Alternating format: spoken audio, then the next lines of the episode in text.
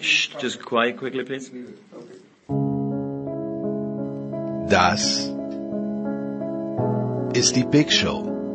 Das Sorgenkind unter den deutschsprachigen Sportpodcasts auf Sportradio 360.de. Bescheidene Tonqualität. Immer dieselben Gäste.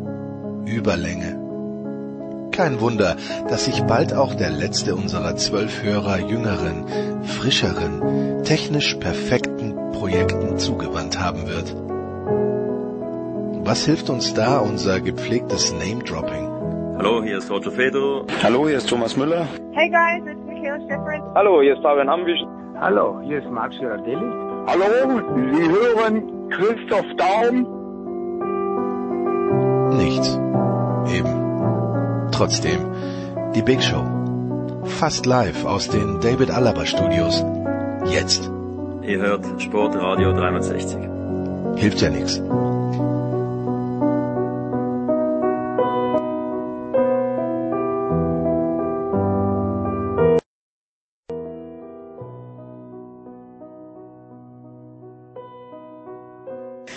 So, es ist die Big Show 411 und wer hätte gedacht, dass in der fußballfreien Zeit wir so viel Fußballthemen finden können und wir werden diese Themen zu lösen versuchen. Zum einen mit einem Mann, der in Triest war am Sonntag. Ich weiß nicht, ob er immer noch in Triest ist. Das ist Martin Konrad von Sky Austria. Servus Martin.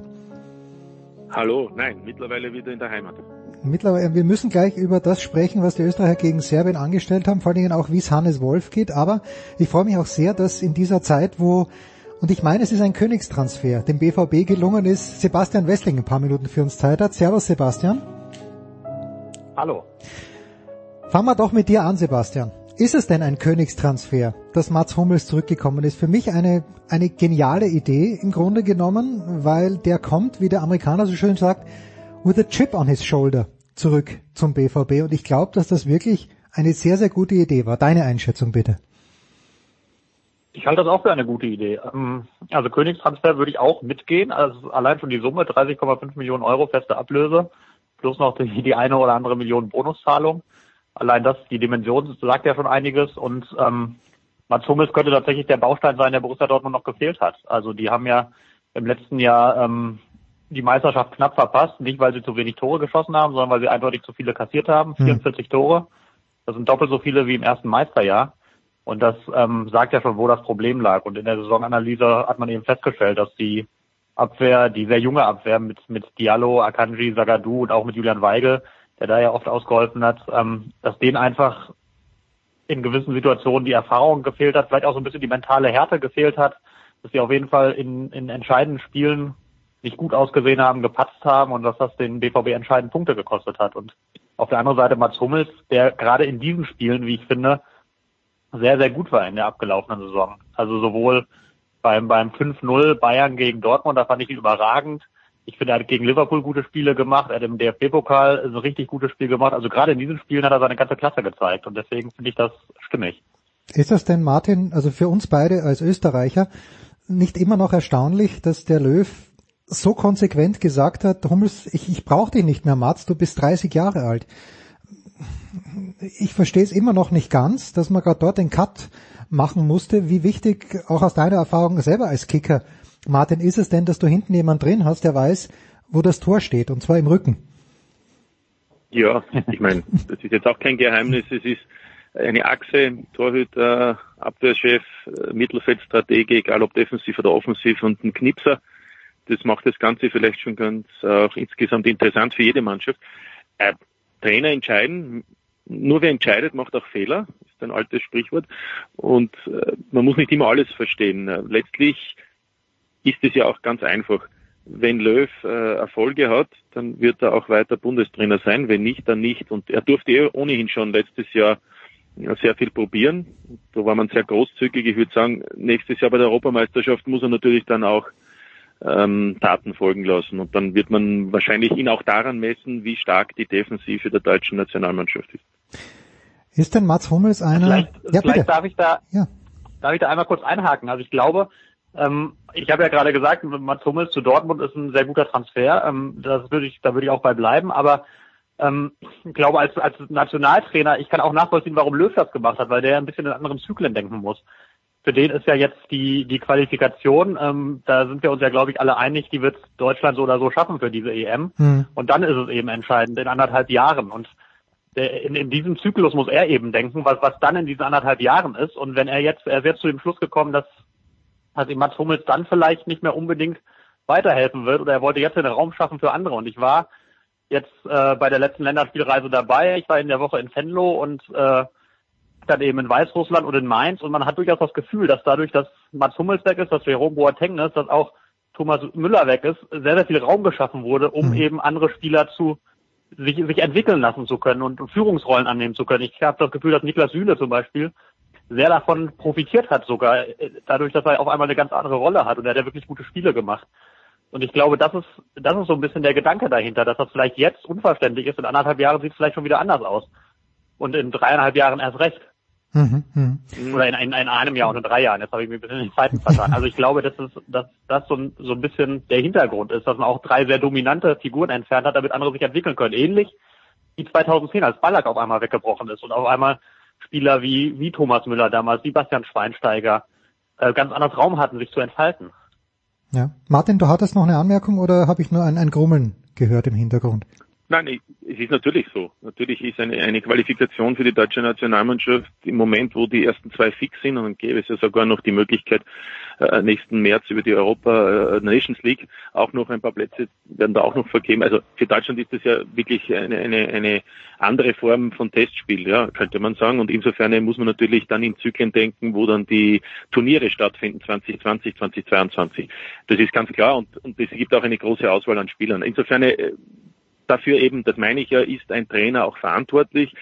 Man muss dann auch sehen, hat der die Qualität oder hat er sie nicht. Und, und ein Süle hat es ja bei Bayern München ohnehin schon unter Nico Kovac bewiesen, dass er äh, gerade einen der beiden anderen Stars sozusagen vertreten kann und zwar mehr als vertreten kann. Ich glaube übrigens, und äh, widersprecht mir bitte gerne, aber ich glaube nicht, dass die Bayern noch einen Innenverteidiger kaufen werden. Ich glaube, die haben natürlich den Süle, die haben den Hernandez, den äh, und Alaba kann in der Mitte spielen, Martinez kann, Pavard ich glaube nicht, dass da noch was kommt, Sebastian. Also ich glaube zumindest nicht, dass das Priorität hat. Also da würde ich, da würde ich mitgehen. Ich weiß nicht, wenn sich irgendwo noch ein in Anführungszeichen günstiger auftut, dann kann ich mir vorstellen, dass sie zuschlagen, um da ein bisschen Variabilität zu haben. Ich gehe ja davon aus, dass Boateng auch äh, keine große Zukunft in München mhm. hat. Das hat Uli Hoeneß ja deutlich formuliert. Aber die Prioritäten, ähm, da würde ich mitgehen, die liegen anderswo. Das ist dann eben so, dass man so, so einen wie Leroy Sané eben eher nochmal kriegt für die Offensive und da jetzt seine, seine Ressourcen, seine finanziellen Ressourcen vor allem reinbuttert. Also das, das würde ich ähnlich sehen. Eine Frage noch zu Dortmund, wenn ich darf. Äh, ich hatte den Eindruck, Sebastian, am Ende des vergangenen, der vergangenen Spielzeit war Lucien Favre, so gut es lief, aber auch nach diesem Spiel in München schon ein kleines bisschen angezählt. Jetzt hat man den Vertrag verlängert mit Lucien Favre und jetzt kommt Mats Hummels zurück. Ist das dann die verlängerte Hand von Favre oder ist das ein Kontrapunkt zu Favre? das wird sich zeigen müssen. Ähm, es ist ja, ist ja kein Geheimnis, dass Mats Hummels ein sehr ähm, willensstarker Spieler ist, der auch äh, seine Meinung sehr offen sagt und dadurch auch immer mal wieder mit Trainern aneckt. Und ähm, da kann ich selber überhaupt nicht abschätzen, wie das zusammen mit Lucien Favre funktioniert. Also wenn wenn Mats, wenn, wenn Lucien Favre Mats Hummels äh, für den überzeugend vermitteln kann, was seine Rolle ist und wie er die auszufüllen hat, und wenn, wenn Mats Hummels das gut findet, dann wird das wunderbar funktionieren. Ähm, wenn Mats Hummels ein Problem hat mit dem, was Lucien Favre macht, wird er das deutlich artikulieren. Und dann ist wiederum die Frage, wie Lucien Favre das moderiert. Also es ist auf jeden Fall eine spannende Konstellation. Man hat da zwei, zwei Menschen, die sehr überzeugt sind von sich und von, von dem, was sie können und mal gucken, wie das dann miteinander funktioniert. Ich finde das sehr, sehr spannend, was in Dortmund im nächsten Jahr sein wird mit den, äh, mit den Neuzugängen. Ich bin immer noch gespannt, wo Max Kruse enden wird. Einen, Martin, da wissen wir schon, wo er geendet ist im Moment. Allerdings äh, wird das die deutsche Öffentlichkeit jetzt nicht so wahnsinnig mitgenommen haben wie uns beide. Stefan Leiner geht nicht nach Italien, wo er schon fast gewesen wäre, sondern er geht zu seinem ehemaligen und jetzt wieder Coach Marco Rose nach Mönchengladbach. Für alle, die es nicht wissen und für die 10 Millionen Gladbach-Fans, die uns heute zuhören, Martin, was bekommt denn Borussia Mönchengladbach mit dem Sportskameraden Leiner? Eine 100% Maschine, genauso wie es Marco Rose gerne hat. Ein Spieler absolut verlässlich, das ist auch ein Spieler, auf den er immer gebaut hat. Der hat eigentlich äh, immer gespielt, Samstag, Sonntag, Mittwoch oder Donnerstag Europa League, dann wieder Sonntag. Äh, der hat in der Nationalmannschaft zuletzt immer gespielt. Also einer, der immer alles gibt, der auf und abläuft, der bis zur Grundlinie gehen kann, der auch in ein Dribbling gehen kann, der äh, allerdings auch das Salzburger Spiel beherrscht, wenn es darum geht, auch äh, Räume zu verdichten, also auch äh, defensiv zu arbeiten. Also ein sehr verlässlicher Spieler, ich kenne natürlich jetzt nicht genau die Intentionen, die Rose sonst noch hat mit Max Eberl bei Gladbach. Also mir ist schon klar, dass er ähnliches spielen will, wie er es in Salzburg gespielt hat. Ähm, da gibt's ja dann einen sehr großen Kader mit zwei, drei Holländern, glaube ich noch, die nicht so gerne gesehen werden aktuell bei Gladbach. Also es wird dort noch einiges passieren, aber auf dieser Position wird dann Leiner sicherlich gesetzt sein. Also ein Spieler, der sicherlich äh, immer 100 Prozent da ist ähm, auch wenn er Fehler macht, aber er ist eben ein, ein, ein Spieler, der auf alle Fälle, ähm, wie soll ich sagen, vielleicht auch dafür steht, für dieses äh, neue Spiel dann unter Rose, nämlich, dass es äh, ein Aufgeben nicht gibt. Und das ist eigentlich Stefan Leiner. Ähm, ja, und der ist auch im besten Alter, könnte man sagen, mit 27 er hat auch gewusst, das ist jetzt die Chance, die er noch hat, nachdem das nächstes Jahr, letztes Jahr mit Napoli nicht geklappt hat, mit Carlo Ancelotti, der ihn unbedingt haben wollte. Und äh, da konnte Salzburg noch verhindern, seinen Abgang. Heuer gab es aber eine Ausstiegsklauselmöglichkeit, 12 Millionen Euro, und deswegen hat natürlich Gladbach zugeschlagen, weil Rose ja weiß, was er an ihm hat. Tja, und eine Frage noch, bevor wir eine kurze Pause machen. Nochmal an dich, Martin. Wenn wir jetzt schon die deutsche Fußballnationalmannschaft so gelobt haben, ich habe ja noch keine Chance gehabt, mit irgendeinem Österreich über, über unsere Mannschaft zu reden. Das 1 zu 0 gegen Slowenien habe ich nicht gesehen, aber dann sehr wohl den Sieg in Nordmazedonien, den ich ehrlicherweise nicht antizipiert hatte. Äh, und schon gar nicht nach dem Hinterecker dieses souveräne Eigentor köpft, das aber natürlich der Fehler vom, Lind, vom Lindner war. Oder sehe ich das falsch? Ähm, jetzt jetzt heißt es wieder, wir haben alles in der eigenen Hand. Ist denn alles großartig bei uns nach diesem nach diesen sechs Punkten? Nein, es ist nichts Großartiges. Im Gegensatz zu Deutschland muss sich Österreich schon anstrengen, um sich zu qualifizieren. Aber ähm, es hätte auch alles gepasst, wenn man gegen Israel das Spiel, das man gezeigt hat, auch äh, gewonnen hätte. Denn es gab ja dort eine Vielzahl an Chancen, nur hat, nur hat man aus drei Schüssen vier Tore zugelassen, so ungefähr. Also das eine war ja Freistoßflanke, die neben Tor gegangen wäre. Also insgesamt ähm, war das jetzt korrekt.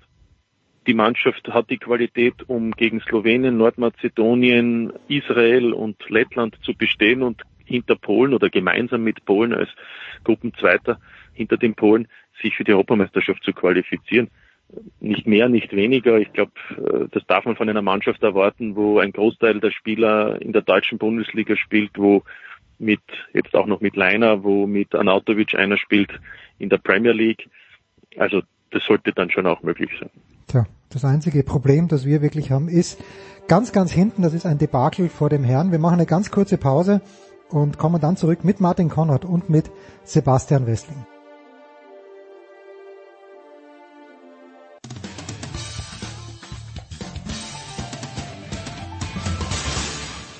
Einen wunderschönen guten Tag, hier ist der Dieter Baumann und ich grüße alle Hörer von Sportradio 360. Ich wünsche einen schönen Tag und Dauerlaufen nicht vergessen.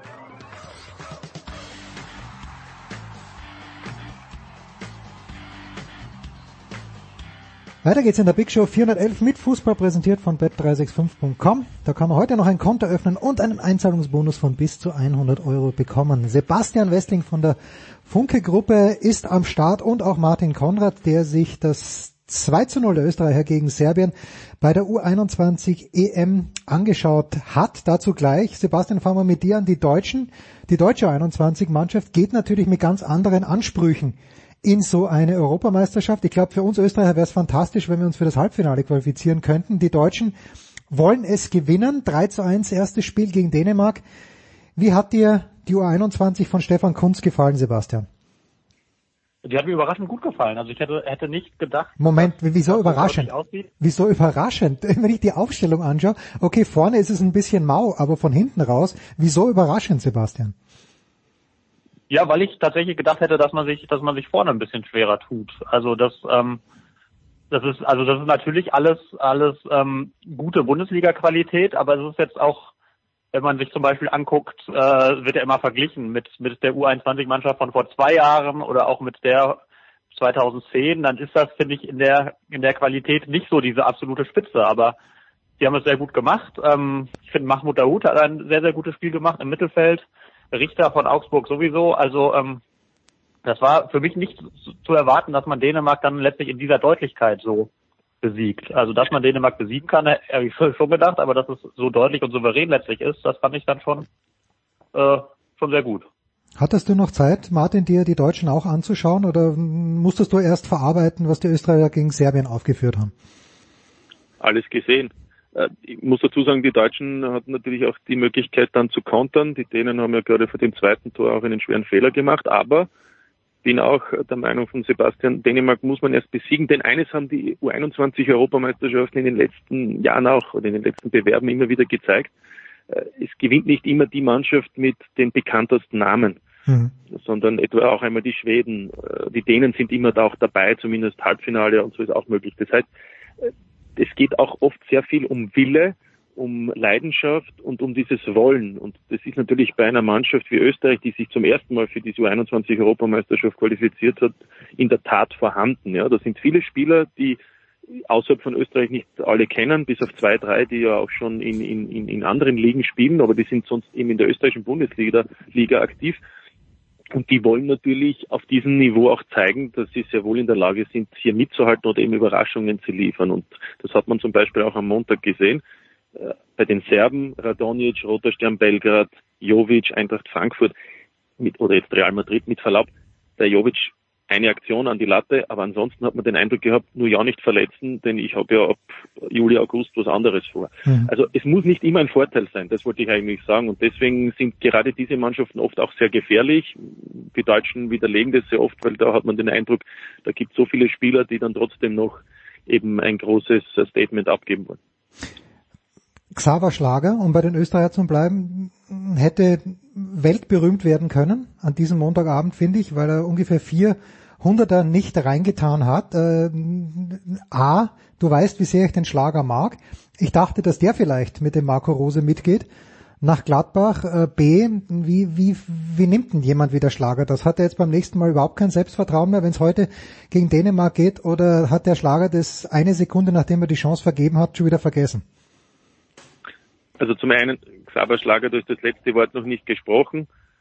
Da gibt es Vereine sowohl in Deutschland, auch Gladbach, aber auch in der Premier League, die Interesse an ihm haben. Aber er ist ein, ziemlich bodenständiger Typ, der auch sagt, es muss alles passen. Ich kann ja auch noch nächsten Sommer wechseln. Ja. Und in der Tat, das ist ein Spieler, der hat noch viel vor. Das ist ein ähnlicher Typ wie Konrad Leimer, den man ja in Deutschland schon kennt bei Leipzig. Das ist eigentlich nur, dass er kicken kann. Sozusagen im Vergleich zum Leimer. Naja, also ich würde sagen, wenn der Leimer noch da wäre, wenn der Herr Rangnick äh, nicht mit zweierlei Maß messen würde, weil den Klostermann lässt er für die deutsche A-Nationalmannschaft spielen und für die U21-Nationalmannschaft. Beim Leimer hat er gesagt, entweder oder. Mhm. Oder hat gesagt, ich brauche ihn für die A-Nationalmannschaft und deswegen darf er jetzt nicht bei der U21 dabei sein. Es war ein, man kann so sagen, ein Foul vom Herrn Rangnick. Ähm, aber, aber der Leimer wäre für diese Mannschaft schon gut, also um das nur abzuschließen. Und was den Schlager betrifft, Du hast das Spiel gegen Slowenien nicht gesehen, weil der hat ja auch unter Foda beide Spiele absolviert in der A-Nationalmannschaft und der ist dann einfach drei Tage später eben zu 21 gefahren. Da hat er gegen Slowenien ebenfalls im 1 gegen 1 auf den Torhüter zugelaufen, beim Stand von 0 zu 0 eine hundertprozentige Torschance vergeben. Also er ist kein Knipser, aber alles andere zeichnet ihn aus und er ist schon, ich würde sagen, so ein, ein Typ, den, den eine Mannschaft unbedingt braucht im Zentrum, weil er einfach der geht durch, durch die Wand. Ja? Mhm. Das ist ein, ganz ein wichtiger Spieler. Das ist so einer wie, wie Arturo Vidal oder so, ja, um auf einem anderen Niveau noch über ihn zu sprechen. Aber genauso kann man sich das vorstellen. Und der ist für diese Mannschaft schon sehr wichtig. Ähm, das Tore schießen, das wird er, glaube ich, dann auch nicht mehr, mehr ganz so lernen. Aber dafür sind dann, andere zuständig. Ne? Wie ist das medizinische Kommuniqué für Hannes Wolf? Weil, also ich habe es dann nur im ORF auch gesehen und der Herbert Brasker hat dort gesagt, naja, natürlich hat das grauslich ausgeschaut, aber er möchte jetzt dem, dem Verteidiger keine Verletzungsabsicht unterstellen. Das ist einfach auch deppert gewesen. Wie geht's dem Hannes Wolf? Also Hannes Wolf hat einen Bruch des äh, äußeren Sprunggelenks, also des Knöchels. Hm. Ähm, derzeit wird entschieden, ob er operiert wird oder nicht. Also zumindest war das noch gestern der Stand. Ich weiß nicht, ob die Entscheidung schon gefallen ist und wenn ja, dann auch von wem. Er ist ja ab 1. Juli Spieler von Leipzig. Mhm. Übrigens auch bei ihm war es so, dass Rangnick gesagt hat, entweder oder, obwohl er nicht dann nochmal noch bei Leipzig unter, also unter Vertrag zwar steht, aber erst ab 1. Juli und da hat man sich ihm dann beim ÖFB geeinigt, dass er wohl für die U21 spielt und eben nicht für die A-Nationalmannschaft. Ähm, der wird ihm jetzt ausfallen natürlich, den Leipzigern mindestens drei Monate. Es könnte aber auch sein, dass das bis Ende der Herbstsaison ist oder des Herbstdurchgangs bis Weihnachten, je nachdem, wie da der Heilungsverlauf dann auch ist. Das ist ein herber Schlag, ist seine erste große, schwere Verletzung. Er ist jetzt 20 geworden im Frühjahr, wollte natürlich in Leipzig in der Bundesliga auch durchstarten und das ist ähm, für Hannes Wolf bitter, aber das ist vor allem auch jetzt aktuell natürlich für die Nationalmannschaft bitter, die ja heute Abend gegen äh, die Dänen spielt und dann am Sonntag eben gegen Deutschland. Es gibt Ersatz, unter Anführungszeichen, aber es sind andere Typen wie Kalajdzic, den kennen viele noch nicht, der bei der Admira spielt, der aber ein Angebot von Stuttgart hat und wahrscheinlich um 2,5 Millionen nach Stuttgart wechseln wird. Aber er ist, er ist ein schlagsiger Typ, ist kein, kein Wolf, der ins Eins gegen Eins mehr geht. Also es gibt Möglichkeiten, ihn zu ersetzen, aber, aber dieser Spielertyp, den hat Österreich kein zweites Mal in dieser U21-Nationalmannschaft. Heute 18.30 Uhr, um 21 Uhr dann die deutsche Nationalmannschaft, die U21-Nationalmannschaft.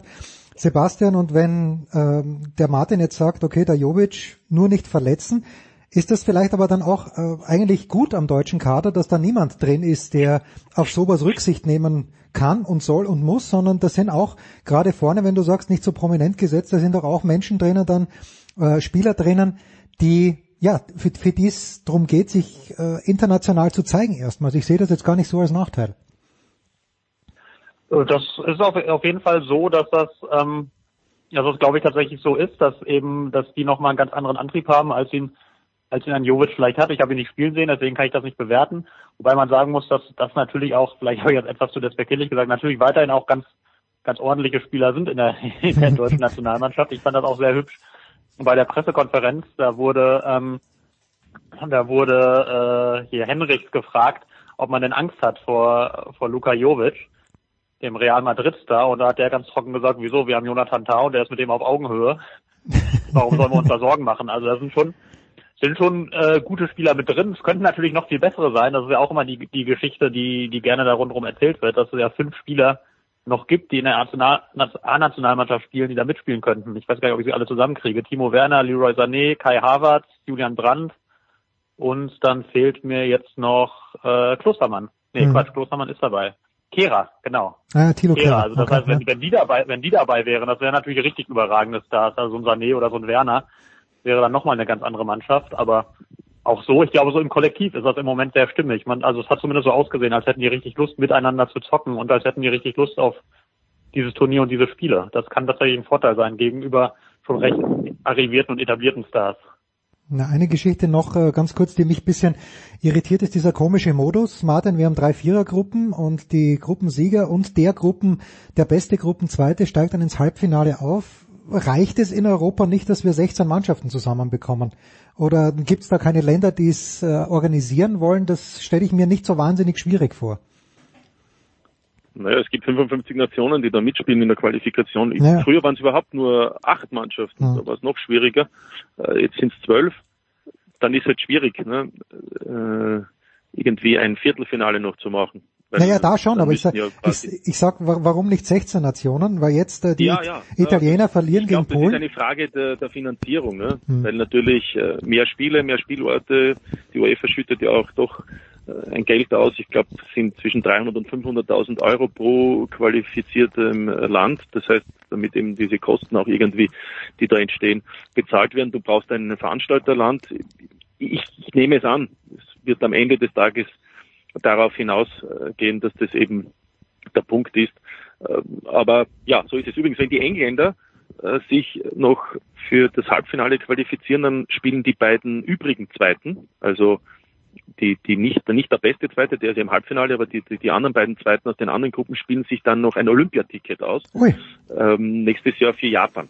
Ja, weil die, die, bei den Engländern ist es so, dass die aus Großbritannien antreten und dadurch dieses Ticket nicht benötigen. Weil die vier Halbfinalisten sind automatisch auch für Olympia qualifiziert. Ja. Ähm, und deshalb äh, gäbe es dann sogar noch ein, ein Barrage-Spiel zwischen den anderen beiden Zweiten. Und dann wollte ich noch erwähnen, in Österreich gibt es dasselbe wie in Deutschland, aber auch in anderen Nationen, dass es natürlich Spieler gibt, die noch spielberechtigt wären, aber aufgrund ihrer Leistungen einfach nicht mehr wollen oder sollen. In Österreich ist es neben dem Konrad Leimer von Leipzig äh, Valentino Lazaro, mhm. der jetzt der offensichtlich zu Inter Mailand geht und äh, Maximilian Wöber war eigentlich der Chef der Truppe, ja. der Kapitän, der ja von Ajax Amsterdam zu, im, im, im Jänner zu, zu Sevilla nach Spanien gewechselt ist in die Primera Division. Also ich will damit nur sagen, auch hier gilt, Spieler von einer Klasse, die vielleicht dann auch das Team besser machen oder eben, wie ich vorhin erwähnt habe, vielleicht dann auch schon so viel erlebt haben, dass es für sie jetzt nicht einmal mehr den Anreiz hat, wie bei Lazaro, zu sagen, ich spiele jetzt da noch mit.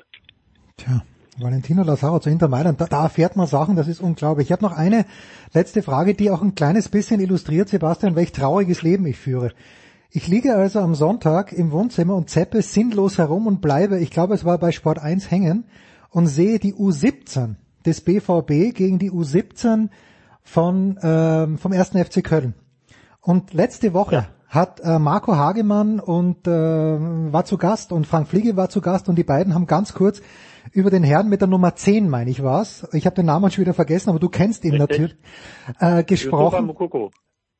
Unfassbar. Unf also ich, ich hab von dem, hatte von dem noch nicht was gehört und dann bleibe ich dort hängen und schaue mir das an. Der Junge ist, glaube ich, 15 jetzt und wird nächstes Jahr in der U19 spielen. Ähm, erst 14 sogar erst. 14 erst, Wahnsinn. Das, und ist jetzt schon alles verloren, weil die Dortmunder haben ja, glaube ich, 2 zu 3 verloren oder gibt's da noch ein Rückspiel? Wie, wie ist die, die Prognose für die Dortmunder? Wie ist deine Prognose für den jungen Mann von 14 Jahren? Ähm, ja, also erst einmal als erstes ist es schon verloren. Es gibt nur das eine Finale, ah, okay. das hat Dortmund verloren. Das war die einzige Saisonniederlage dieser Mannschaft, blöderweise im Finale. Ähm, aber so kann es eben gehen, weil ich fand, die Kölner haben das sehr, sehr gut gemacht und haben verdient gewonnen.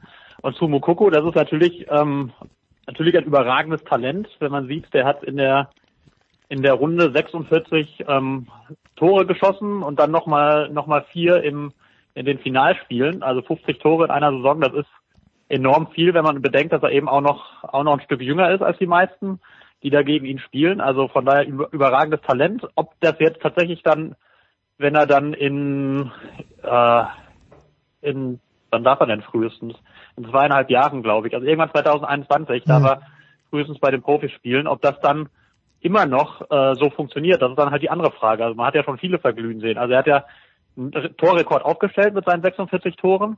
Ähm, derjenige, der den Rekord vorher hatte, war Donis Afdijay ähm, von Schalke. der Lieblingsfußballspieler meines Sohnes. Du wirklich, der Lieblingsfußballspieler ja. immer noch meines Sohnes. Der schaut immer wie Tess Arnhem oder wo auch immer er spielt. Überragender, überragender Kicker. Da haben wir auch alle, die wir den haben spielen sehen, gesagt, wow, der wird eine ganz große Karriere machen. Da wurde, flogen auch schon Wörter durch die Gegend wie zweiter Messi und so weiter und so fort. Und der hat es im Profibereich zu Sturm Graz geschafft. Im Profibereich angekommen, also das, das, das, also das muss man schon, schon, äh, das ist ja auch eine Leistung, da anzukommen, aber der hat natürlich nicht ansatzweise die Karriere bislang gemacht, äh, die man ihm aufgrund seiner Leistungen da im B- und A-Jugendbereich vorhergesagt hat. Von daher ist das immer ein bisschen schwierig, finde ich, jetzt in dem Alter seriös einzuschätzen, wie denn einer dann tatsächlich auch auf Profi-Level funktionieren will. Kann ja auch sein, dass er in seiner körperlichen Entwicklung jetzt einfach hm. auf dem Niveau stehen bleibt. Dann, dann äh, ist es allein deswegen schon schwierig, oben mitzuhalten. Also da spielen viele Faktoren rein. Ich traue es ihm grundsätzlich zu und auch in Dortmund ähm, ist man sehr, sehr gespannt und hat natürlich schon genau ausgerechnet, wann dürfte man ihn denn spielen lassen, aber ob das dann auch so funktioniert, das, ja, muss man abwarten. Wer hätte gedacht, Martin, dass wir heute nochmal auf Donis Aftic zu sprechen kommen?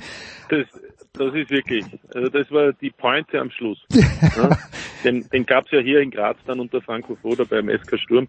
Äh, wirklich interessanter Spieler, vor allem auch abseits des Spielfeldes. Und möglicherweise ist das ja. Grund, warum die Karriere so verlaufen ist, wie sie verlaufen ist. Ja? Äh, Martin, jetzt nur, wie viele Geschichten gibt es, die du weißt, aber on air auf keinen Fall erzählen darfst von Donis Avdic? Ich habe es noch nicht gezählt, aber viele. auch okay. einige über den BVB, weil ich ja Peter Stöger ganz gut kenne, aber das ist dann ein eigenes Thema und das gehört nicht in die Ah. Ich, ich freue mich schon. Das nächste Mal, wenn ich nach Graz komme, ich werde heimlich ein Aufnahmegerät mitlaufen lassen, wenn der Martin und ich uns treffen. Ich bedanke mich ganz, ganz herzlich bei euch beiden, bei Martin Konrad und bei Sebastian Wessling. Wir machen eine kurze Pause in der Big Show 411.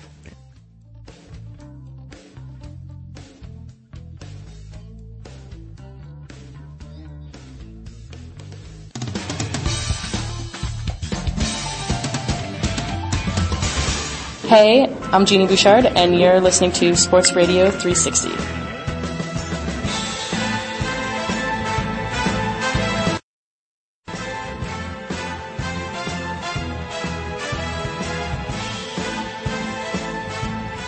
So, die Big Show 411 geht in die nächste Runde und ich hoffe sehr, wir nehmen am Donnerstag auf mit dem großen Johannes Knut. Ich hoffe sehr, Johannes, dass du den Mittwoch nicht in einem traurigen österreichischen Gerichtssaal, nämlich in St. Pölten, verbracht hast. Say it ain't so.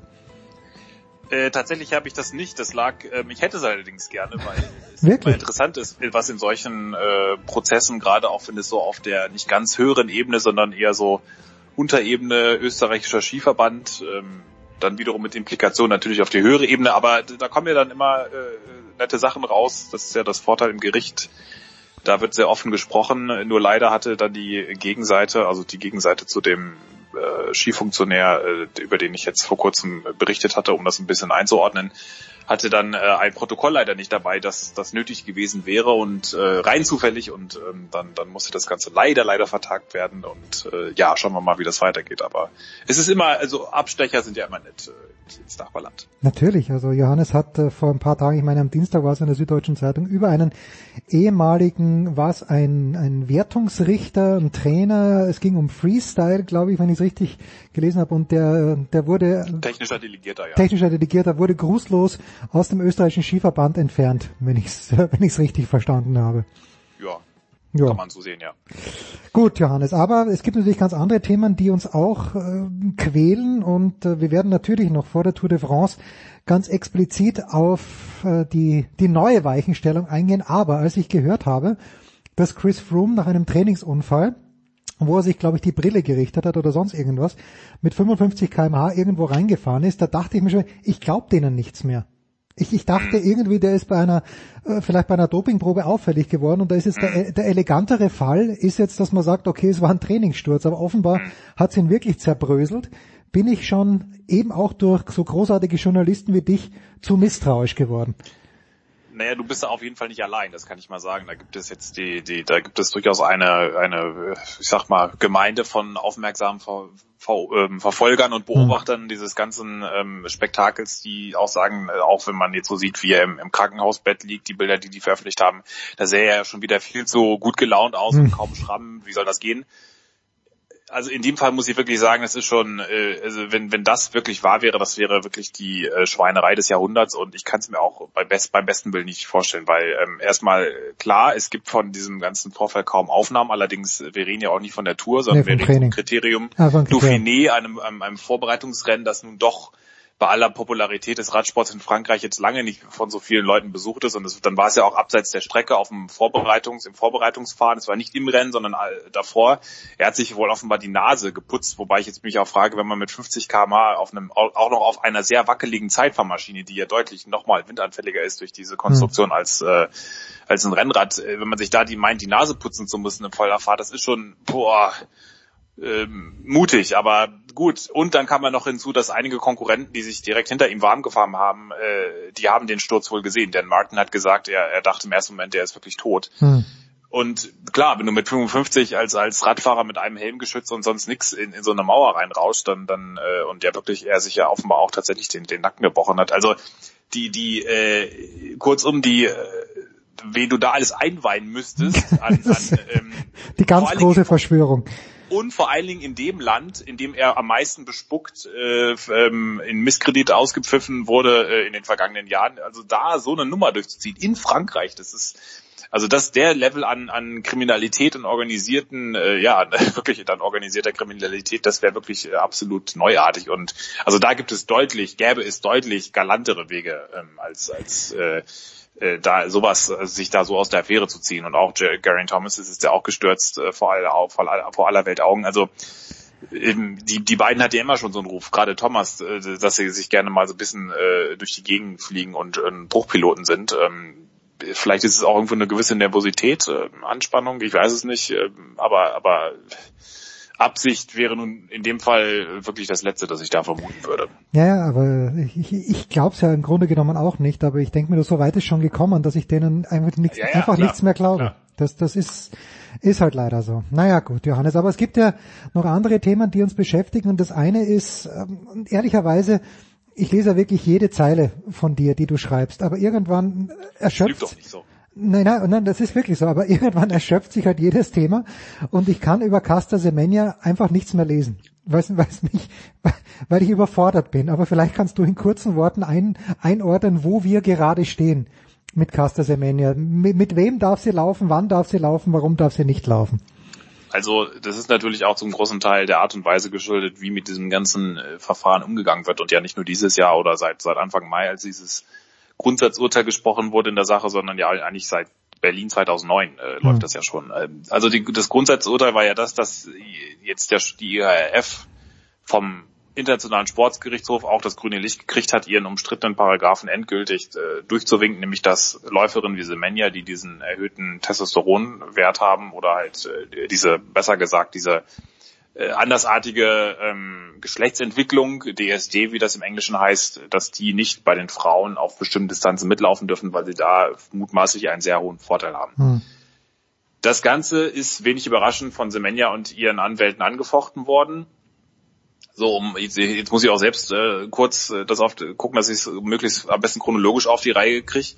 Jetzt hat sie dagegen geklagt vor dem Schweizer Bundesgericht, weil der Sportgerichtshof ist in Lausanne, ähm, in, in der Schweiz ansässig. Man kann sich auch als, als Sportler, auch wenn man sich vor die, äh, natürlich verpflichtet, erstmal vor die Sportgerichte zu ziehen. Man kann man ist nicht völlig äh, mittellos, wenn diese Sportgerichte einem nicht passen. Man kann auch sagen, okay, wenn da die letzte Instanz erschöpft ist, kann ich auch vor ein ordentliches Gericht ziehen. Mhm. Das hat sie gemacht, das ist in der Schweiz und dieser äh, und wie solche Verfahren laufen ja meistens zweigeteilt ab. Äh, wenn man sich dagegen wehrt, dann, dann versucht man erstmal über eine einstweilige Schiene, wie das bei uns heißt, erstmal das ganze Urteil aus den Angeln zu heben, grundsätzlich mal stillzulegen und dann, damit man dann während des Hauptverfahrens auch schon laufen darf, dass man nicht die ganze Zeit in im äh, quasi äh, schon diese Sanktion ertragen muss und dann im Nachhinein kommt raus, naja, sie hätte doch laufen können, dann hätte ich ja genauso gut auch äh, während dieser Zeit schon laufen können. Also das, also sie hat quasi, das ist oft so, das hat zum Beispiel auch Stefan Luiz äh, damals mit dem, äh, nach, nachdem er da Sauerstoff eingeatmet mhm. hatte in Beaver Creek und seinen Weltcupsieg verloren hat, dann wollte er auch erstmal sofort wieder eingesetzt werden als Weltcupsieger, bis auf weiteres, um, um dann bis zum endgültigen Urteil auch schon von diesen Punkten und Prämien äh, profitieren zu können und so weiter. Und so ist es bei Seemann ja auch. So, und das Schweizer Bundesgericht hat ihr jetzt in diesem ersten einstweiligen Entscheid Recht gegeben. Die, die haben gesagt, solange sie jetzt keine Stellungnahme von der IRF haben und bis, bis dieses ganze Hauptsacheverfahren beginnt, wollen sie, darf sie erstmal laufen beziehungsweise bis sie eine Entscheidung in dieser einstweiligen, äh, nee, so rum ist es richtig, sie haben die, die einstweilige Entscheidung ist noch gar nicht getroffen und bis dahin ist es aber auf jeden Fall erstmal suspendiert, so muss man sagen, wenn ich jetzt nicht völlig mhm. falsch liege. Okay. Und das ist wahrscheinlich jetzt Ende, wird jetzt in den nächsten Wochen wohl stattfinden, soll stattfinden, ist aber auch nicht klar. Und solange also ganz grob zusammengefasst, solange äh, in dieser diese Rechtsstreitigkeit nicht beendet ist oder in dieser Rechtsstreitigkeit, in dieser Berufung nicht Klarheit herrscht, darf sie erstmal laufen. Das ist äh, die, die ganz grobe Zusammenfassung der jüngsten Tage. Wobei das auch nur für sie gilt. Nicht für ihre Konkurrentin, die genauso wie sie von dieser Regelung betroffen sind, sich mhm, jetzt mhm. ihren, ihren Testosteronlevel unter einem bestimmten Grenzwerk pegeln zu müssen. Sie muss es jetzt nicht, die anderen müssen es, zumindest wenn sie international laufen wollen, auch bei der WM jetzt im September in, in Doha. Das heißt, sie darf jetzt wieder auf allen Strecken laufen, so wie sie ist. Und das will sie jetzt ja auch Ende Juni, jetzt die nächsten, nächste Woche, glaube ich, in Stanford auch machen. Dann wird man sie wieder über 800, 800 Meter sehen und ähm, ja, dann, dann wird das Ganze so weitergehen, wie es weitergeht. Und, und ähm, was noch ganz interessant ist, um das abzuschließen, äh, ist, dass der Kass jetzt seine vollständige 160-seitige Begründung äh, mal endlich mal geliefert hat. Ähm, und daraus geht hervor, dass der Weltverband äh, viel weniger darauf gezielt hat, dass äh, diese ganzen Vorteile von Semenya und den anderen Läuferinnen mit den erhöhten Testosteronwerten zu begründen, sondern mit ihrem äh, genetischen Setting, dass sie quasi biologisch eher als männlich zu gelten hat, hm. aber auch mit weiblichen Geschlechtsmerkmalen ausgestattet ist. Was man aber erst so in ihrer Pubertät und, und Jugend äh, rausgefunden hat, als sie dann schon quasi auf dem Weg war zur, zur angehenden Weltmeisterin. Und das ist natürlich abgesehen davon, dass es vielleicht faktisch durchaus gar nicht so völlig falsch ist, ist es natürlich ein, äh, das, das entsteht völlig dem entgegen, was sie in all den Wochen und Monaten davor immer gesagt haben. Da haben sie mir gesagt, nein, nein, nein, nein, nein, das behaupten wir gar nicht. Wir, wir, wir, wir beweisen das mit unserer tollen Studie und jetzt stellt sich heraus, dass die Studie wohl doch gar nicht so toll war, wie alle schon vermutet hatten, sondern sie gesagt haben, naja doch, wir haben es doch so gemacht. Also es zeigt wieder im Kleinen im Grunde auch dieses, diese, ich sag mal, sehr flexible Beziehung äh, der Weltleichtathletik zur Wahrheit. Und das ist schon ganz interessant. Mir, also A, Semenya kann ja überhaupt nichts dafür. Mir tut's ja auch ein kleines bisschen, mir tut's ja Absolut. nicht, mir tut's ja auch sehr leid, aber natürlich, wenn man sie gegen Damen laufen sieht, das ist, das ist, äh, da ist sie einfach mh, genetisch oder wie auch immer man das äh, möglichst vorsichtig ausdrücken möchte, das sind ungleiche Waffen, die da auf dem auf der Tatanbahn sind und das ist offensichtlich und ich weiß auch nicht, wie man es lösen kann, aber es ist halt eine ganz schwierige Situation, finde ich. Ich glaube, man kann es auch nicht lösen. Es sind da auch viele ähm, Wahrheiten, die da nebeneinander existieren. Zum einen ist es wirklich erstmal, wirkt es wahnsinnig ungerecht oder es ist auch unfair, einem Menschen, der mal eine gewisse genetische Prädisposition hat, zu sagen, du musst jetzt Medikamente nehmen, Hm. um, um mitmachen zu dürfen, während die ganze andere Welt eben keine Medikamente nehmen darf, äh, um, um mitmachen zu dürfen oder äh, sollte es, wenn möglich nicht. Gleichzeitig haben diese Medikamente, sie hat das ja schon mal machen müssen, diese ganze Kur, das hat sie zwar nie bestätigt, aber da, auch das geht jetzt aus diesem Urteil hervor, dass sie das gemacht hat, äh, schon zwischen 2011 und 2015 gab es ja schon mal so, ein, so, eine, so einen Grenzwert und da ist sie auch, hat sie gesagt, hatte sie erhebliche Gesundheitsprobleme davon gekriegt und äh, während der Weltverband jetzt ja in seiner Begründung gesagt hat, na nein, das ist ja alles, das kann man alles mit der Antibabypille machen und das ist doch alles total harmlos und, und äh, normal und, und trägt auch zur Verweiblichung bei und damit tun wir den Athletinnen noch quasi noch was Gutes. Hm. Andererseits ist es auch so, dass, äh, ähm, dass du, also das Theoriekonzept, sage ich mal, ist im Grunde schon richtig. Ähm, so solange äh, solche Läuferinnen bei den Frauen mitmachen, das ist, ich glaube auch, dass dieser dieser genetische Vorteil einfach zu groß ist und und das das hängt vielleicht nicht nur am Testosteron, aber es hängt an gewissen ähm, zum Beispiel am XY-Chromosomensatz, den hat sie nun mal. Das ist ein, äh, ein, männ- ein männliches Chromosom, das sie auch in sich trägt oder auch diese Läuferin. Wenn man mal auf einer Palette guckt, es gibt, es gibt eine, das hatten wir glaube ich ja schon mal ähm, in, in der Sendung angesprochen, es gibt so ein sehr interessantes Schaubild, äh, wo quasi zwischen weiblichen und männlichen biologischen Ausmerk Mhm, mhm. Ausprägungen in der Mitte gibt es einen riesigen Graubereich von von ähm, von genetischen Zwischenmerkmalen und da ist diese diese diese genetische Prädisposition, die Semenya offenbar hat, nach allem, was wir wissen, ist wirklich sehr nah am männlichen oder sehr viel näher am, am männlichen Spektrum als am weiblichen, sagen wir mal so. Und daraus finde ich schon, äh, zumindest nach allem, was man so von außen beurteilen kann, äh, wirkt es einfach, das, das kann man meiner Meinung nach nicht damit erklären, dass, dass wir in anderen Sportarten auch 2,30 Meter große Basketballspieler gegen 1,80 Meter große Basketballspieler antreten lassen. Das ist einfach, das ist immer noch in einem anderen Spektrum, in einem äh, Hm. auch, oder in einem, in einem anderen äh, auf einem anderen Level, da sind die, die Fähigkeiten insgesamt doch näher zusammen als in diesem Fall. Und deswegen finde ich, ist äh, im Grunde ist, ist, wie gesagt, die Theorie richtig, aber die Beweiskette ist offenbar sehr umstritten, mit der diese Theorie belegt werden soll. Und dann ist natürlich die große Frage, kann man dann äh, sagen, ähm, wir lassen es dem, diese Regel äh, trotzdem durchgehen, wie bei einer Diplomarbeit, die vielleicht einen guten Theorieteil hat, aber wo der Praxisteil voll von äh, methodischen Fehlern ist, reicht es dann auch für bestanden oder nicht? Ich würde eher sagen, vom Gefühl her nein. Aber vom Grundsätzlichen her glaube ich, wenn man es konkret beweisen könnte, dann, dann äh, halte ich eine Art von Regel schon für richtig. Auch wenn dann wiederum die Art und Weise, wie diese Regel umgesetzt ist, nämlich mit Medikamenten, natürlich ethisch höchst problematisch sind. Also wir sind kurzum in einer Situation, die irgendwie nahezu unlösbar ist, äh, um, um alle irgendwie zufriedenzustellen. Und das ist ein Dilemma, in dem ja der ganze Sport steckt. Ja, wir suchen immer nach Win-Win-Situationen, aber das ist eine Lose-Lose. Da, da sehe ich nicht, wie irgendjemand da happy, happy rauskommen kann. Ein Wort noch, ähm, weil wir gerade uns in die Tiefen, in, in die Untiefen des Sports begeben, aber äh, du hast den Tweet nur geliked. Ich glaube, es war ein Artikel aus der Zeit, aber es geht um die Läufer in Kenia. Ging es da drum und das ist ja das nächste. Spiegel meinst du, glaube ich. Ah, was im Spiegel, okay, ne? Äh, jedenfalls, äh, gut, ich, ich, äh, ich habe je, ich hoffe, sehr viel meiner Naivität abgelegt. Es ist wahrscheinlich, Johannes, einfach zu viel Geld im Spiel, als das nicht auch in Ländern manipuliert wird, von denen wir dachten, das ist halt immer noch das gute, alte, edle, wir laufen mal ein bisschen in der Hochebene, kommen dann nach Europa und laufen allen davon. Das ist, äh, von, davon müssen wir uns, fürchte ich, komplett verabschieden, oder? Ja, da hätten wir uns nie äh, hingeben dürfen. Ja, eigentlich. aber gut, ja, äh, als ich jung und dumm war, habe ich das noch gemacht. Nein, es ist ja auch, es ist ja auch, äh, es hat ja auch seinen Anteil sicherlich und, und das, das mag alles richtig sein, nur in diesem absoluten Spitzenbereich wäre es, äh, glaube ich, tatsächlich naiv zu glauben, dass, dass man allein mit edlen Motiven heraus und, und eben mit diesen Gaben aus, aus, die einem vom Hochland mitgegeben werden, auch da gibt es Argumentationen, äh, wenn, wenn man solche genetischen Vorteile akzeptiert, warum akzeptiert man dann nicht Semenya? Ne? Aber auch das finde ich falsch, aber gut, da haben wir ja schon drüber geredet. Mhm. Ähm, ja, es ist, ich glaube, im Spitzenbereich wird es in, in diesen äh, aus diesen Laufnationen nicht weniger oder auch mehr und nicht weniger als in anderen Nationen sein, ähm, weil einfach auch gerade dieser, gerade im Ausdaueranteil, wo ähm, äh, da gewisse äh, da kannst du ja was machen. Da, da kannst du viel machen. Du kannst natürlich hm. genauso gut im Kraftbereich. Also die Leichtathletik ist an sich einfach wahnsinnig anfällig, muss man sagen. Hm. Andere Sportarten auch, aber die Leichtathletik ist schon eine sehr Hochrisikosportart. Das streitet ja auch niemand ab.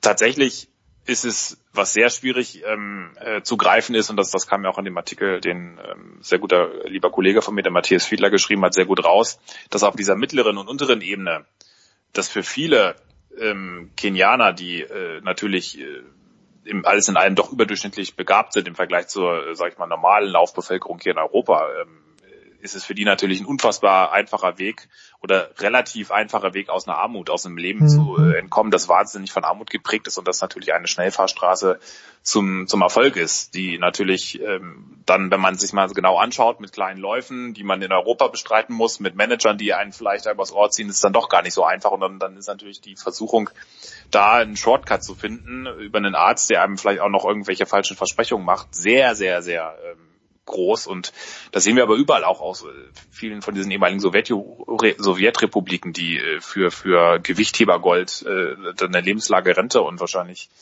in, in, der, in der Sänfte in ihrer Heimatstadt äh, in den Supermarkt getragen werden. Und äh, da also überall, wo dieser, wo ähm, sportlicher Erfolg mit einem sehr, sehr großen sozialen Aufstiegsmöglichkeiten verknüpft ist, wird immer natürlich die Anfälligkeit groß sein. Und das ist natürlich gerade in diesen Ländern, wenn dann auch noch die Kontrolldichte lange so unfassbar dünn ist, allein schon aus logistischen Gründen, weil auch äh, die lokalen Anti-Doping-Agenturen bei aller Korruption auch tatsächlich oder dass so ein Land wie Kenia natürlich äh, viel größere Probleme hat, als unbedingt ein Anti-Doping-Labor äh, aufzubauen.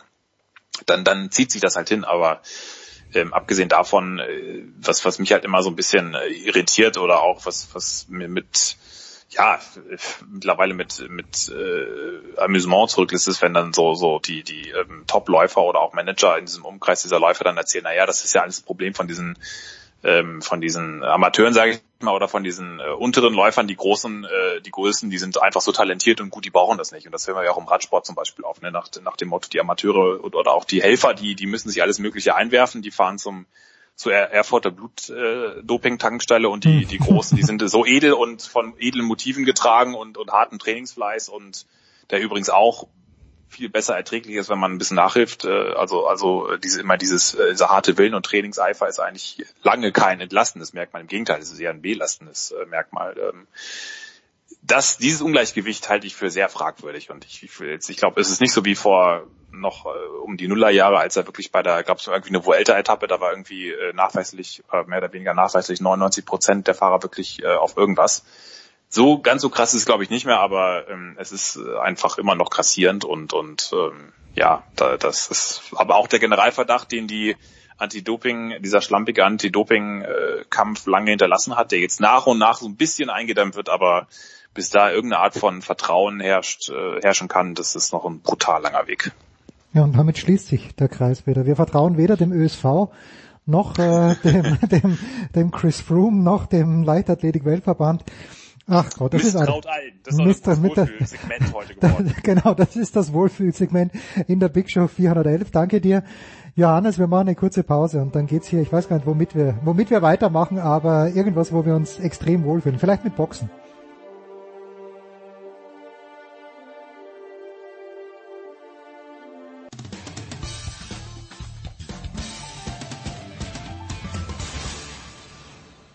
Ja, hier ist Heiner Brand und Sie hören Sportradio 360.de.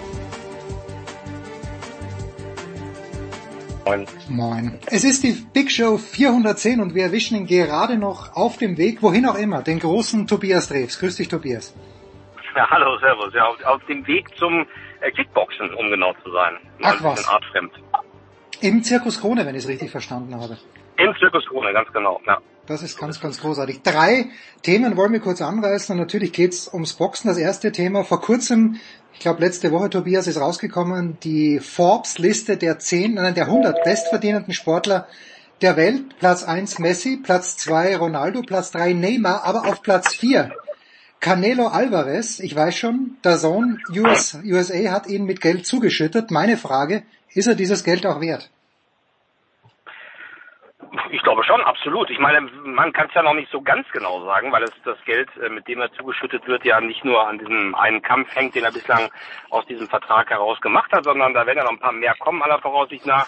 Und ähm, Canelo ist halt ein absoluter Superstar, was ähm, Mexiko betrifft und natürlich auch alle ähm, mexikanischstämmigen Boxinteressierten in Amerika und das ist natürlich der größte Markt, den es da, den es da gibt. Von daher ist das ähm, sicherlich gut investiertes Geld, ähm, ohne jetzt genau zu wissen, ob sich da jeder Dollar in irgendeiner Form von refinanzieren lässt. Aber ähm, der Mann zieht natürlich die, die Fans und äh, bietet äh, spektakuläre Fights, also von daher ist das, ist das definitiv gut. Das ist der Superstar, den wir gerade äh, im Boxen haben und ähm, von daher ist es ja schön zu sehen, dass an der Spitze im Boxen da immer doch noch äh, einiges an Geld zu verdienen ist.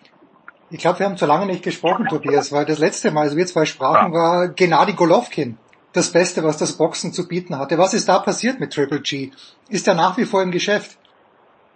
Der ist nach wie vor im Geschäft. Er hat ja eben den Kampf gegen, ähm, gegen äh, Canelo Alvarez und dann sind da ein paar andere Dinge passiert, hat sich jetzt von seinem langjährigen Trainer getrennt. Das war sehr überraschend, dass Abel Sanchez da auf einmal nicht mehr der ähm, Trainer sein sollte. Das war so eine so eine Ehe, wo man gedacht hat, dass die für immer hält und ähm, ja, auf einmal war das doch anscheinend zerrütteter, als man ähm, sich hat vorstellen können. Also da ähm, ist ein bisschen was passiert. Er hat jetzt gerade geboxt gegen einen gewissen äh, Gegner namens Rolls, den man dann auch nicht wirklich kannte. Das hat auch nur ein paar Runden gedauert. Vier, glaube ich, waren es insgesamt. Also ist so ein bisschen aus dieser, also unter der Wahrnehmungsgrenze eigentlich ein bisschen durchgerutscht momentan. Ähm, aber ähm, wird sicherlich da auch nochmal angreifen können oder angreifen dürfen. Es ist halt einfach schwierig, wenn du in Amerika die Sprache nicht sprichst auf Dauer. Okay. Ich meine, äh, das kann man, das kann man natürlich zu Canelo Alvarez auch sagen, aber der spricht immerhin äh, Spanisch und damit kann man ja sich doch noch einigermaßen ähm, dann auch ähm, zu verstehen geben. Das ist bei Gennady Golovkin ein bisschen schwieriger. schwieriger. Das war am Anfang irgendwie lustig, weil er dann immer diese Sachen gesagt hat, wie, ja, ich kämpfe Mexican Style. Das fanden die Leute lustig. Aber viel mehr an Vokabular ist da jetzt in den letzten Jahren auch nicht dazugekommen. Und das hilft dann, glaube ich, nicht äh, wirklich in der, in der Vermarktbarkeit. Ähm, und ähm, vielleicht hat man da ein paar Dinge am Ende ähm, übersehen. Es sind ja andere Stars nachgewachsen. Also es ist nicht so, dass wir im Boxen im Moment ähm, an der Spitze ähm, irgendwie schlecht ausgestattet werden. Da gibt es einen Errol Spence und da gibt es einen Lomaschenko ähm, und dann hast du auf einmal im Schwergewicht einen, der überraschenderweise einen Anthony Joshua entthront und ähm, da sieht man einmal mehr Mexiko stämmige Boxer, also stämmig in dem Fall ja äh, doppeldeutig bei Andy Ruiz. Das hat natürlich ähm, auch für einigen Wirbel gesorgt. Der Junge ähm, ist der erste ähm, ja, gebürtige Mexikaner oder Mexiko-stämmige Schwergewichtsweltmeister. Das ist, ähm, das ist natürlich Wahnsinn, dass das in dem Moment passiert und auch in der Art und Weise, wie es passiert ist, war so nicht vorhersehbar. Und das ist eigentlich das Schöne, dass man da im, im Sport, auch wenn wir zuletzt über Golovkin reden und jetzt über Canelo Alvarez vielleicht, ich hoffe, dass wir häufiger telefonieren als im letzten halben oder dreiviertel Jahr, aber dass man dann auch wieder noch ganz neue Namen hat, die wir jetzt auch vielleicht gar nicht auf der Liste haben. Wie ist dieses, dieser Sieg von Ruiz zustande gekommen? Hat den der Joshua gnadenlos unterschätzt, weil wenn man den Typen sieht, natürlich möchte man von ihm keine mitten ins Gesicht bekommen, gehaut bekommen, aber Joshua ist Boxer und dieser Kampf gegen Klitschko damals im Wembley Stadion war fantastisch. Wie konnte das passieren, Tobi? Ja, ich glaube, ich ähm, weiß auch nicht ganz genau, wie das passieren konnte. Also ich meine, dass der, dass der Ruiz hart hauen kann, das war bekannt, also demzufolge darf er ihn eigentlich nicht wirklich unterschätzt haben. Ähm, was ja, was überraschend ist, dass ein Joshua ähm, so ein bisschen auch vorm Kampf nicht wirklich so zuversichtlich wirkte, wie wie das ansonsten der Fall war. Keine Ahnung, was da, ob das vielleicht ein bisschen was damit zu tun hatte, dass er doch irgendwie gemerkt hat, hm, Vorbereitung lief nicht so doll und dann merkst du auf einmal am Kampftag, dass, dass man dann doch ein bisschen mehr, ich will nicht sagen Angst kriegt, aber sich doch ein bisschen mehr, äh, bisschen nervöser wird vor so einem Duell, als man es vielleicht eigentlich gewohnt ist. Der, ähm, dann, dann hat er viel falsch gemacht, also sich mit so einem kleinen Mann, der hart, äh, hart schlagen kann oder auch schnell schlagen kann und eben auch bereit ist, in den Schlagabtausch zu gehen, sich dann hinzustellen und eben diesen Schlagabtausch anzunehmen, das ist im Grunde der größte Fehler, den du machen kannst und das, da brauchst du auch keinen Weltklasse-Trainer dazu, der dir das erklärt, sondern das liegt eigentlich komplett auf der Hand. Das hat er ähm, alles vernachlässigt und dann am Ende natürlich viel zu offen reingegangen. Ich meine, er hatte ihn gut am Boden. Es sah dann so aus, als ob ein Joshua das doch in der dritten Runde dann irgendwie rumreißt.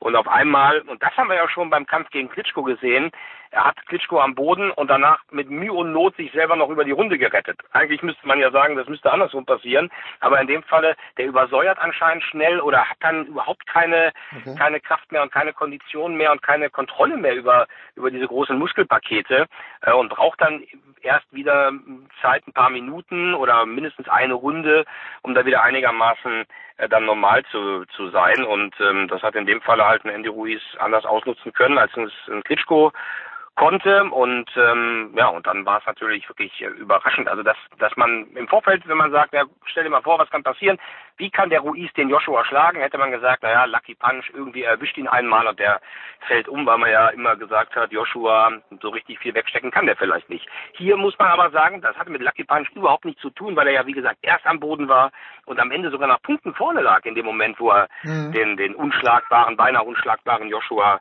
da entthront hatte. Das ist wirklich ähm, das ist schon sehr, sehr überraschend für mich. Dennoch nicht das, wird dann nachher immer die Frage gestellt, war das jetzt die größte Sensation, auch im Vergleich Tyson gegen Douglas?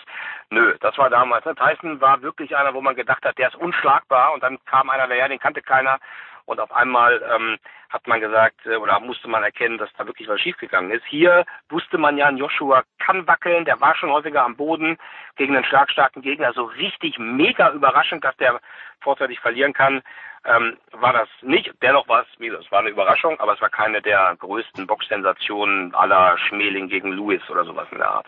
Es wird aber jetzt, wenn ich es richtig verstanden habe, zuerst mal einen Rückkampf geben, bevor sich Anthony Joshua wieder anderen Dingen zuwenden kann.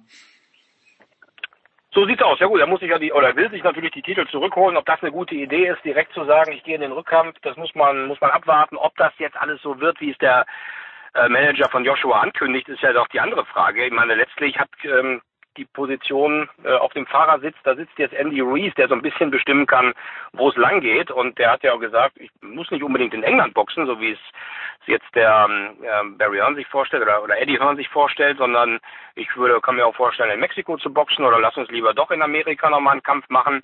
Ähm, also ob da jetzt Joshua wirklich so, wie es bislang der Fall war, ähm, diktieren kann, was passiert, mh, hm, ist halt ist halt schwer. Ich meine, klar, die Titel hat Ruiz und er kann wahrscheinlich auch schwer aus Verträgen raus, wenn da Rückkampfklauseln drin sind. In Amerika dürfte man sie gar nicht ausüben. Demzufolge kann der Kampf wahrscheinlich eher nicht direkt in Amerika mhm. stattfinden. Aber er kann natürlich sagen, ich meine, jeder weiß, dass er ihn geschlagen hat und jeder hat die Bilder im Kopf. Dann lege ich halt ein oder zwei Titel nieder.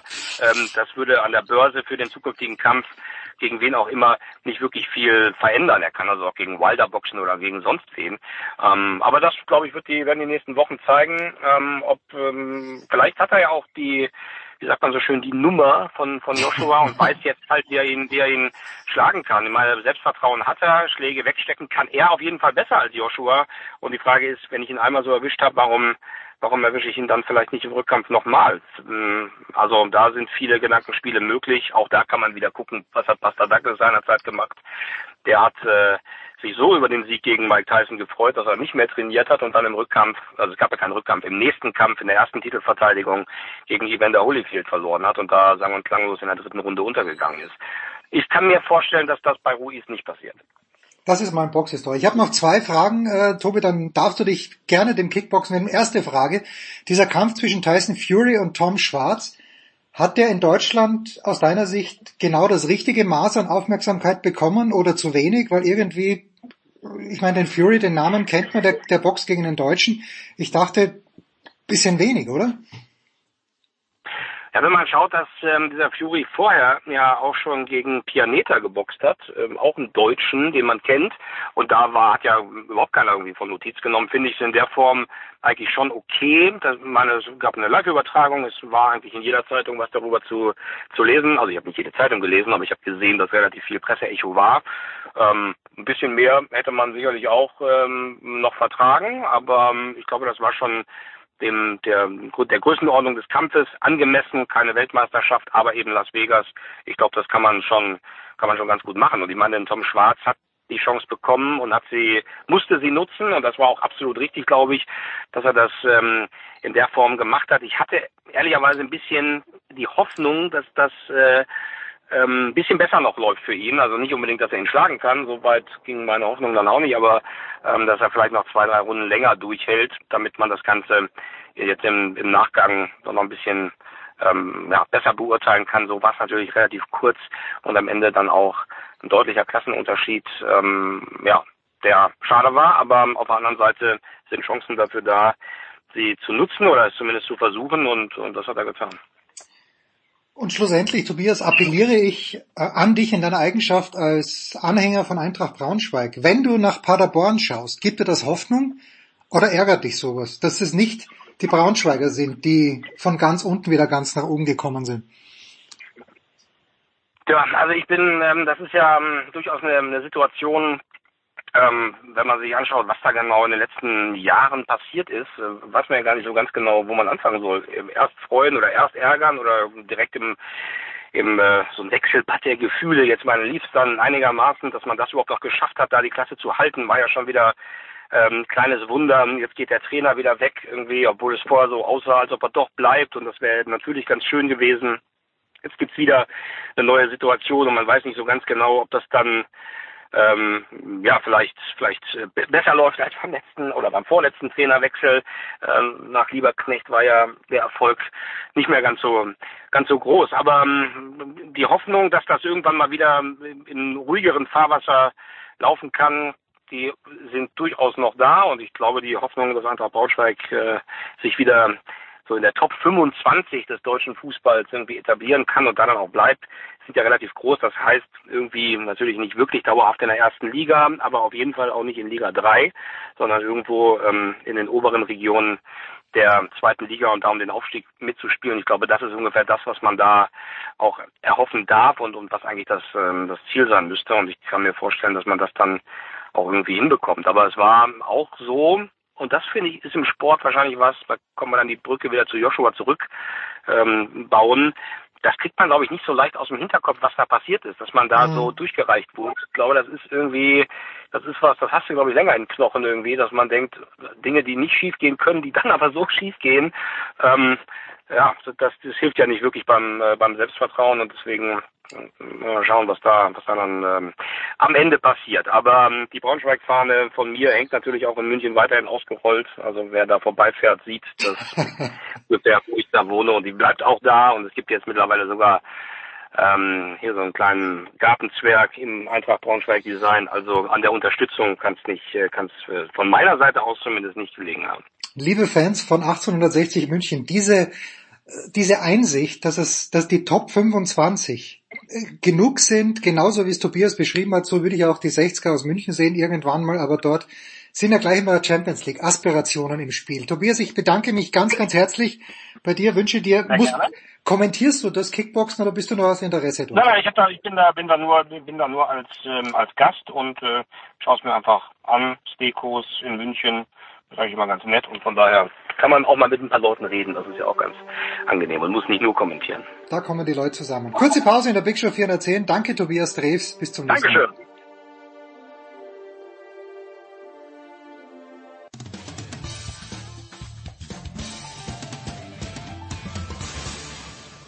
Servus, da ist der Martin Buchhüser und ihr hört sportradio360.de.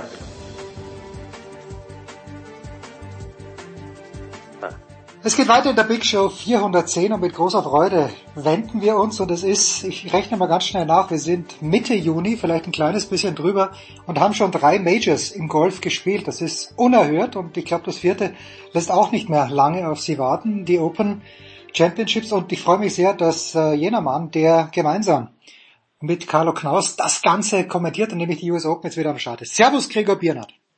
Ich grüße dich Jens. Gregor, pass auf.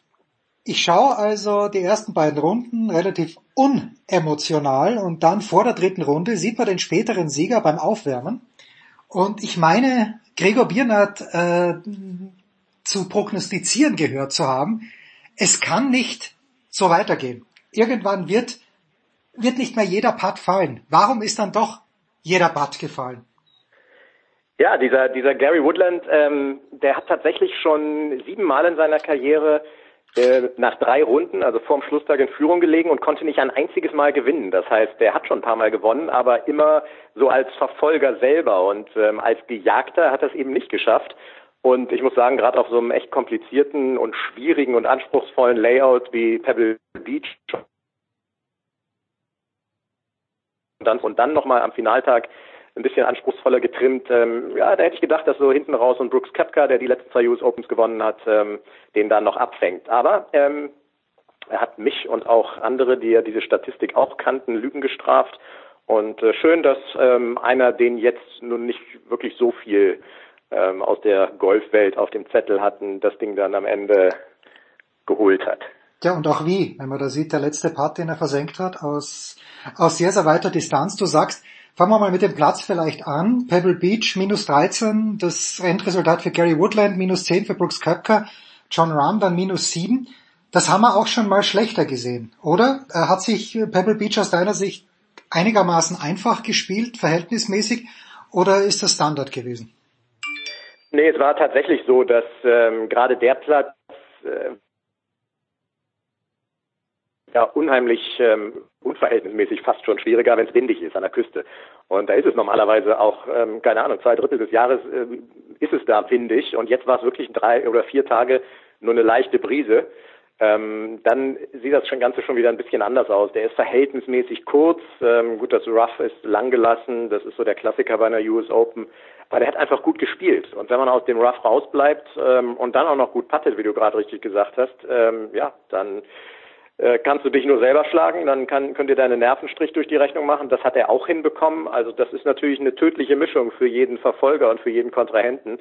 Ähm, wenn du nervenstark bist und einfach ähm, gutes Golf spielst, die, die Bälle auf der Bahn hältst, was bei einer US Open immer besonders wichtig ist, und am Ende hier und da auch mal ein paar Glück hast, äh, hast bei, bei Putz, da ist halt, der hat auch aufgehört mit einem mit einem langen Par-Putt auf seinem vorletzten Loch und dann nochmal einem längeren äh, Birdie-Putt einen Tag vorher. Und ja, das sind so Dinge, die sind zum Beispiel beim Martin Keimer ähm, sind die der Reihe nach nicht reingegangen und beim Gary Woodland sind sie reingegangen. Und das sind dann immer so die Unterschiede. Der eine gewinnt, der andere wird 30. Ja, genau, zu Martin Keimer kommen wir dann gleich noch. Ähm, es gibt äh, in den USA, wer schon mal sich ein Leihauto ausgeliehen hat und da geht, da steht auf dem Spiegel, glaube ich, Objects in the rear mirror appear to be bigger than they are. Wie auch immer. Ja. Jedenfalls, wenn du, wenn du Brooks Köpker hinter dir hast und der hat, glaube ich, korrigiere mich bitte, wenn ich falsch liege, von den ersten fünf Löchern am Sonntag vier Birdies gespielt. Da musst du dir eigentlich in die Hose machen. Eigentlich. Oder nicht? Ja, das, äh, das ist natürlich so. Vor allem, weil jeder weiß, was Brooks Köpker für eine ähm, für eine Major-Bilanz hat. Der hat jetzt irgendwie, keine Ahnung, fast die Hälfte seiner Majors, die er überhaupt gespielt hat, gewonnen, so ungefähr. Die letzten beiden US Opens gewonnen. Ist auch tatsächlich ähm, eine echte Kante. Also das ist äh, von der Statur her, fällt mir gerade kein anderer ein, der, der so eine, der so, so einen massigen Körper hat wie er, aber muskulös massig.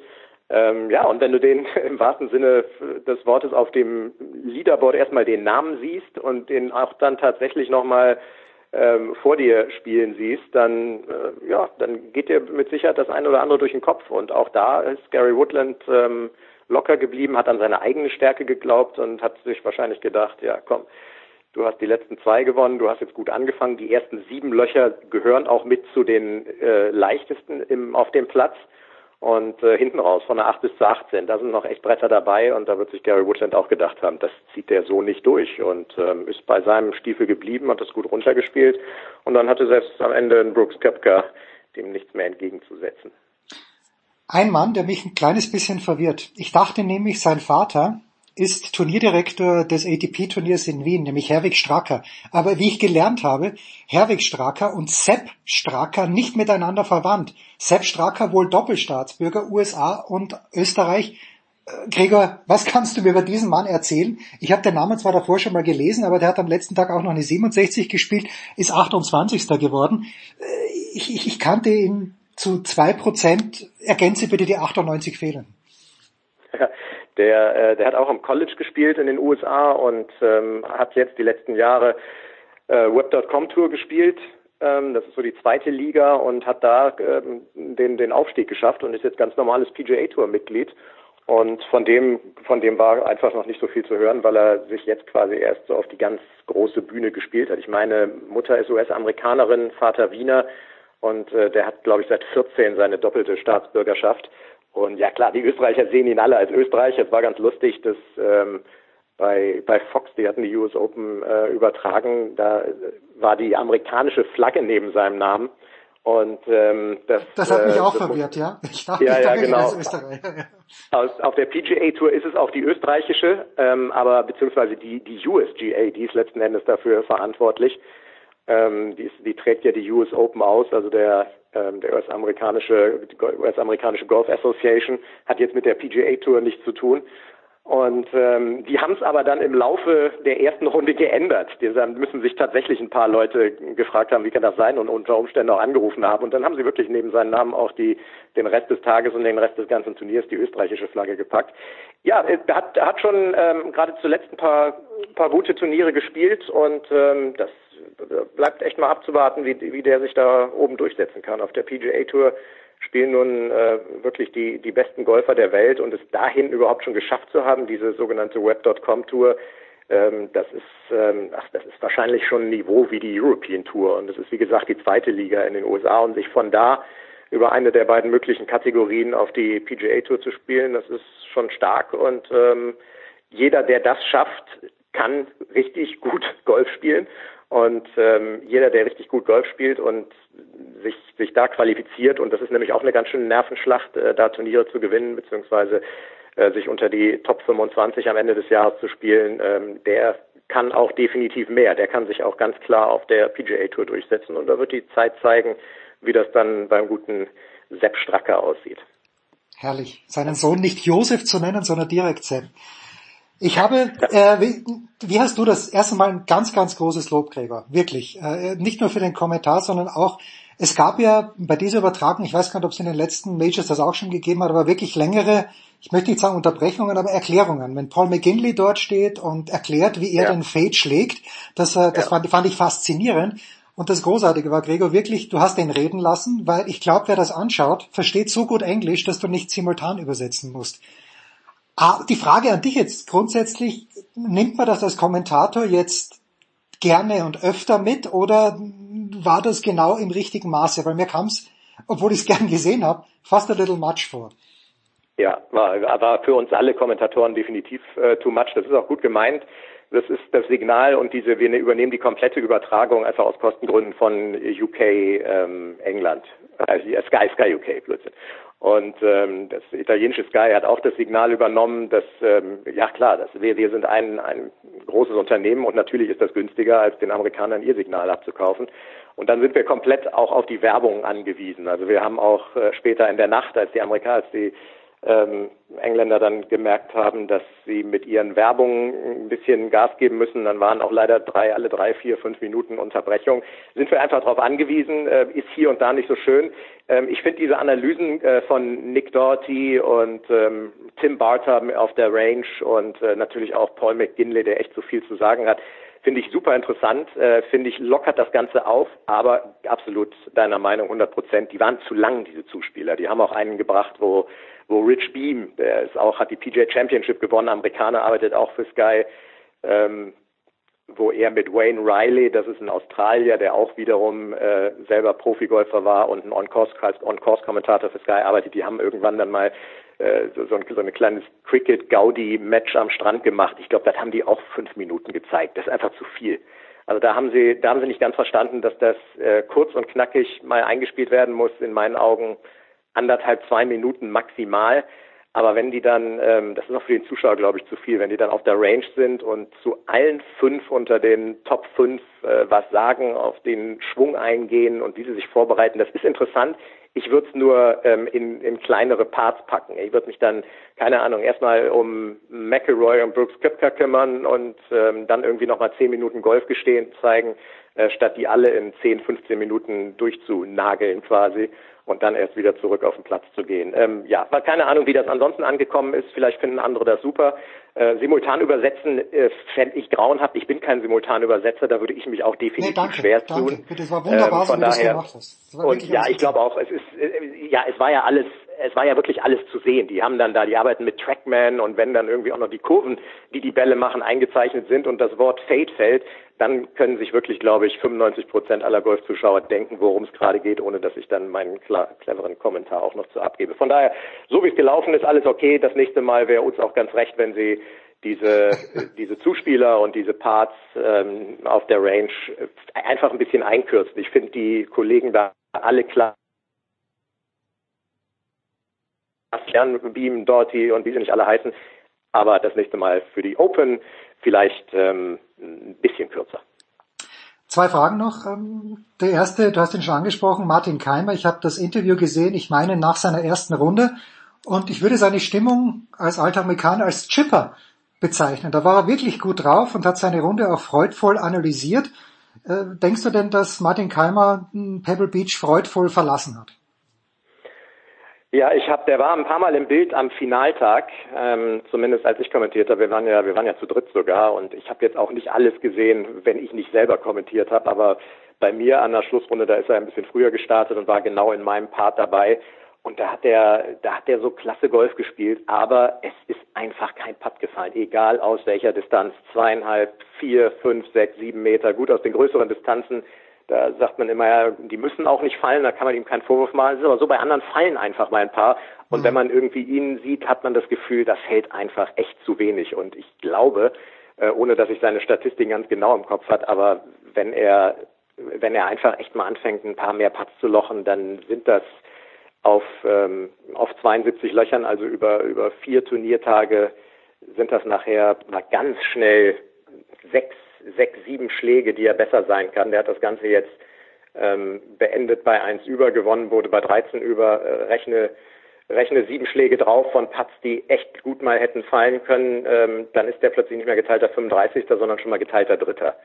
Und ich glaube, der muss sich über sein, über sein langes Spiel echt keine Sorgen und Gedanken machen. Ähm, der muss irgendwie doch mal so ein bisschen den, den Putter zum Glühen bekommen, denn auch die englischen Kollegen haben immer gesagt, Putter von Martin Keimer ist ice cold. Ja, das ist, das, man möchte viel, man möchte hören, dass seine Nerven eiskalt sind, aber leider nicht sein Pater. Ja. Nächste Woche, Gregor, abschließende Frage. Wir hatten auch äh, die Legende Günther Zapp für dieses Segment eingeladen, aber Günther ist so heiß, dass er in diesen Minuten schon in Eichenried ist. BMW International Open. Mh, wen werden denn die Deutschen, vor allen Dingen die bayerischen Golffans in der kommenden Woche zu sehen bekommen und wirst du auch kommentieren? Ja, ich bin ganz raus. Äh, Das ist ja diese Woche schon. Ich habe sogar eine Einladung bekommen zum Pro-Am-Turnier morgen am Mittwoch. Ähm, aber ich bin in Köln und ich habe echt einen, äh, einen sehr intensiven Sky-Monat Juli oder Sky-Monate Juli und August vor mir, wo ich fast jede Woche kommentiere. Auch äh, richtig äh, feine Good for you, sage ich. Good for you. Ja, good for you, genau. Das ist bei mir immer so, ich bin dann äh, fern der Heimat äh, in meiner kleinen Münchner Bude, aber auf der anderen Seite ver verdiene ich mein Geld damit. Also da bin ich immer so ein klein bisschen hin und her gerissen, viel, viel unterwegs zu sein. Aber klar, es ist der Job und das ist auch alles in Ordnung so. Aber die BMW International Open, die kommentiert ähm, in dieser Woche Carlo. Und ähm, ach ja, das ist das ist wie immer, hat BMW da ein feines feines Feld zusammenbekommen. Da spielen zum Beispiel also Garcia äh, spielt mit, der startet gleich mal früh am Donnerstag um 8.30 Uhr, mit Andy Sullivan spielt er und Brandon Stone. Äh, das ist schon mal schon mal ein Hochkaräter, der da ja auch schon so seine seine Erfolge gefeiert hat. Bernd Wiesberger ist da mit Max Kiefer und Lee Westwood. Das finde ich an den ersten beiden Tagen die großartigste Partie. Die starten um 13.30 Uhr am Donnerstag und dann am Morgen ähm, am Freitag, dann ist Alex Noren da, mittlerweile auch ein großer, der auf der Mhm. PGA Tour spielt, Matthew Fitzpatrick, Rafa Cabrera Bello, haben alle die US Open mitgespielt, sind eingeflogen worden. Also das ist ein, ähm, das ist ein klasse Turnier. Und äh, da kann man sich, da kann man sich wirklich drauf freuen. Jonathan Vegas ist ein ähm, PGA Tour Star mittlerweile, mehrfacher Gewinner da. Den haben sie für sich gewinnen können. Der wird da auch mit von der Partie sein. Und ähm, da lohnt sich auf jeden Fall, äh, wenn man unten aus der Gegend kommt oder wie auch immer, auch eine etwas längere Fahrt in Kauf nimmt, äh, das Turnier mal zu besuchen. Das ist immer sensationell organisiert mit dieser Hospitality Area, wo man sich auch mal hinsetzen kann, essen kann, trinken kann und trotzdem am Bildschirm das Spielgeschehen begleitet. Der Platz ist nicht so anstrengend zum Gehen für Zuschauer, relativ eben und man hat aber gute Positionen, um den Spielern wirklich nahe zu kommen. Also das ist einfach äh, eins der eins der großen älteren European Tour Turniere, ein Klassiker und ähm, da kann man sich absolut drauf freuen. Machen wir auch. Äh, ob ganz Hamburg oder vielmehr alle HSV-Fans jetzt schon zittern, weil Ron-Robert Zieler zurück nach Hannover gegangen ist, das werden wir Gregor Biernat dann in seinem sehr, sehr anstrengenden Monat Juli bei Sky fragen. Gregor, ich bedanke mich ganz, ganz herzlich. Wir machen eine kurze Pause in der Big Show 410.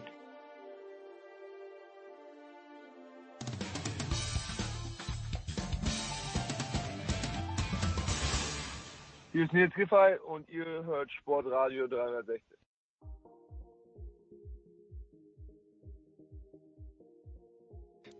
So, der schönste Teil der Big Show 410 steht an, denn ich werde jetzt mal eine Viertelstunde still sein und übergebe an das Trio aus der GFL. Das ist zum einen natürlich Nicolas Martin, GFL TV und Radio, dann Andreas Renner, der Zone und eben auch GFL TV und von der Draft.de. Christian Schimmel, Nicola, was soll ich sagen? Ich war am letzten Samstag in Stuttgart. Ich bin dann, ich möchte sagen, überstürzt nach Hause gefahren.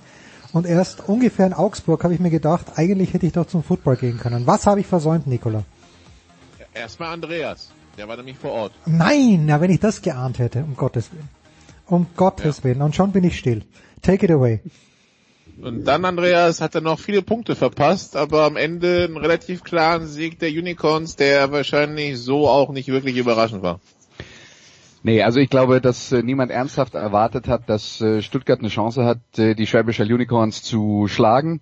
Ähm, das Hinspiel in Schwäbisch Hall endete 63-13, jetzt war es 63-21 äh, kann man sagen, Stuttgart hat sich ein bisschen verbessert. Es gab tatsächlich einen Unterschied im Spiel äh, zum Spiel vorher, der, der äh, bemerkenswert war. Im Spiel vorher war zur Halbzeitpause schon alles entschieden und Schwäbisch Hall hat wirklich die komplette zweite Halbzeit mit der zweiten Garnitur gespielt. Und diesmal haben sie die Starter bis ins vierte Quarter auf dem Platz lassen müssen, weil die Sache eben doch noch nicht so hundertprozentig klar war. Ähm, das würde ich jetzt mal als kleinen Teilerfolg äh, für Stuttgart verbuchen. Was man gesehen hat, ist, die Scorpions können tatsächlich mit ihrer Offense äh, auch gegen die besten Verteidigungen der Liga und aktuell ist das Schwäbisch Hall, zumindest nach Gegenpunkten, ähm, äh, ordentlich Punkte erzielen und hätten eigentlich noch mehr machen müssen. Es war halt war halt ein bisschen schade. Man hatte den Eindruck, sie haben die ersten anderthalb Quarter gebraucht, um die Nervosität abzulegen. Das war im Prinzip wie das Spiel äh, in, in Frankfurt vor zwei Wochen, wo Universe auch viele unnötige Fehler gemacht hat äh, im ersten, in den ersten anderthalb Quartern und äh, Schwäbisch Hall ist, die sind wie eine Maschine, ja, die, die kommen raus und machen Touchdown und dann kriegen sie wieder einen Ball, dann machen sie einen Touchdown und dann kriegen sie nochmal einen Ball, dann machen sie wieder einen Touchdown und dann ist eigentlich schon rum. ähm, ja, aber Christian, es bleibt nach äh, Woche 8 die, die Stuttgarter eine der positiven Erscheinungen dieser Saison. Ja, zu 100 Prozent. Und ich meine, sie haben jetzt zwei Niederlagen auf dem Konto stehen. Die sind beide, beide gegen die Unicorns. Ich würde jetzt mal behaupten, das wird in dieser Saison noch ein paar mehr Mannschaften im Süden passieren. Und äh, wie gesagt, ich, ihr habt es ja auch im, im, Kommentar erwähnt, du, du und Sebastian, äh, Playoffs. Warum nicht? Platz drei, warum nicht? Vielleicht mal Frankfurt attackieren, warum nicht? Wobei ich ja persönlich aus Frankfurt überhaupt nicht, überhaupt nicht schlau werde, so. Aber äh, äh, das ist eine, ist eine tolle Saison, die Stuttgart bis dato spielt, aber sie müssen es jetzt natürlich auch, äh, auch in den Spielen, wo es dann wirklich um, um Playoff-Platzierungen geht, bestätigen. Dass Hall dann außer Reichweite ist, dürfte niemanden überraschen. Was genau verwirrt dich denn an Frankfurt? Naja, also ich war jetzt am, am Sonntag bekanntermaßen äh, nicht footballtechnisch eingespannt mhm. und eigentlich hat deren Offense komplett stagniert und dann sehe ich jetzt halt, äh, A, ich habe dann erstmal den Score gesehen dann habe ich natürlich mir den Spielbericht angeschaut und habe dann ein bisschen mit euch gesprochen und dann sehe ich, hey, die können ja auf einmal laufen. Und dann frage ich mich halt, war das jetzt eine, eine Explosion oder haben sie was verändert gegen Ingolstadt? weil auf einmal dann 63 Punkte zu machen und irgendwie zur, zur Pause mit den Backups drauf zu spielen, die dann halt auch nochmal drei Touchdowns macht, ähm, das war bis jetzt halt so nicht gewohnt. Und ich meine, wir haben ja schon auch ein paar Spiele zusammen gemacht. Das war ja bis jetzt eher eine, eine stagnante Offense in vielen Bereichen. Laufen ging gar nicht über weite Teile. Und jetzt habe ich zwar Ingolstadt auch in, in Marburg gesehen und das war jetzt vielleicht auch nicht die, die beste Leistung, aber ich hatte jetzt schon den Eindruck, dass da auch ein paar Sachen besser gelaufen sind auf Frankfurter Seite.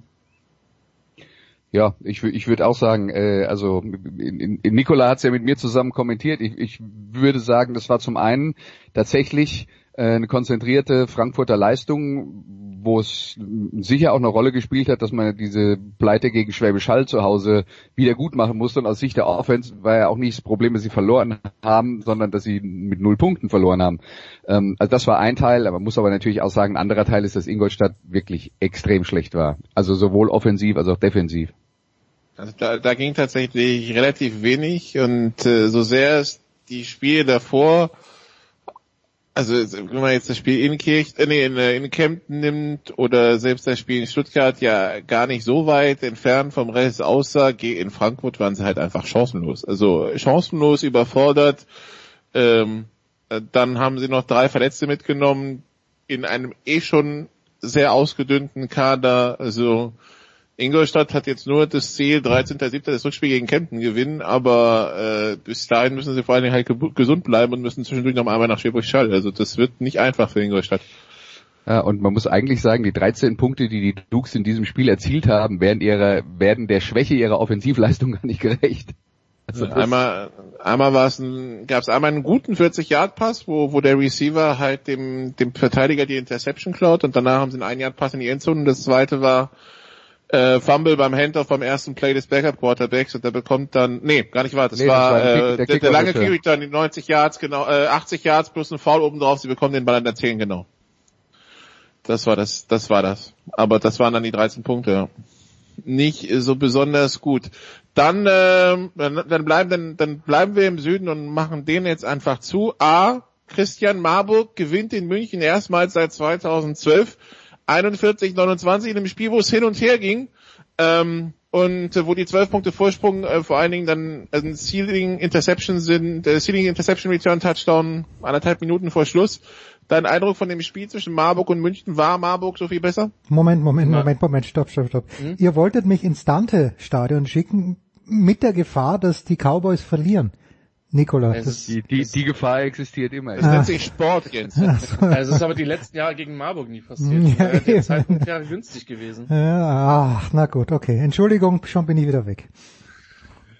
Also mein Gefühl war, dass, dass Marburg das Spiel eigentlich über fast die komplette Distanz kontrolliert hat. Ähm, was sie so ein bisschen rausgebracht hat, war dieser, der, der Pick 6 von Sullivan, den er halt in der Doppeldeckung wirft. Das ist halt so irgendwie, also es ist, also ich halte Sullivan für einen der besten oder der besseren auf jeden Fall Quarterbacks in der Liga. Aber der hat halt echt immer einen dummen Wurf drin. Meistens. Gegen, gegen Ingolstadt, glaube ich, hat er keinen richtig krassen Fehler gemacht. Aber so. Doch, er hat ein, einmal nach hinten die eine Endzone geworfen.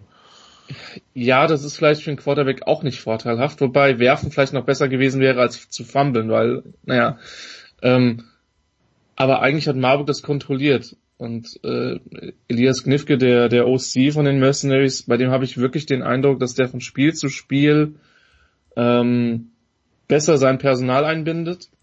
Ähm, und München hatte da relativ wenige Antworten. Und dann Marburg konnte sogar laufen. Auch das ist ja in den letzten Wochen nie, nie wirklich passiert. Und äh, München hat sich extrem schwer getan. Sie haben versucht, den, den Lauf zu, zu etablieren. Das hat selten geklappt die Marburger Secondary ähm, hat insofern ein bisschen besser ausgesehen, weil sie den Safety TJ Can jetzt sehr oft auf Cornerback aufgestellt haben, was glaube ich echt eine sehr gute Idee ist, weil also es gibt glaube ich bessere Safeties in der Liga, ähm, auch Non-R-Safeties in der Liga als ihn, ähm, aber er hat halt eine gewisse Physis und dann schaffen sie es halt nicht, das Spiel zu closen, dann verletzt sich, äh, verletzt sich der, der R-Lineback McKevern, ähm, auch wenn Marvin Rutsch auch an alter Wirkungsstätte ein super Spiel gemacht hat. Und dann ist München tatsächlich nochmal rangekommen. Ähm, waren auf Seiten der Cowboys, glaube ich, einfach zu viele Unzulänglichkeiten. Und äh, von Marburg muss man wirklich sagen, ich meine, die haben jetzt auch keine, keine Mannschaft, wo sie jetzt auswärts zu jedem Spiel mit 50 Leuten hinfahren, aber Ähm, das, was am Anfang der Saison echt ein Riesenproblem war, das Thema Execution, das haben sie in den letzten beiden Spielen gegen Ingolstadt und in München echt gut hinbekommen. Und die sind in der Form auf jeden Fall ein Kandidat für Platz 4 Minimum. Was die Marburger halt auch gemacht haben, ist, sie haben den gefährlichsten Münchner Receiver Jalen Zachary mit Doppeldeckung rausgenommen. Und die Cowboys haben dann äh, ja mit, mit ihren ihrer zweiten, äh, zweit- und drittbesten Waffe, die sind immer noch ganz gut, Kai Silbermann und äh, Maxim Soujean ähm, mussten die dann halt im Passspiel agieren. Ähm, die haben auch ihre Plays gemacht, die haben auch ihre äh, Punkte gemacht, aber es waren eben nicht so viele, wie man äh, befürchten muss, wenn Zachary zwei oder drei von diesen langen Dingen anfängt. Aber das große Problem für München bleibt aus meiner Sicht weiterhin das mit Abstand schlechteste Laufspiel der Liga. Also die haben ja überhaupt keine Entlastung fürs Passspiel. Und wenn du gar keine Entlastung fürs Passspiel hast und gar keine äh, äh, Basis durch durch das äh, Running Game, dann wird's halt wirklich schwer, konstant Offense zu spielen. Dann äh, dann dann wird's eben so ein bisschen Hit and Miss, mal mal klappt's, mal klappt's nicht. Und äh, das ist aus meiner Sicht die das größte Problem, das die Cowboys Offensive haben. Das sie schon jetzt schon im zweiten Jahr haben.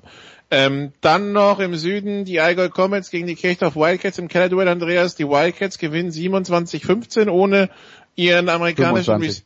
27, 25, ja. Ähm, sie gewinnen ohne den amerikanischen Receiver Robert Ruiz. Die Comets mit zwei Defense Scores, ein Touchdown und ein Safety und anscheinend hat man sich das in Allgäu jetzt im Allgäu lang genug angeschaut und hat sich jetzt doch entschieden, Calvin Stitt, den Quarterback, den britischen auf die Bank zu verbannen und einen amerikanischen zu holen. Ja, das war ein Spiel mit 74 Passyards waren es, glaube ich, für die äh, Allgäu Comets. Das ist schon schon ein Wort und kein positives. Ähm, also ich, ich glaube, die Erkenntnis, die sich jetzt in Kempten durchgesetzt hat, ist, die Chance, dass wir absteigen, ist sehr realistisch, wenn wir so weitermachen wie bisher.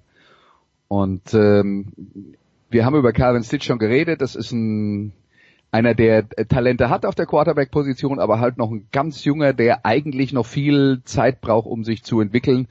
Und äh, sie haben jetzt mit Rally Yeldell einen neuen Quarterback geholt, die Alga Comets, der, wenn ich das jetzt so interpretiere, bei dem, was ich über ihn gelesen habe, und zugegebenermaßen viel war es nicht, aber dann ist das eine erfahrenere Version von Calvin Stitt, aber die Erfahrung macht dann vielleicht eben auch den Unterschied aus. Ähm, damit man dann solche Spiele wie gegen die wahrlich nicht berauschend guten Kirchdorf Wildcats dann eben auch mal wieder gewinnt.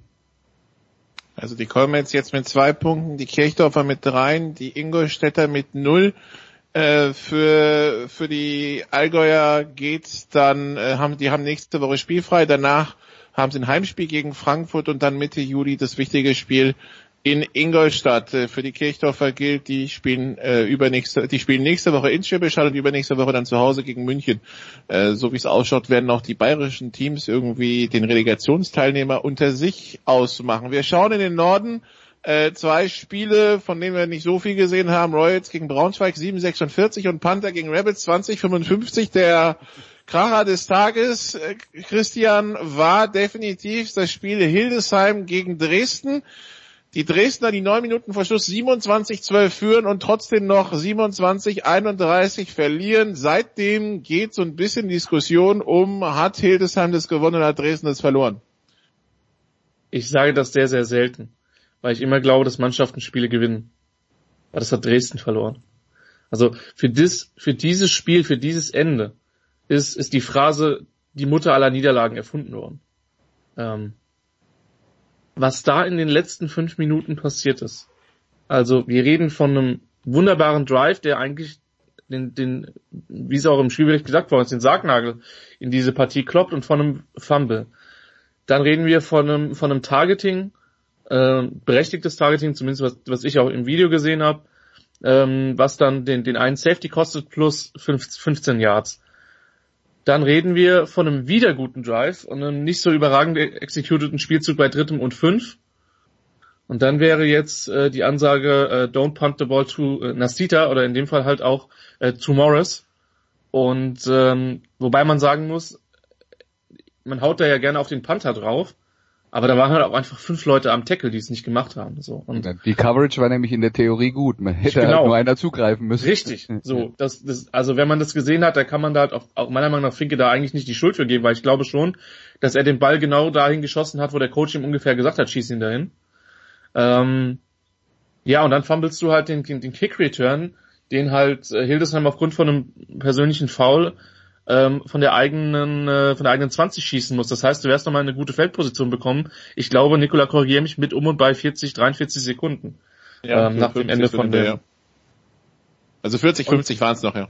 Ja, also ich meine, es gibt ja bei, es gibt ja diese berühmten Win Probabilities, ähm, die man dann in der NFL immer hat. Ähm, ich will jetzt keinen Saints-Fan aus den, aus den Löchern locken, aber äh, wenn man, wenn man da halt mal, ich möchte, da würde mich wirklich interessieren, wo dieser Graph gewesen wäre.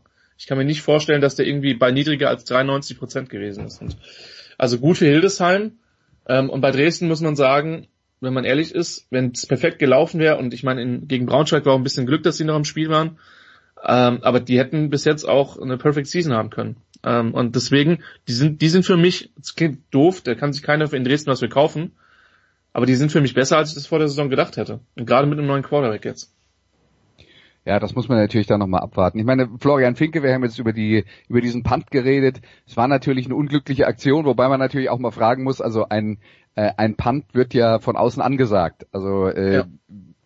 Und äh, so wie die Coverage war, muss man befürchten, dass es nicht seine Idee war, dahin zu kicken, sondern dass er die Ansage bekommen hat, dahin zu kicken. Ähm, aber er hatte natürlich noch ein 39 Yard Field Goal, das er verschossen hat Ende der ersten Halbzeit und äh, Beginn der zweiten Halbzeit lässt er einen Punt Snap fallen und muss dann auf den Ball fallen und gibt dann dem Gegner Ballbesitz an der Monarchs 31. Das waren halt auch noch zwei andere satte Fehler von ihm. Also er hatte schon kein äh, grandioses Spiel. Ja, aber was was man bei der Sache halt immer wieder im Hinterkopf behalten muss, ist, wenn man über äh, Hildesheim redet, was, was Dresden ja zum ersten Mal geschafft hat. Gerade in der ersten Halbzeit, aber auch äh, später dann noch. Die haben denen ja wirklich ganz viel offensiv weggenommen. Und Hildesheim ist immer wieder angerannt, die haben ein paar Yards gemacht, dann sind sie irgendwo hängen geblieben, haben viele vierte Versuche versucht auszuspielen ähm, äh, und, und haben das nicht geschafft. Aber diese Offense ist halt auch so gut, dass wenn du denen die Tür auch nur ein bisschen aufmachst, dann bist halt selber schuld. Tja. Und am Ende also das 31-27 für Hildesheim, die jetzt Andreas ungeschlagen zu den ungeschlagenen Lions fahren. Äh, die Lions, die, die, sich jetzt, die sich dieses Jahr auf Laufen und Defense konzentrieren, ähm, ja, laufen, verteidigen, das schafft in, das schafft Hildesheim halbwegs, die Passverteidigung ist vielleicht ein bisschen fraglich. Das Spitzenspiel am Samstag in Braunschweig im Eintrachtstadion um 18 Uhr, was erwarten wir da? Ja, ich bin sehr gespannt, weil äh, du, sagst, äh, Braunschweig konzentriert sich auf das Laufspiel. Ich habe so den vagen Verdacht, dass die sich nicht äh, absichtlich auf das Laufspiel äh, konzentrieren, sondern weil der Rest halt nicht funktioniert, das äh, Werfen des Balles. Äh, jetzt äh, haben sie in Potsdam äh, gespielt und ich hätte, ich würde gerne ein bisschen was über dieses Spiel erzählen, aber für GFL TV haben wir leider kein Bildmaterial bekommen. Ich habe also nichts gesehen, außer äh, dass es zwischendurch mal im dritten Quarter 41-0 für Braunschweig stand. Ähm, aber dann sehe ich halt auch so Sachen wie Brandon Cornett, der Quarterback der Lions, 5 von 11 für 162 Yards. Also sie haben nicht viel versucht mit dem Pass, aber wenn sie es probiert haben, dann ging's ja. Äh, aber das Receiving Core, die haben jetzt gespielt mit Kiai, mit Hilgenfeld, mit Schumann, mit Holz. Das ist eigentlich gut äh, und dann fehlen noch Römer und Bollmann. Ähm, Bollmann weiß ich nicht genau, aber Römer war auf jeden Fall verletzt es ist, ich verstehe immer noch nicht, warum das Passspiel von denen nicht funktioniert. Christian, was erwartest du von dem Spitzenspiel? Die Rückkehr von Casey Taylor ins alte Wohnzimmer übrigens. Ich erwarte ein gesundes Maß an Härte. ich glaube da, ich glaube da, äh, da wird es auf jeden Fall abgehen und ich denke schon, dass die, dass die Braunschweiger äh, Defense, zumindest die, die Leute, die schon ein paar Jahre sind, Casey nochmal ganz gerne mit dem, mit dem äh, schönen Rasen im Eintrachtstadion in Verbindung bringen möchten. Also da gehe ich mal schon von aus, zumal wir alle wissen, wenn, wenn, wenn man Terrio ein bisschen rausbringen kann, dann wäre man ihn äh, ein bisschen wehtut. Ähm, könnte bei idealem Verlauf das beste Spiel der Saison werden, aber ich glaube tatsächlich fast, dass, äh, dass die Lions nicht mit der Offense von Hildesheim mitspielen können. Ich glaube, Hildesheim wird 35 machen in Braunschweig. Boah, jetzt mache ich mich in Braunschweig beliebt, aber es ist egal. Ähm, dafür werde ich ja hier nicht bezahlt, das dafür. Ähm, Wofür wirst du eigentlich bezahlt hier königlich und fürstlich? ja, genau. Fühl, das führe ich besser nicht weiter aus, Jens. Äh, sonst äh, frage ich mich, wo meine Zeit in den letzten paar Jahren äh, geblieben ist. Ähm, ich glaube, dass der Hildesheim gewinnt mit 10. Und äh, weil, also wir haben es ja gesagt, normalerweise muss man die in Shootout ver verwickeln. Jetzt ist die Frage, kann Braunschweig die Defense-Leistung der Monarchs ähm, äh, duplizieren? Und daran glaube ich noch nicht. So, und deswegen, also es wird auf jeden Fall ein Knaller. Also das Spiel sollte man sich, wenn man irgendwie Zeit hat, also A, hinfahren oder B, im Stream schauen. Ähm, weil das wird, und sind wir mal ehrlich, das sind jetzt die beiden ungeschlagenen Mannschaften im Norden, da geht's um die Nordmeisterschaft, ganz banal. Also ich glaube jetzt nicht, dass also ich, es und vor allen Dingen dann darum, Schwäbisch Hall auf dem Weg in den German Bowl aus dem Weg zu gehen. Ich weiß nicht, hat Braunschweig schon mal in Hall gespielt? Nee, ne? Nee. Ja, also wäre doch auch mal eine nette Halbfinalkonstellation. Die, das ist das die die zweitbeste Offense gegen die zweitbeste Defense. Die beste Offense sieht die beste Defense nur im Training, das ist nämlich Hall. Ähm, Andreas, bisher hatten wir ja bei bester Offense gegen bester Defense des Öfteren mal die Überhand bei der Defense. Das stimmt, ähm, wobei ich äh, trotzdem bei Christian bin und sage, also die 31 Punkte, die Dresden jetzt gegen Hildesheim äh, abgegeben hat, das ist für mich schon, also angesichts dieser Offense fast das, ähm, das optimale Ergebnis, mit dem man als, äh, als, als Gegner rechnen kann. Also ich denke auch, man muss offensiv gegen Hildesheim über vier Touchdowns produzieren, wenn man eine Chance haben will, äh, das Spiel zu gewinnen. Also ich glaube, vier Touchdowns, äh, da, da gehen dann die Invaders eigentlich nach Hause und sagen, heute war man nicht gut. Und äh, das wird ihnen nicht so oft passieren, glaube ich. Aber ich lasse mich gerne vom, vom Gegenteil überraschen. Die, die Dresdner, wie gesagt, haben das, äh, haben das klasse gemacht am äh, vergangenen Wochenende defensiv. Und jetzt müssen wir dann halt mal gucken, was, äh, was Braunschweig da zu bieten hat. Ja, wenn, aber, aber also es ist halt, ich, ich, ich glaube, wir werden mehr von der Lions Pass-Offense sehen müssen als zuletzt, wenn die das gewinnen wollen. Wir schauen es uns an, Nikola, oder? Ja, also Jens, ich bin im Stadion, du auch? Äh, wann denn? In Hildesheim meinst du? Nee, Braunschweig, Samstag 18 Uhr. Ja, Braunschweig, Samstag, Entschuldigung, der Flug ist schon gebucht. Ich weiß zwar nicht wohin, aber da, da sind wir natürlich Hannover, Hannover würde ich vorschlagen. Ah, Hannover, okay. Und dann natürlich mit Leihauto. Ich erinnere mich, ja, ich war mal bei Wetten das in Braunschweig. Das war eine, eine einschneidende Erfahrung. Um mit meinem lieben Kollegen Michael Mittermeier zu sprechen, wenn man durch die Stadt geht, weiß man, warum es Braunschweig und nicht Grünschweig heißt. Aber das ist nur, das war nur die Anmerkung von Mittermeier. Nee, also Christian stellt sich dann in die gleiche Ecke wie Jens, wenn, wenn irgendwann mal Braunschweig über den Weg läuft. Ja, ja genau. Gut. Jens und mich verteidigen. Ich brauche dann, ich brauche dann gute Pass Protection und generell Protection. Apropos Braunschweig. Apropos Braunschweig, da bleiben wir jetzt gleich. Äh, nach einer kurzen Pause in der Big Show ist tatsächlich schon Nummer 411 mit dem größten Braunschweig-Fan, den ich kenne, mit Tobias Dreves. Danke Nicola, danke Andreas, danke Christian. Kurze Pause.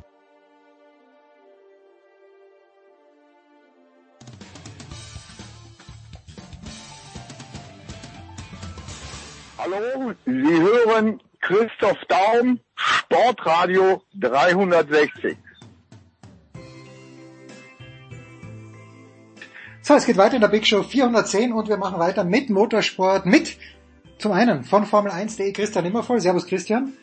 Hallo Jens, servus. Und äh, zum anderen mit Stefan The Voice Heinrich. Servus The Voice. Ich grüße euch. Ja, Christian. Stefan Ehlen hat ein kleines bisschen die Luft rausgenommen letzte Woche und hat uns alle zart, aber bestimmt nach diesem doch aufregenden Rennen in Montreal für das kommende Wochenende in Frankreich auf eine Prozession vorbereitet. Kannst du uns ein kleines bisschen mehr Hoffnung auf ein spannendes Rennen geben? Um, ja, auf ein spannendes Rennen schon. Also ich glaube nicht, dass Mercedes in, in Paul Ricard auf und davon fahren wird, beziehungsweise wenn, dann würde mich das sehr überraschen. Ich sehe sie allerdings schon äh, und deswegen nur halb positiv meine Antwort wahrscheinlich äh, in der Favoritenrolle. Also äh, Paul Ricard oder Le Castellet war schon im vergangenen Jahr eines von drei Rennen, wo diese Reifen mit den dünneren Laufflächen, über die wir auch hier schon gesprochen haben, ja. eingesetzt wurden und das hat Mercedes damals schon äh, sehr geschmeckt. Also die haben letztes Jahr schon das Rennen gewonnen Allerdings hat Sebastian Vettel damals ja auch die Kollision am Start mit Valtteri Bottas gehabt. Das heißt, so genau wissen wir nicht, wie stark Ferrari damals vielleicht gewesen wäre. Jetzt sind die Lektionen vom Vorjahr für dieses Jahr sowieso nur bedingt anwendbar. Ähm, ich glaube aber eins, ich glaube, dass Sebastian Vettel eine ganz gute Portion Wut im Bauch haben wird und das kann äh, für einen Rennfahrer, wo es auch darum geht, dass er die Aggressivität so ein bisschen abrufen muss, äh, auch was Beflügelndes sein. Ich glaube nicht, dass das negativ sein muss, dass die Nachwehen von Montreal sozusagen. Ähm, und Ferrari hat ein Update gebracht. Sie sagen zwar selbst, dass das nicht die, die ganz große Riesengeschichte ist, die jetzt äh, das Kräfteverhältnis umdrehen wird, ähm, aber es ist ein bisschen was. Ich glaube, es wird, es wird enger werden. Ich glaube nicht, dass Ferrari äh, Mercedes aus eigener Kraft schlagen kann, so wie das in Montreal der Fall ist oder Fall war, wo sie ja eigentlich das ganze Wochenende ein bisschen stärker waren. Aber ich glaube schon, dass sie so dran sind, dass sie vielleicht, wenn ein paar Dinge zusammenkommen, eine Chance haben. Stefan, diese Updates, was, was ist ein Update? Kommt da eine neue Software? Kommen neue Teile, die dann ein bisschen äh, eine neue Kette, eine neue Radelkette, dass das geschmeidiger wird? Was ist eigentlich so ein Update? Weil das machen ja alle Teams wahrscheinlich. Das ist der Wettbewerb, äh, der Wettbewerb, Entwicklungswettbewerb, der in der Formel 1 absolut entscheidend ist. Ähm, nicht unbedingt das Geschehen auf der Strecke allein ist es, sondern du musst dranbleiben. Das ist eine Frage der Ressourcen und auch da haben die drei Top-Teams, äh, also Mercedes, Ferrari und Red Bull natürlich ganz klar die Nase vorn. Die haben mehr Manpower, die haben mehr Ingenieure, äh, die haben andere Facilities, andere Möglichkeiten dort, Teile in relativ kurzer Zeit zu entwerfen, zu entwickeln, zu testen und dann auch einzusetzen. Und das ist dieser äh, übliche 14-Tage-Rhythmus äh, in der Formel 1.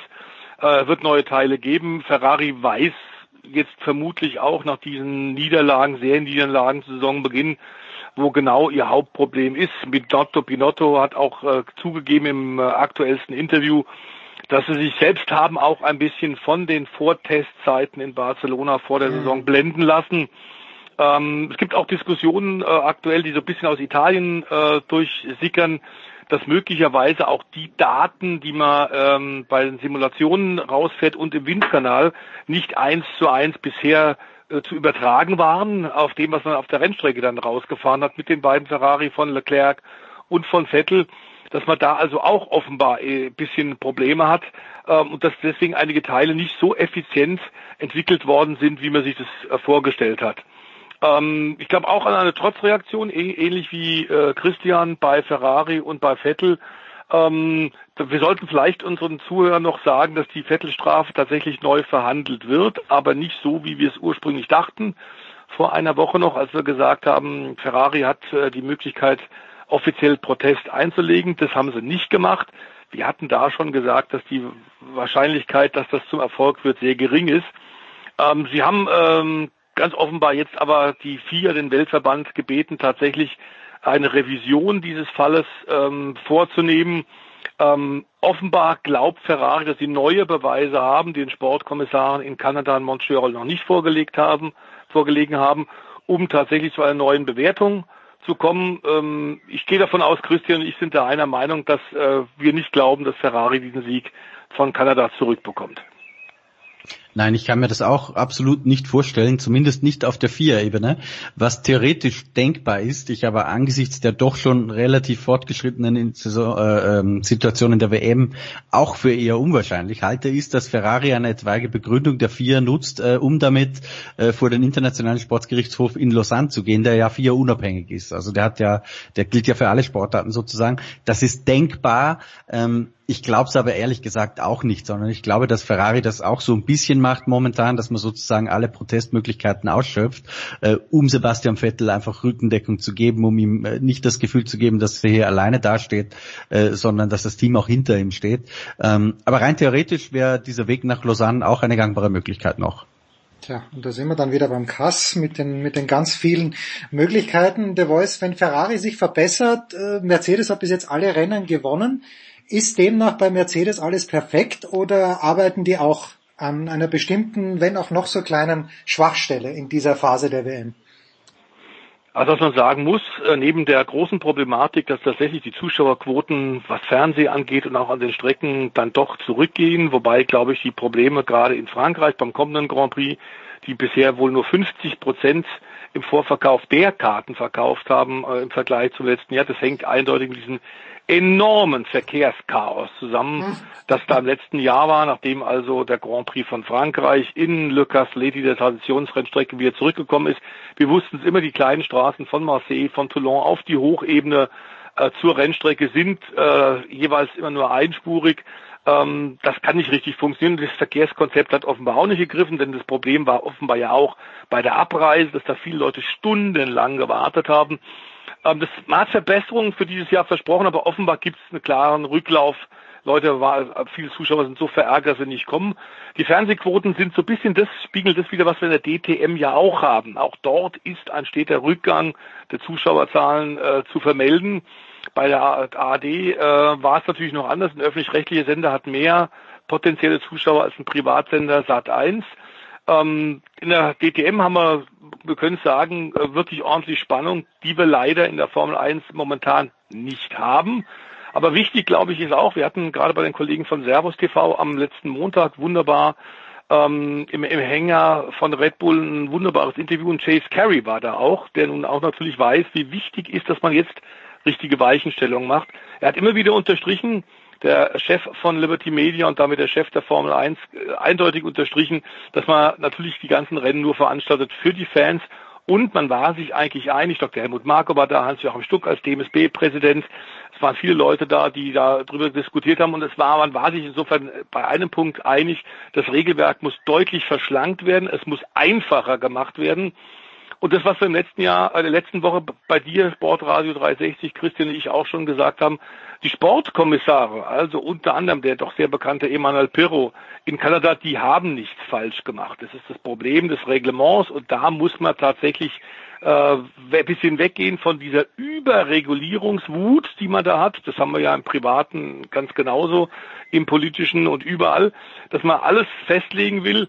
Da muss man ein bisschen weggehen. Und das hat im Übrigen auch äh, Toto Wolf gesagt. Er sagt, wir müssen wieder dann ab 2021 doch bemüht sein, sportlich dahin zu kommen, dass wir wieder hartes Racing haben und wirklich packende Zweikämpfe. Denn nur so bleiben die Zuschauer. Ja, und äh, Sebastian Vettel hat ja gesagt, er würde gern wieder ein bisschen mehr Action für den Fahrer haben. Das geht alles zurück. Wenn Vettel jetzt mit der Wut im Bauch fährt, Christian, wie geht denn Renault den Heim Grand Prix an? Äh, ortest du auch da besonderen Druck? Also vom Ergebnis her ist es ja nicht schlecht gelaufen in Montreal, aber ganz grundsätzlich kann Renault ja eigentlich nicht zufrieden sein. Das ist vollkommen richtig, genauso wie du sagst, weil auch wenn Montreal jetzt gemessen an dieser Saison mhm. äh, aus Renault-Sicht ein Fortschritt war, sind die nicht da, wo sie eigentlich hinwollen, weil die wollten dieses Jahr aufschließen zu den drei Top-Teams äh, in ihrem ursprünglichen Mehrjahresplan. Da sind sie noch sehr, sehr weit weg davon.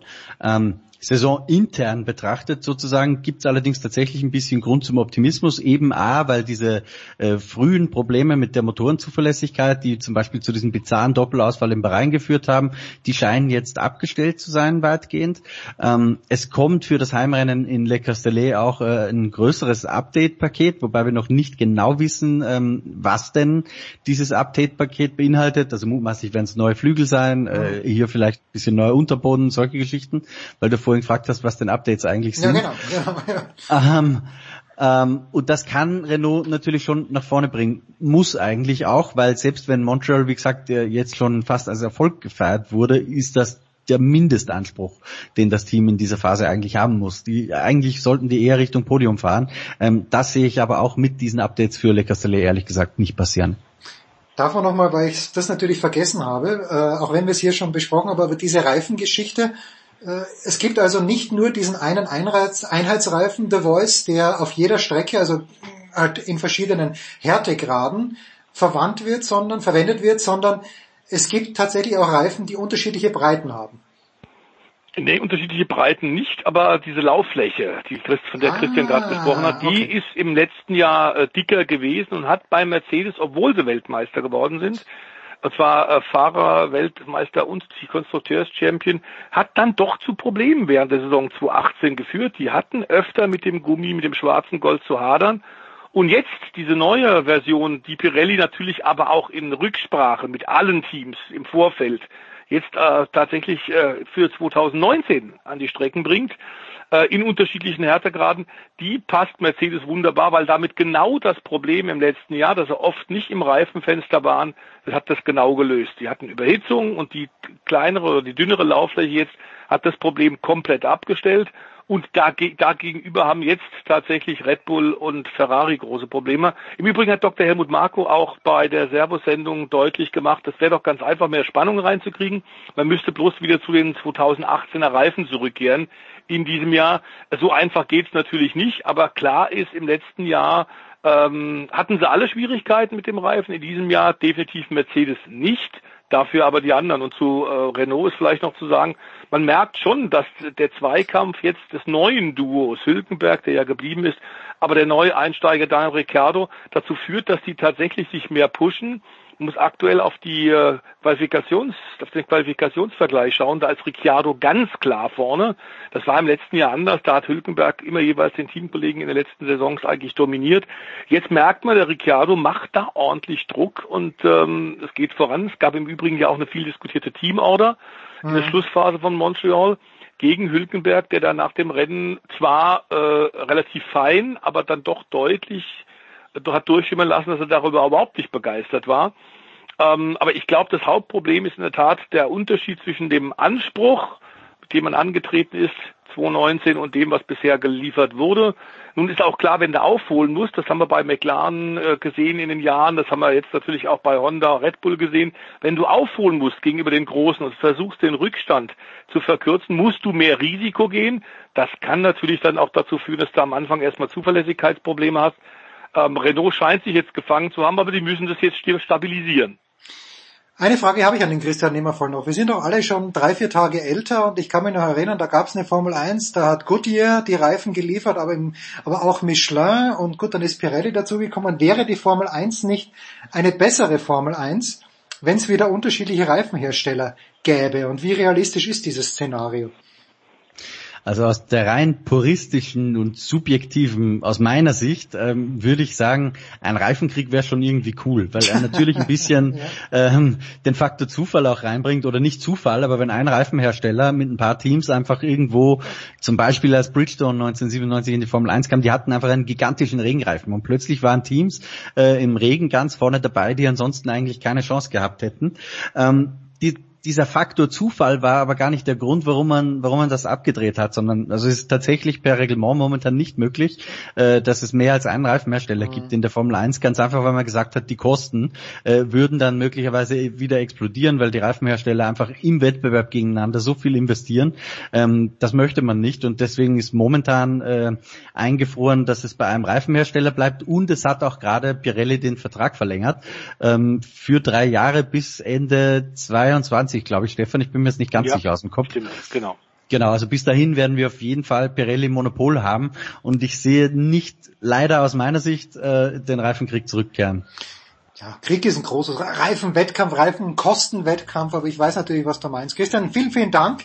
Wir werden auf diese Runde, die bei Servus TV zusammengesessen hat oder ist am vergangenen Montag, ich habe nämlich auch reingeschaut, werden wir gleich zu sprechen kommen. Christian, dir vielen Dank, wir machen eine kurze Pause und dann sprechen wir über den Rest des Motorsports.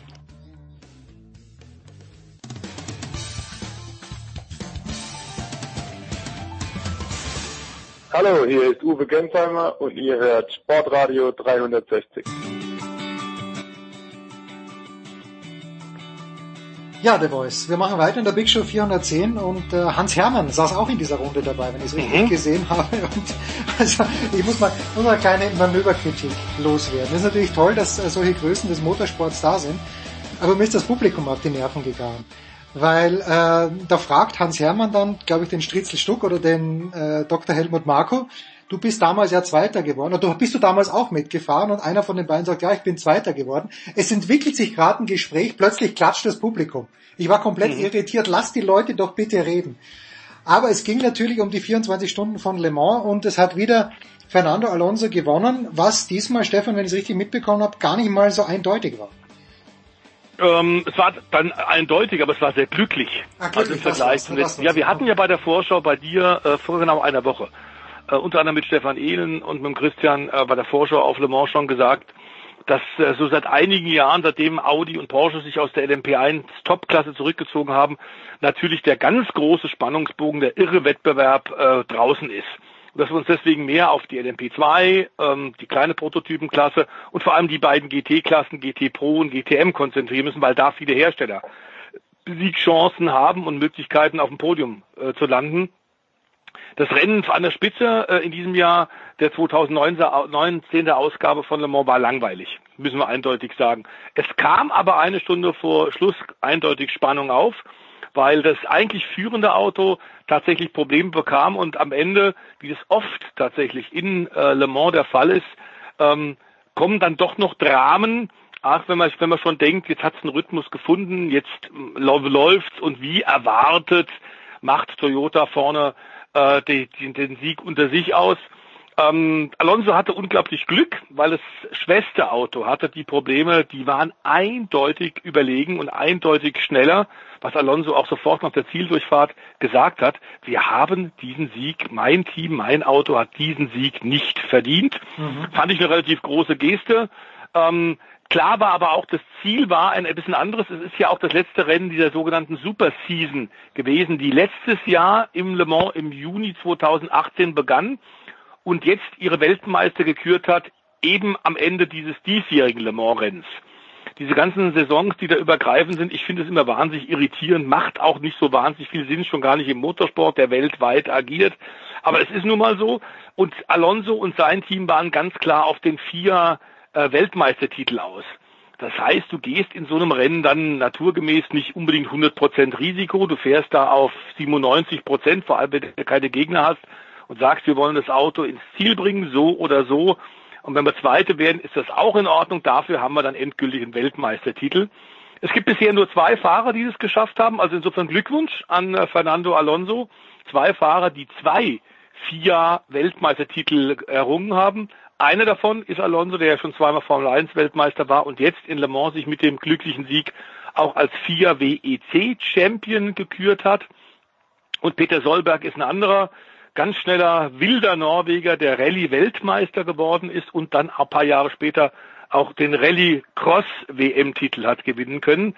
Also im Automobilbereich gibt es wirklich nur zwei, die das bisher geschafft haben. Das ganz große Ziel bei Alonso bleibt aber nach wie vor Du weißt es, die Motorsport Triple Crown haben wir bei dir oft erwähnt und da muss er natürlich dann im nächsten Jahr, im nächsten Mai sein Glück noch bei den 500 Meilen von Indianapolis versuchen. Ja, das hat äh, Hans-Joachim Stuck ja auch nochmal so dargelegt. Für alle, die es nicht wussten, also wortwörtlich hat er dich zitiert, wo er gesagt hat, ja, Grand Prix von Monte Carlo, 24 Stunden von Le Mans und eben die Indy 500. Ich weiß nicht, also an diesem Wochenende, ich war in Österreich und habe äh, sehr viel Servus TV geschaut, oder zumindest mehr als sonst und habe auch die MotoGP in Catalunya, äh, Grand Prix de Catalunya gesehen. Ich weiß nicht, ob du das gesehen hast, Stefan, aber da gab es mhm. ja gleich zu Beginn, und ich glaube Dovizioso war der böse Bube, aber gab es gleich ein Big One. Und dann war es für Marc Marquez. War Jorge Lorenzo. Ah, Lorenzo war es. Und dann war es aber für, äh, für, für Marc Marquez natürlich ein leichtes. Ich hatte kurz den Eindruck, dass einer der Fahrer, äh, ich bin mir nicht sicher, ob es vielleicht der Vinales war, kurz davor war, dem anderen eine zu kleben. Äh, mhm. Das war eine, ist das für dich eine normale Rennsituation gewesen oder war das schon einfach ein Fehler, den Lorenzo nicht machen darf? Also dafür, wenn man davon ausgeht, dass der Lorenzo auch x-mal schon Weltmeister war, äh, würdest du sowas in der Anfangsphase eines Rennens nicht erwarten, denn du gewinnst kein Rennen in Runde 1, in Kurve 3 oder wo auch immer. Mhm. Das ist Quark. Aber man muss die persönliche Situation von Lorenzo verstehen. Der ist äh, tatsächlich ja nach Jahren bei Yamaha und bei Ducati, wo er jeweils sehr erfolgreich war, nun zu Honda gekommen, hat er dann die Petrosa für 2019 ersetzt und hat insofern ein bisschen die Höchststrafe, muss da gegen den Serienweltmeister des Übertalent Marc Marquez antreten, der dort Platzhirsch ist beim Repsol Honda Werksteam. Jeder Ingenieur kennt ihn, jeder Mechaniker mhm. schraubt sich die Seele aus dem Leib für den Marquez, weil der für Erfolg steht.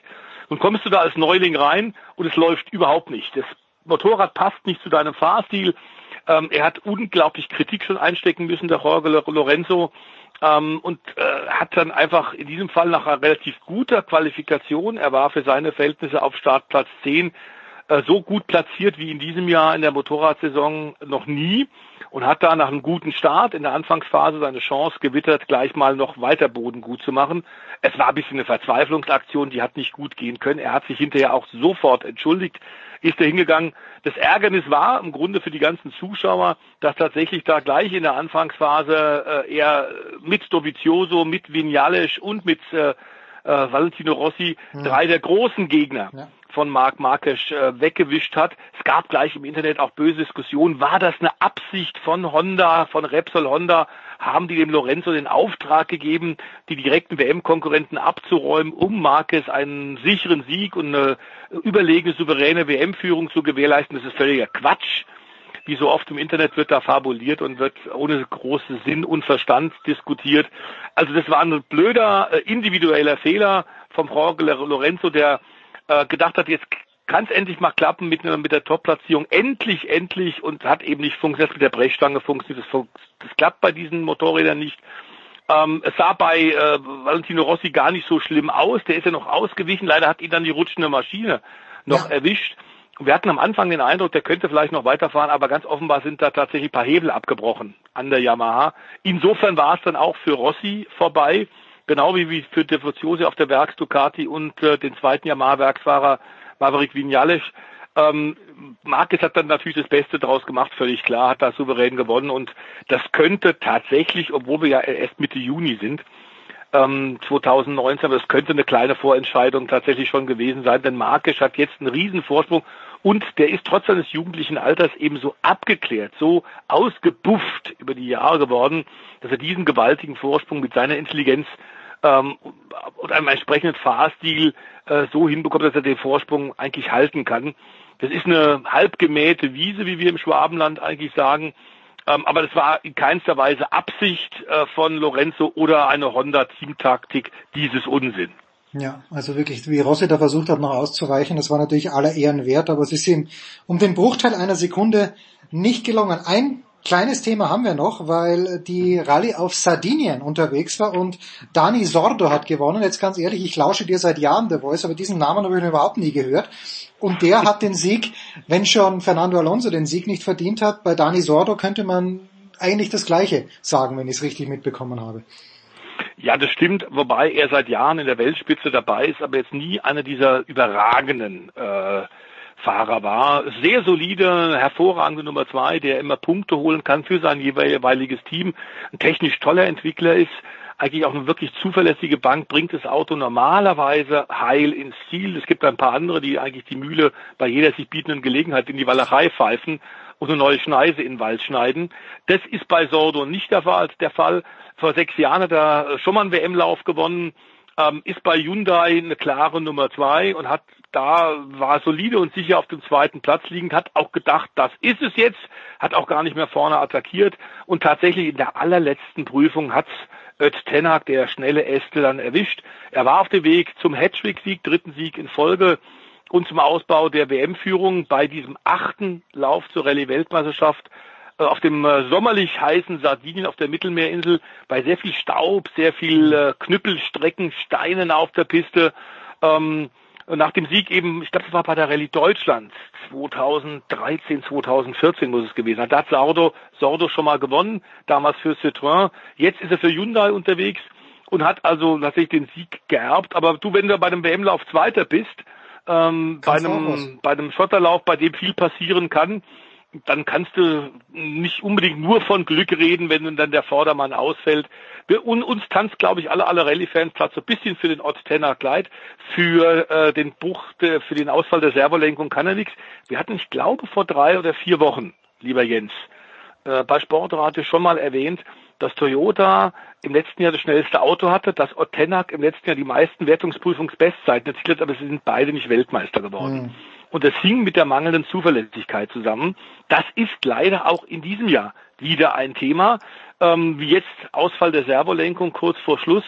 Ähm, mit dem sicheren Sieg in greifbarer Nähe, da ging es noch ein paar Kilometer, die Tenak hätte fahren müssen. Ähm, es nützt nichts. Ähm, to finish first, you first have to finish. Also um als erster bewertet zu werden, musst du überhaupt auch dann ankommen. Und Zuverlässigkeit gehört im Rallye-Sport genauso dazu. Neben Speed. Und äh, manchmal sind, das hängt jetzt nicht nur im Motorsport zusammen, das wirst du von anderen äh, Sportarten auch kennen, äh, manchmal sind eben im Sport Glück und Pech Geschwister und in diesem Jahr musste es leider jetzt bei dieser Rallye Sardinien Tenner leidvoll erfahren. Er ist aber noch WM-Spitzenreiter. Für die Spannung der Weltmeisterschaft war das gut, denn ähm, dadurch äh, ist auch der Ausfall nach einem der seltenen Fahrfehlern von Ogier ähm, hat sich jetzt nicht so dramatisch ausgewirkt. Es ist alles eng beieinander. Und es wird ja dann nach der Sommerpause unter anderem mit der Deutschland-Rallye auch weitergehen. Das heißt, für Spannung im weiteren Rallye-WM-Verlauf ist wirklich gesorgt. Ja, und das sind mal auch für mich ähm, neue Namen, aber Ott Tenak habe ich natürlich jetzt auch schon aus deinem Munde öfter gehört. Der Voice, ich danke dir ganz, ganz herzlich. Wir machen eine kurze Pause in der Big Show 410 und schauen wir mal, wo es uns dann hintreibt in unserer kleinen, sympathischen Familienshow.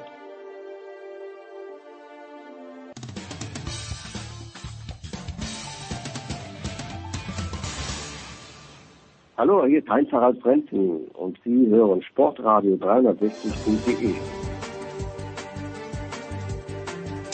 Es geht weiter in der Big Show 410 und ich freue mich sehr. Wir haben ein paar Wochen Ruhe gelassen nach dem Ende der DEL, aber wer sind wir, dass wir Franz Büchner auf ewig Ruhe lassen würden? Grüß dich, Franz.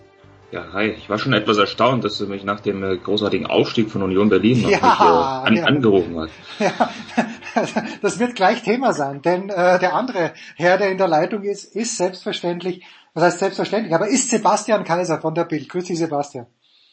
Hallo, guten Morgen. Über Union Berlin, Franz, sprechen wir gleich, aber wir müssen zuerst Sebastian fragen, auch weil Dörr, unser lieber Hörer, gefordert hat. Wie war das Konzert der Spice Girls? Wie hast du das, den Abend erlebt, wie, wie die Nacht danach? Sebastian, erzähl ein kleines bisschen. Ganz Deutschland wartet darauf. ja, das nehme ich an. Ja, es war genial. Also ähm, äh, ich habe gestern, äh, ich habe mit heute früh schon mit einer Freundin gesprochen, die war gestern bei den Backstreet Boys, also ist ebenfalls so in die alten Zeiten zurückgefallen. Und äh, wir haben so, habe ich den Eindruck gehabt, dieselben Gefühle gehabt. Also es war fantastisch, es waren 70.000, es war dieser ähm, ja super Crowd mit dem Wembley Stadion. Ähm, es hat also alles gestimmt.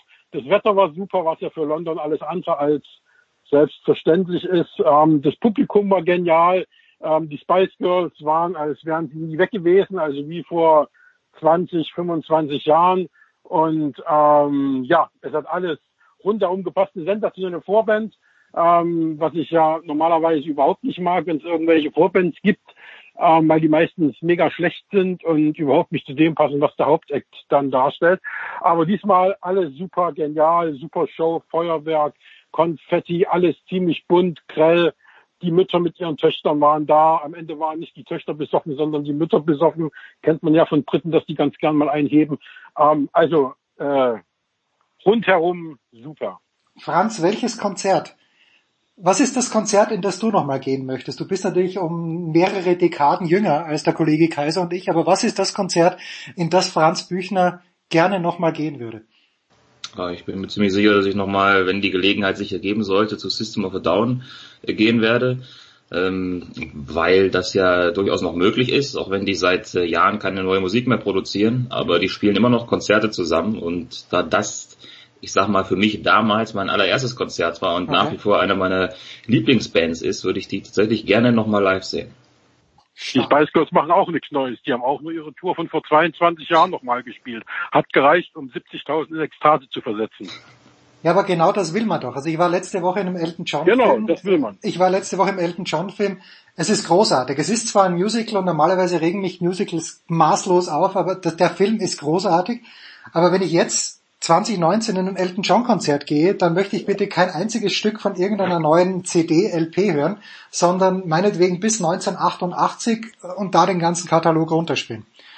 So schaut's aus. Franz, Sebastian schaut ein kleines bisschen kritisch auf die Trans erstmal Gratulation, Franz Aufstieg über die Relegation, was mich doppelt freut, weil ich die Relegation scheiße finde, aber schön, dass es Union Berlin geschafft hat.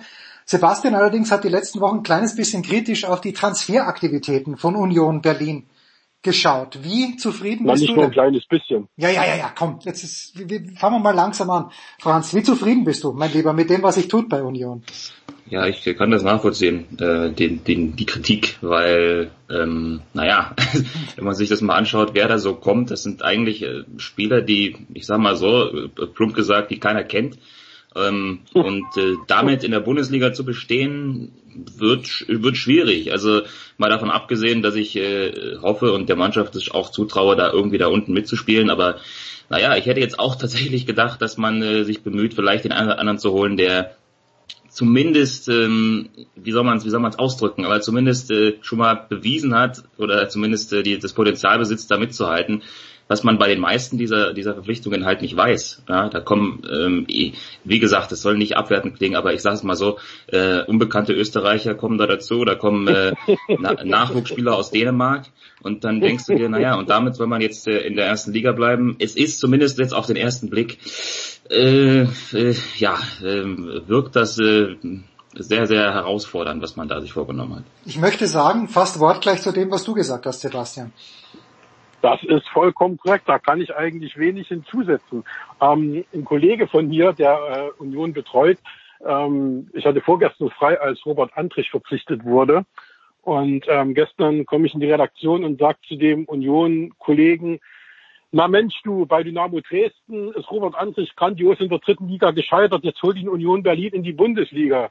Und der Kollege antwortete mir, als ich das gehört habe, dass Robert Andrich kommt, war für mich klar, Union steigt ab. Ich glaube, besser kann man es nicht ausdrücken. Union muss echt aufpassen, dass es keine Rolle äh, übernimmt wie ähm, Kräuter Fürth vor, keine Ahnung, sieben, acht Jahren, die auch niemanden geholt haben, wo man sagt, Mensch, da passiert was und die dann auch sang- und klanglos abgestiegen sind.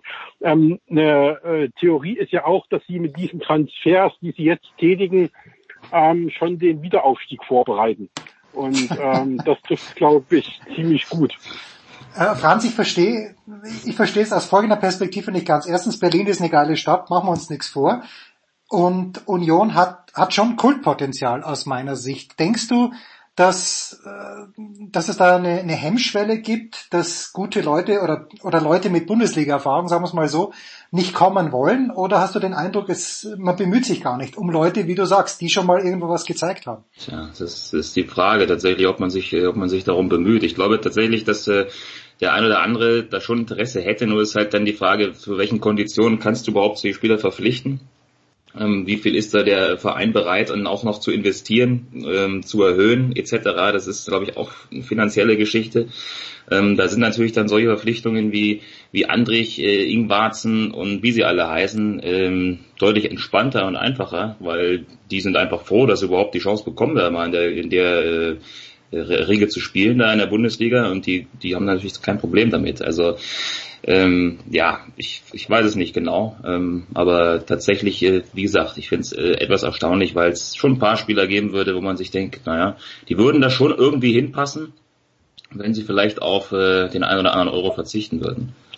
Jetzt haben wir beim letzten Jahr gesehen, Sebastian, äh, beim ersten FC Nürnberg. Ich hatte den Eindruck, natürlich, die sind dann am Ende abgestiegen, aber es waren drei, vier Spiele, die extrem knapp waren, wie ich fand. Wenn die in die andere Richtung gehen, dann steigt Nürnberg nicht ab und die haben ja auch wenig Budget gehabt. Dieses Modell, dass ich mit einer eingespielten Mannschaft antrete, ich bin jetzt vielleicht zu 80 Prozent skeptisch, aber nicht zu 100 Prozent. Glaubst du denn tatsächlich, Sebastian, dass das nicht funktionieren kann? Ich glaube, dass es über eine Saison nicht funktioniert. Also ich kann mir schon vorstellen, dass aufgrund des Kaders und aufgrund des Namens Union Berlin in den ersten Spielen, wenn nicht gar in der ersten Halbserie, maßlos unterschätzt wird und dass dann natürlich schon das ein oder andere Pünktchen auf dem Konto landet, ähm, an das Union jetzt noch gar nicht denkt und man sich dann äh, am Ende der Hinrunde über einen zwölften Platz freut.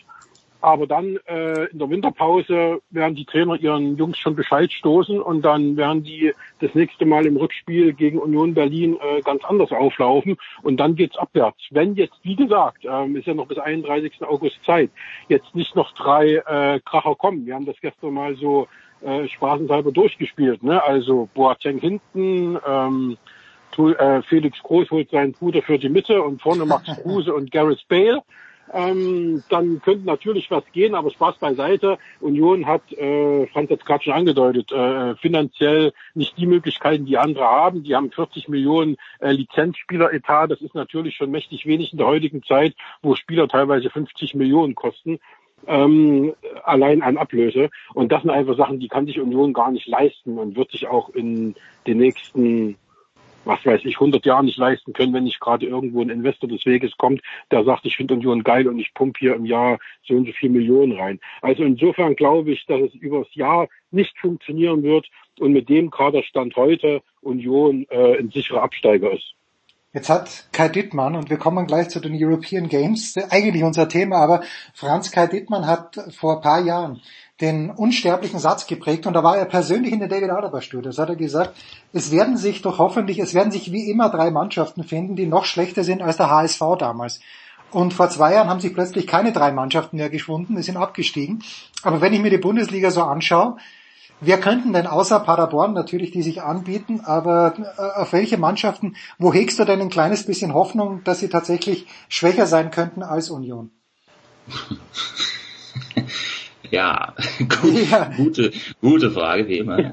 kommt da wieder, kommt da wieder durch die Hintertür mit so einer, mit so einer fiesen Frage, damit man die noch andere Mannschaften oder in den Bus schmeißt. Freiburg. Ähm, Freiburg, na, ja, wobei, das ist halt auch so eine Mannschaft, die, die, die mag man ja irgendwie einfach. Und genau, möchte man ja nichts genau, Böses. Dem möchte man nichts Böses. Wie, Nee. wem, wem möchte Franz Büchner was Böses? Jetzt möchte ich es hören, Franz. Ich möchte eigentlich überhaupt niemandem was Böses, aber ich, es ist eine, es ist wirklich eine gute Frage. Also irgendwer wird wahrscheinlich äh, wieder darunter taumeln äh, in den in den Äther. Ich, also ich, es ist wirklich gar nicht so einfach, das jetzt so ad hoc äh, zu beantworten, muss ich mal sagen. Vielleicht äh, rutscht Mainz dann noch mal mit runter. Die haben auch immer so die Tendenz dazu, mal richtig schlecht zu spielen. Ja, Freiburg ist ist ein Kandidat. Mh, von denen, die jetzt halt vorher schon drin waren. Und bei den anderen muss man mal, muss man mal gucken. Ja, vielleicht haben die auch in Köln wieder keinen Bock mehr. Aber So schnell nicht, erst im zweiten Jahr dann. ja. Das ist ganz groß. So, wir machen eine ganz kurze Pause. Ja, vielleicht, ja bitte, bitte, bitte. Vielleicht, vielleicht, vielleicht, vielleicht noch das eine dazu, weil du vorhin äh, Nürnberg angesprochen hast. Ähm, man muss sehen, dass eben äh, das so war, dass Nürnberg ja nur, weil die anderen noch dämlicher waren, äh, noch nicht längst abgestiegen waren. Und dass es natürlich mit äh, Martin einen Torhüter gab, der in der Rückrunde äh, noch das Menschenmögliche gemacht hat. Sonst wären die äh, schon schon längst weg gewesen vom Fenster. Also insofern ähm, gab es da schon Umstände, die jetzt nicht unbedingt auf den Kader der Mannschaft zurückzuführen sind mit einem geringen äh, Etat, äh, dass Nürnberg so lange noch im Rennen war um den Klassenerhalt. Also äh, da kann man sagen, danke Hannover und danke Stuttgart, dass ihr genauso blöd wart. Ähm, und das sind eigentlich die Punkte, die sich jetzt nicht jedes Jahr wiederholen werden. Und darauf äh, sich zu verlassen, das sollte Union tunlichst vermeiden, wenn es die Klasse halten will. Denn potenzielle Abstiegskandidaten wie Paderborn, da haben wir ja letzten, in den letzten Wochen schon drüber geredet, ähm, da wird RB Leipzig schon dafür sorgen, dass Paderborn nicht absteigt, spätestens in der Winterpause. oh, die. Und das sagt Sebastian Kaiser, der, wie gesagt, das letzte Mal in einem Poloshirt, nicht im Trikot, ein Poloshirt von RB Leipzig in das Pressezentrum der French Open gekommen ist. Kurze Pause und dann sprechen wir tatsächlich über die European Game.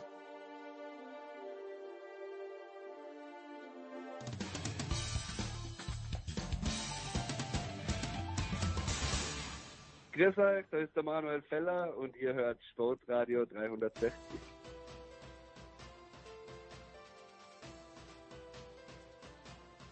So, es geht weiter in der Big Show 410 mit Sebastian Kaiser und mit Franz Büchner. Und Franz ist auch deshalb heute wieder zurückgekehrt in die Big Show 410, weil Franz, du dich, wie ich glaube ja auch schon beim letzten Mal, um die European Games kümmern wirst, übertragen auf Sport 1. Fangen wir mal ganz harmlos an, Franz. Was wird denn deine Forte sein bei diesen European Games 2019, die in Minsk ausgetragen werden?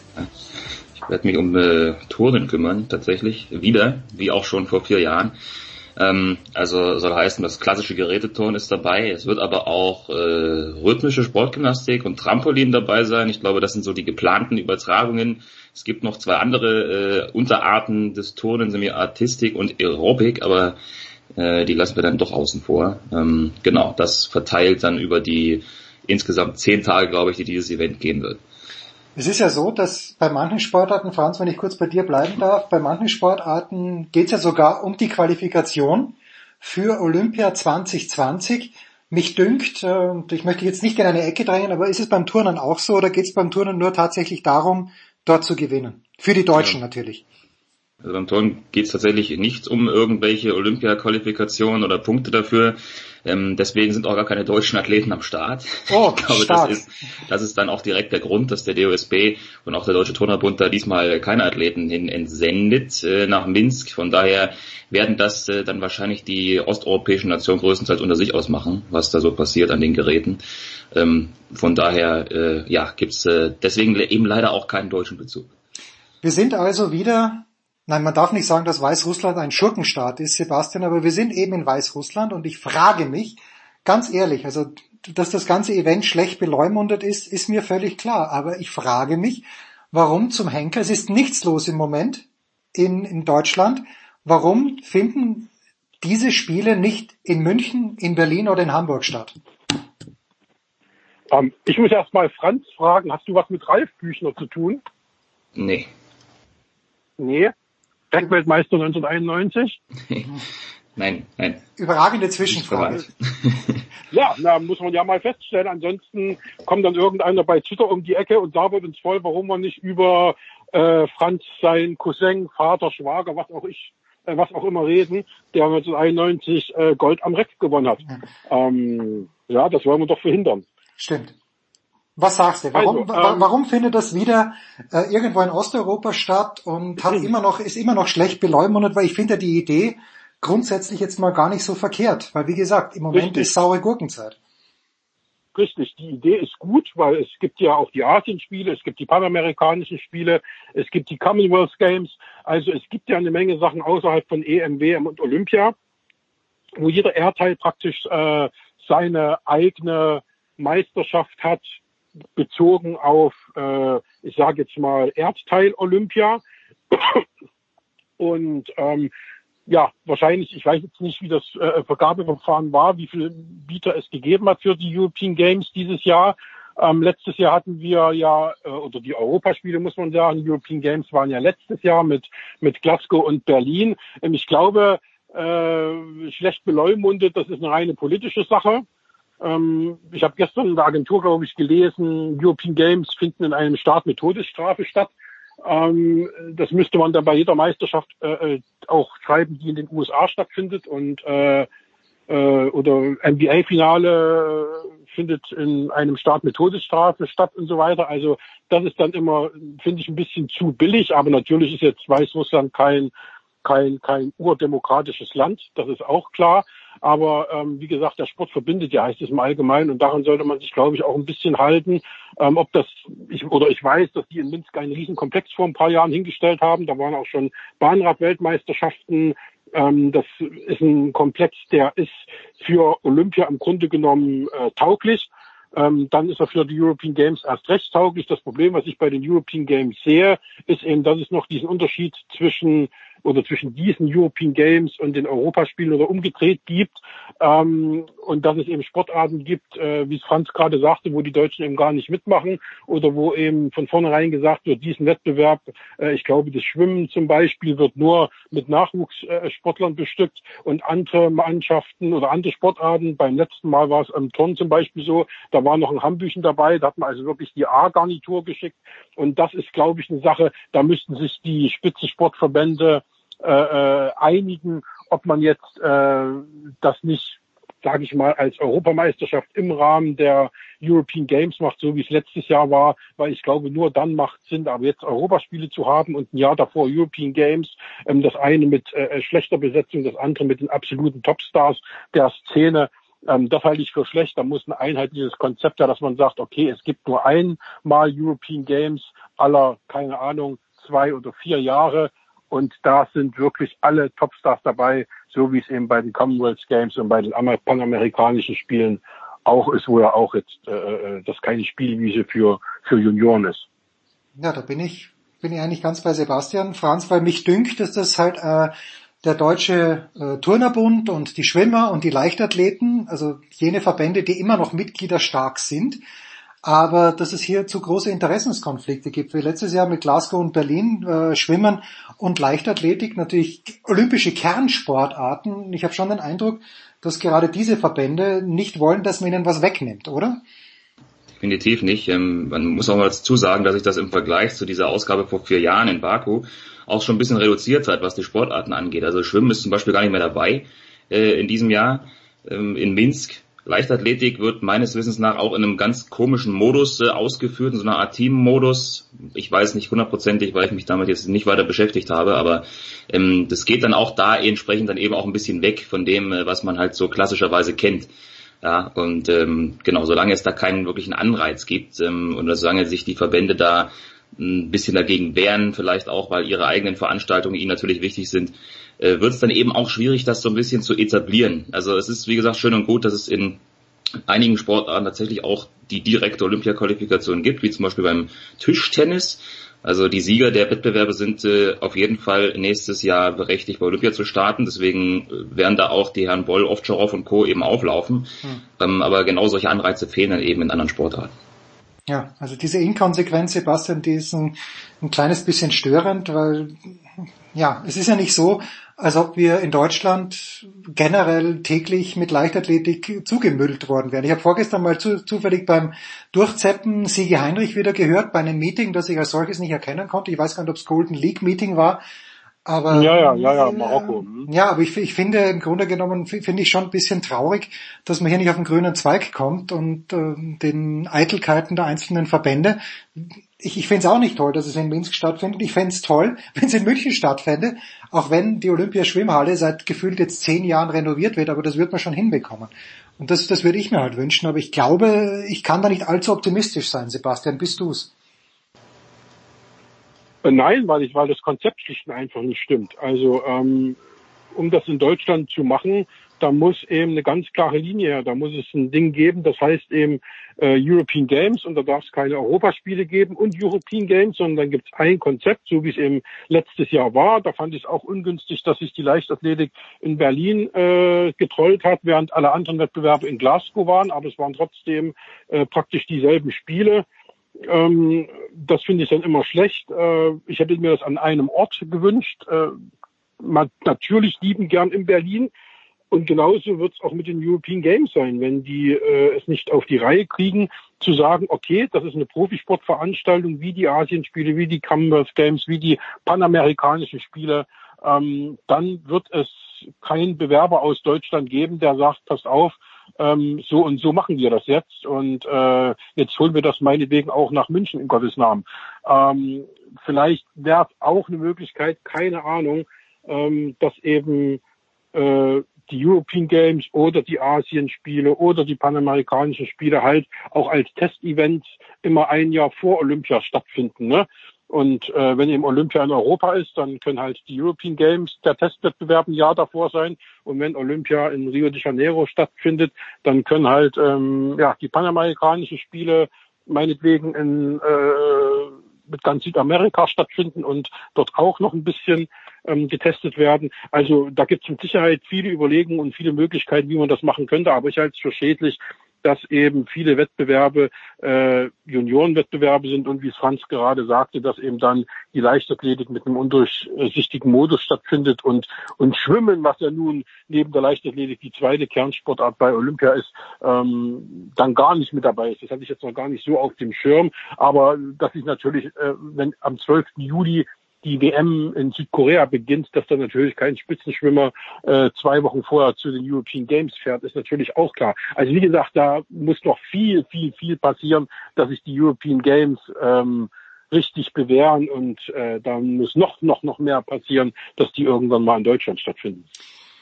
Ich werde mich ja trotzdem anschauen beim Durchzeppen, vor allen Dingen, wenn ich die sonore Stimme von Franz höre und das Turnen ist ja immer ausgezeichnet, egal eigentlich wer turnt. Ich meine, der Hambüchen natürlich Wahnsinn, ich denke, ich habe ja am letzten Wochenende die Diskussion gehabt, auch wie das ist mit der Bezahlung und nach Leistung.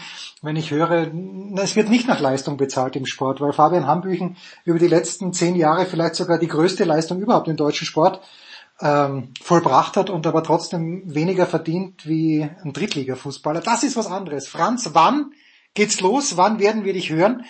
Ab wann bist du on air bei Sport 1? Ähm, los geht's da jetzt insgesamt auch am, am kommenden Wochenende. Äh, ich werde schon am Samstag das erste Mal in irgendeiner Art und Weise zu hören sein, wahrscheinlich mit der äh, rhythmischen Sportgymnastik. Ähm, und dann über die Tage verteilt äh, kommt noch ein bisschen Trampolin dazu und ähm, das äh, klassische Geräteturnen dann ab äh, kommenden Donnerstag mit der Qualifikation. Das wird dann wieder sind dann eben die entsprechenden äh, Wettbewerbe, mit denen man vielleicht ein bisschen mehr vertraut ist. Und ähm, es gibt so, aber zumindest, um das vielleicht nochmal anzusprechen, da zum Teil äh, durchaus Athleten, die auf Top-Niveau sind. Also zum Beispiel aus Russland kommt äh, eine Olympiasiegerin mit Mustafina. Also die haben vielleicht auch einfach einen anderen Zeitplan. Nur, das muss ich auch nochmal kurz aufgreifen, wenn man halt mal den, den ganzen Kalender anschaut drumherum. Deutsche Meisterschaften stehen an, dann gibt's noch eine WM in, in Stuttgart dieses Jahr und ähm, auch in solchen Ge Gebieten wie der rhythmischen Sportgymnastik steht eine WM an in Baku und die sind dann eben ausschlaggebend für die Olympia-Qualifikation und eben nicht äh, dieses äh, Turnier jetzt in Minsk. Von daher äh, muss man das eben dann nochmal so revidieren. Warum ist das so entsprechend schlecht besetzt? Tja, da stimmt einfach was in der Organisation nicht. Wir wissen, was der Franz macht an diesem Wochenende. Sebastian hat in den letzten beiden Wochen Udo Lindenberg gesehen. Er hat die Spice Girls gesehen. Ich weiß nicht, wie man das noch toppen kann. Kaiser, was gibt's für dich am Wochenende? Für mich gibt es am Wochenende ähm, aller Voraussicht nach Alba Berlin im dritten Finale in München gegen den FC Bayern Basketball. Heute Abend ist ja das zweite Finale in Berlin. Ähm, sollte da München gewinnen, dann heißt es äh, Matchball am Sonntag. Und dann werde ich äh, in München im Audidom sitzen und schauen, ob es nicht doch noch die Wende gibt zugunsten von Berlin. Die wird es nicht geben, aber wenn Alba heute gewinnt, dann, ja, dann dürfen sie zumindest hoffen. 74-70 das erste Spiel für den FC Bayern Basketball. Wir werden auch das beobachten. Danke Sebastian, danke Franz. Kurze Pause in der Big Show 410.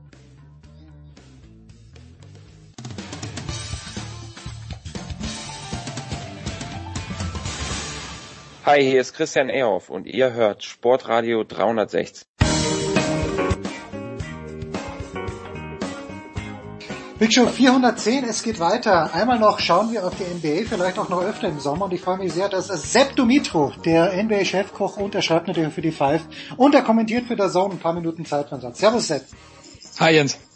Ich erinnere mich vage. Ich habe ein ganz schlechtes Gedächtnis, aber ich meine, dass du äh, schon im vergangenen Dezember, im November, sicherlich auch in diesem Januar gesagt hättest, okay, Toronto, beste Mannschaft im Osten, äh, jetzt ist Toronto, jetzt ist Toronto Meister geworden.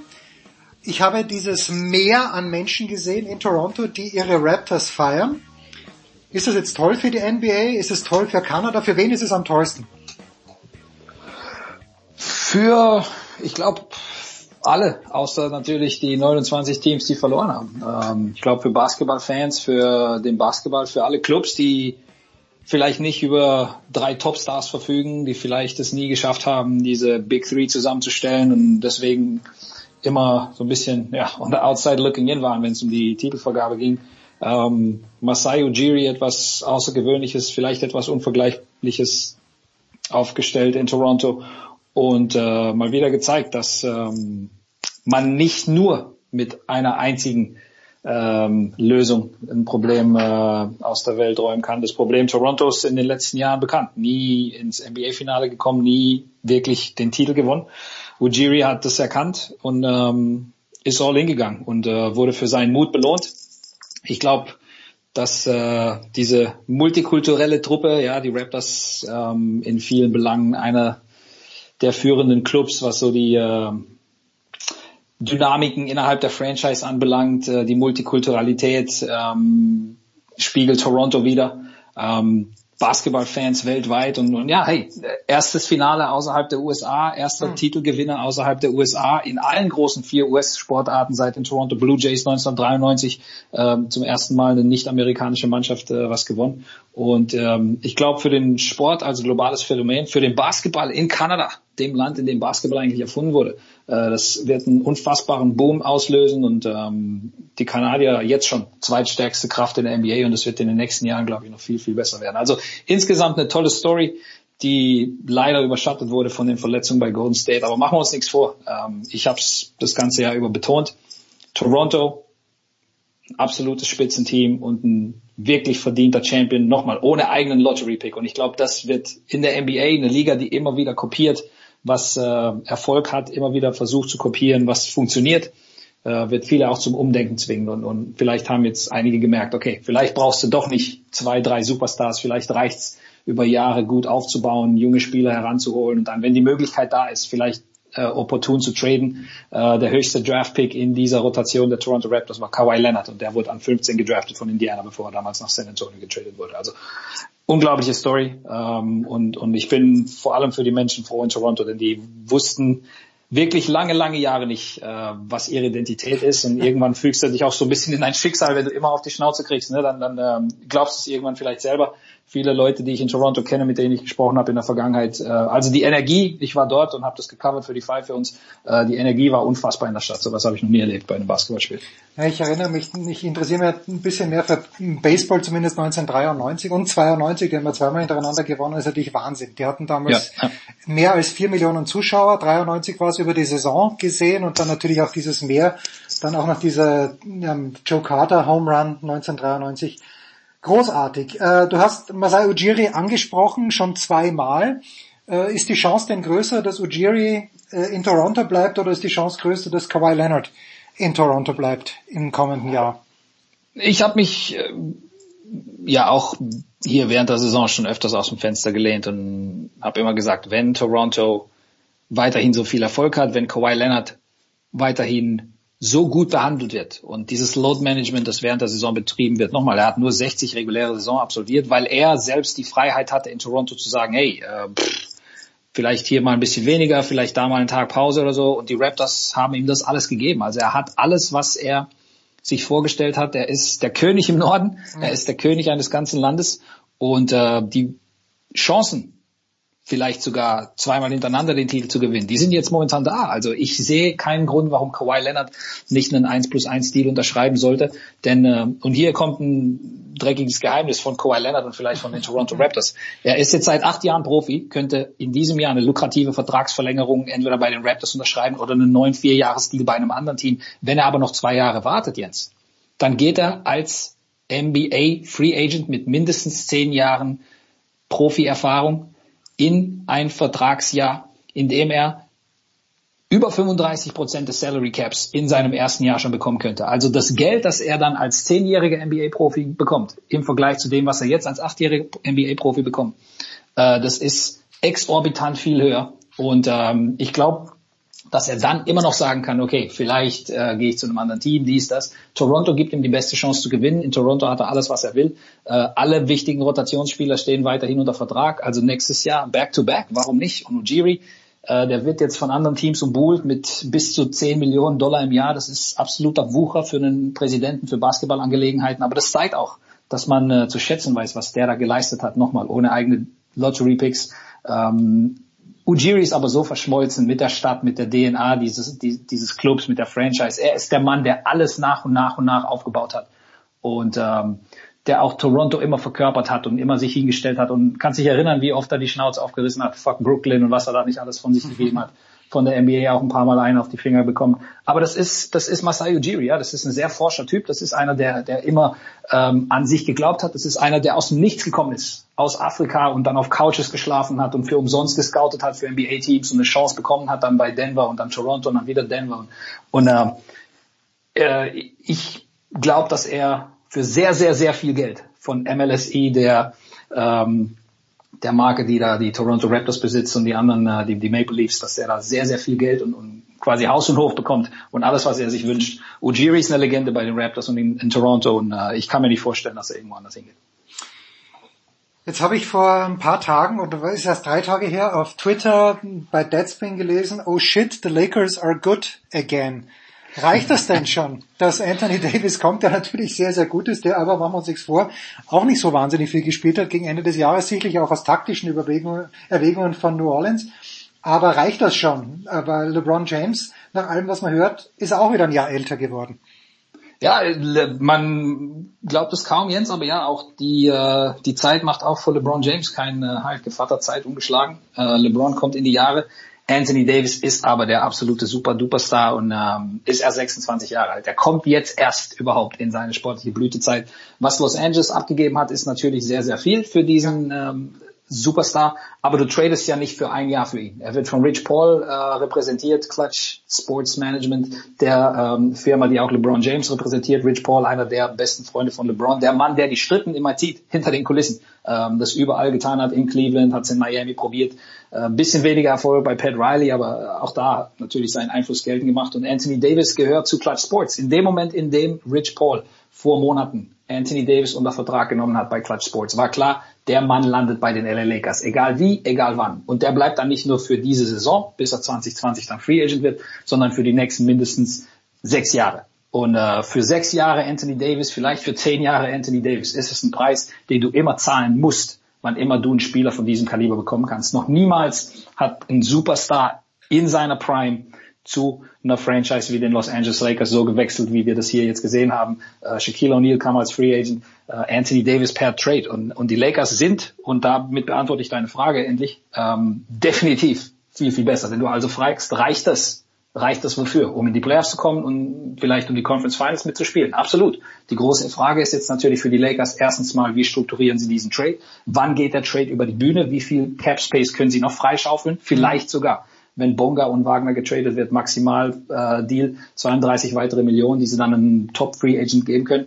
Aber vielleicht macht es mehr Sinn, und darüber haben Dre und ich gerade in der Show vor einer Stunde gesprochen, vielleicht macht es mehr Sinn für die Lakers, den Rest des Kaders mit guten Veteranen aufzustocken. Denn außer diesen zweien plus dann vielleicht einem dritten Max Free Agent hast du sonst keine Möglichkeit mehr. Du hast nur noch Minimalverträge und die Mini-Mid-Level und damit kannst du kein Championship-Team aufbauen. Aber ja, die Lakers sind definitiv viel, viel besser als vergangenes Jahr und die Lakers werden sportlich für mehr Furore sorgen. Also so eine Katastrophensaison wie 2018, 19 wird sicherlich nicht mehr geben in La Jetzt hat Mo Wagner ja gar nicht so wenig gespielt in der abgelaufenen Saison. Wenn er denn getradet werden würde, ist das ja, ist das schlecht für ihn? Ist es ein Rückschritt oder könnte er zu einem Team kommen, wo er dann deutlich mehr spielt und sich besser entwickelt? Absolut. Und da haben Dre und ich auch, glaube ich, in die gleiche Kerbe geschlagen. Für einen jungen Spieler ist es viel, viel wichtiger, dass du Ruhe hast, dass du dich entwickeln kannst und dass du ein Team hast, das an dich glaubt. Mo und Bonga, die wurden von einem Club geholt, der ganz, ganz andere Ideen hatte damals, bevor LeBron James angeheuert hat, bevor alles auf Win Now ging, bevor Luke Walton gefeuert wurde, bevor all diese Jungspieler, Lonzo Ball, Brandon Ingram, Josh Hart, bevor die alle getradet und aus der Stadt gejagt wurden. Bonga und Wagner haben dort keine Rolle mehr. Sie können den Lakers jetzt auch nicht helfen, denn das ist ein Win-Team, Win-Now-Team und das schaffst du mit Veteranen einfach viel, viel besser. Deswegen, für beide Jungs, deren Entwicklung, deren Karriere, glaube ich, auch viel, viel zuträglicher, wenn sie in die Situation kommen, bei einem Rebuilding-Team. Wir haben Teams wie Atlanta genannt, Phoenix, Memphis, egal welches von diesen Teams, mit mehr Ruhe, mit mehr Planungssicherheit und, und glaube ich auch mit mehr Zuneigung mhm. diesen Spielern gegenüber, diesen jungen Spielern, damit die Zeit haben, zu dem zu werden, was sie in der NBA werden können. Bei den Lakers, das ist ein Theater, das ist ein Zirkus und auf der Zone läuft gerade die Mo Wagner Doku und die zeigt doch, äh, wie, wie sehr irritierend das ist für einen jungen Spieler, der versucht irgendwie ähm, seine Rolle in der NBA zu finden. Also dann lieber bei einem Rebuilding-Team und ein bisschen öfters verlieren, aber wenigstens Zeit haben, dann an deinen Skills zu fallen. Wo ist denn, wie der Amerikaner so schön sagt, das Ceiling für Mo Wagner? Wie gut kann der Junge werden aus deiner Sicht? Hängt davon ab, wie er, wie er defensiv ähm, hinzulernt. Also offensiv hat er sicherlich ein, ein, ein sehr, sehr begehrtes äh, Skillset, äh, dank seiner Mobilität, dank, dank seines Wurfes. Ich glaube, defensiv ist die große Problematik, aber ähm, es gab da auch einen anderen ähm, Mann aus Deutschland, der einst in die NBA kam und den man belächelt hat aufgrund seiner defensiven Defizienzen, der äh, eine ähnlich schlechte, in Anführungszeichen, Rookie-Saison gespielt hat oder nicht schlecht, aber äh, nicht so produktiv, wie man das vielleicht gerne gesehen hätte in Deutschland. Äh, der wurde natürlich ein bisschen höher gedraftet. Die Rede ist von Dirk Werner Nowitzki, der heute Geburtstag hat. Happy Birthday, Dirk. Ähm, bei dem hat es ja auch funktioniert. Und, und du kannst das kaschieren mit den richtigen Nebenleuten. Äh, ich glaube, dass Mo da auch äh, ein bisschen kräftiger, ein bisschen athletischer, ein bisschen schneller wird und ein bisschen mehr hinzulernt in Sachen Defensive IQ, wo muss er stehen, wie muss er aushelfen. Und äh, dann, dann kann es eine, eine solide bis gute NBA-Karriere werden, nach wie vor. Also auch wenn das jetzt in LA natürlich äh, aus Teamsicht katastrophal lief.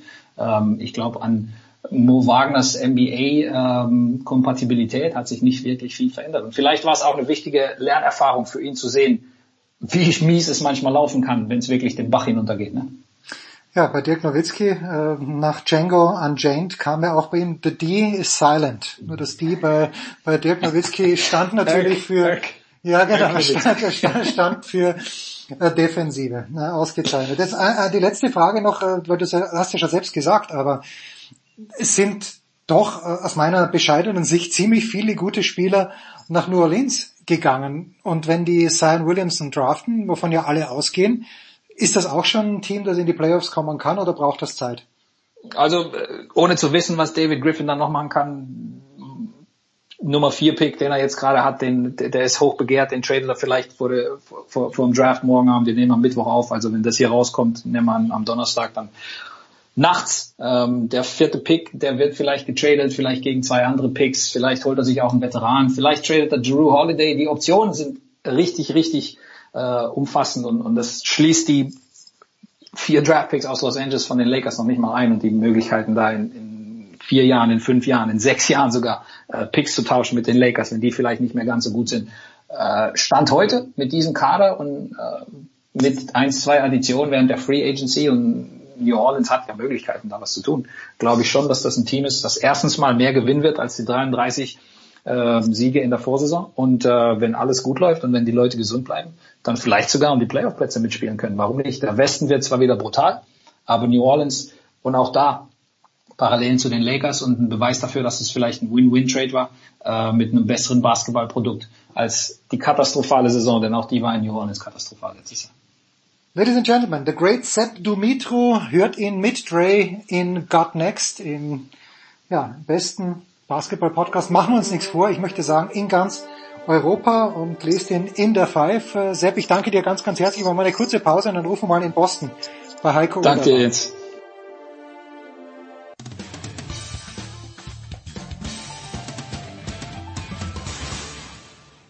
Hier ist Dominik Klein, Nationalspieler vom CAW Kiel und ihr hört Sportradio 360.de. So, es geht weiter in der Big Show 410 und eigentlich ist nichts los, aber es ist so viel los in den USA und äh, ich freue mich, dass Heiko spät nachts ein paar Minuten Zeit hat. Grüß dich, Heiko. Hallo. Äh, 17. Inning, sagst du mir gerade. Es steht, glaube ich, 3 zu 3. Habe ich es richtig gesehen, und zwischen den Twins. Genau, genau, die, die, die ähm, äh, ein Out und Bases loaded und äh, sieht so aus, als wenn Minnesota jetzt äh, im 17. Inning das Ding wo nach Hause bringt. Äh, Boston sah eigentlich gut aus, hat sogar, im, ich weiß nicht welches Inning es war, was das 12., was das 13., 3-2 geführt, meine ich, ja genau, nach dem Home Run von Mookie Betts, aber dann kam Max Kepler, der erst im 8. Inning reingebracht, äh, ins Spiel kam und hat einen Home Run, war sein 15. Home Run der Saison und dann hat er ausgeglichen, das ist jetzt immer noch der Stand 3 zu 3, aber wie gesagt, jetzt ähm, nur ein Out und ähm, der Pitcher der Red Sox wackelt ein bisschen und die Bases sind geladen oder die Basen sind geladen. Die, die Basen sind geladen, die Male sind geladen. Stimmt, die Male, die, so. Die, die Male sind geladen. Äh, Max Kepler hat ja ein Spiel in diesem Jahr gehabt, wo er drei Home Runs geschlagen hat, oder? Das habe ich, glaube ich, richtig in Erinnerung. Genau, das war vor gefühlt zehn Tagen oder so, ja. Wie weit sind wir, vielmehr die Polizei in der Dominikanischen Republik und in Boston, was den Kriminalfall David Ortiz angeht? Ich habe irgendwo gelesen, ich glaube 7.800 Dollar oder ungefähr so in dieser Warte mal, Kepler, Kepler hat gerade den RBI, äh, hat, hat ah, okay. gerade den siegbringenden äh, also Run geschlagen, ähm, also ein Single und dadurch ist er vom dritten nach Hause gelaufen und äh, ja, dann hat er heute einen Home Run. Ich glaube, das ist eins zu eins im achten. Dafür war er auch schon verantwortlich. Müsste zwei RBIs haben und, und einen Home Run noch. Keine so schlechte Nacht für ihn. Ne, überhaupt nicht. Also was mich erstaunt hat, war, wie wenig Geld man auf den Tisch legen muss, um jemand umbringen zu lassen, wenn es denn stimmt. Ähm, zurück zu den äh, zu, zu, zu David Ortiz, ja. Genau, da hatten wir vergangene Woche schon drüber gesprochen. Da hatte ich die Zahl in den Pesos, glaube ich, verkehrt. Es waren 400.000 Pesos, das sind umgerechnet 7.800 ähm, Dollar. Ich muss sagen, ich habe nur gehört, es soll wohl demnächst Neuigkeiten geben, aber jetzt äh, gegenüber der vergangenen Woche, als er ja gerade nach Boston geflogen wurde und im äh, Massachusetts General Hospital dann ähm, ja operiert und untersucht wurde, mehr habe ich seitdem nicht mehr gehört. Tut mir leid. Nee, nee, ist alles ich war, gut. Ich war auch, war auch die Teil jetzt auf Cape Cod die letzte Woche, also habe mich nicht so ein bisschen, habe mich nicht so ganz genau nach dem äh, siebten Spiel dann äh, von den von den Bruins äh, habe ich es mal ein bisschen ruhiger eingehen lassen und deshalb habe ich das nicht ganz so genau verfolgt. Natürlich ist es aber was, sage ich mal, dass man es schon mitbekommen würde hier in Boston, was David Ortiz anbetrifft. Deshalb, also ich habe nichts Neues gehört, habe aber irgendwann in den vergangenen Stunden gelesen, dass jetzt demnächst noch ein paar Neuigkeiten rauskommen sollen. Keine Ahnung, ich glaube äh, zum Grund wohl, warum da was auf ihn, äh, ihn äh, äh, also den Mordanschlag verübt wurde, irgendwie sowas so in die Richtung. Hm. Gut, wir, wir bleiben hier natürlich, we stay tuned, aber Heiko hat einen mitreißenden Artikel geschrieben über das US Men's National Team, spätestens seit den Tagen von Jürgen Klinsmann, wo übrigens gerade, hast du das gesehen, Heiko, die Nachricht reingekommen ist, Jonathan Klinsmann, weißt du schon, wo er spielen wird im kommenden Jahr? Ich habe es gerade erst gesehen. Nee, ist er nicht mehr bei Hertha? Nee, er geht zum glorreichen Traditionsverein zum FC, FC St. Gallen in die Schweiz. Das ist erste Liga, ne? Ich hoffe, bin mir nicht ganz sicher, aber ich glaube ja. Ähm, ja. Gut, ja. ich sag mal so, wenn's wenn's Jonathan Meyer wäre, Jonathan Schmidt oder Jonathan. Nein, es ist ja so, der Junge kann nichts für seinen Nachnamen, wird aber natürlich immer daran gemessen. Und ähm, es gab auch schon andere äh, Söhne großer Fußballväter oder Sportväter oder auch Sportmütter, ähm, die für die der große Name halt die gesamte Karriere über immer eine riesige Bürde war. Und ähm, ich glaube, der ist ja gerade mal 21 oder 22.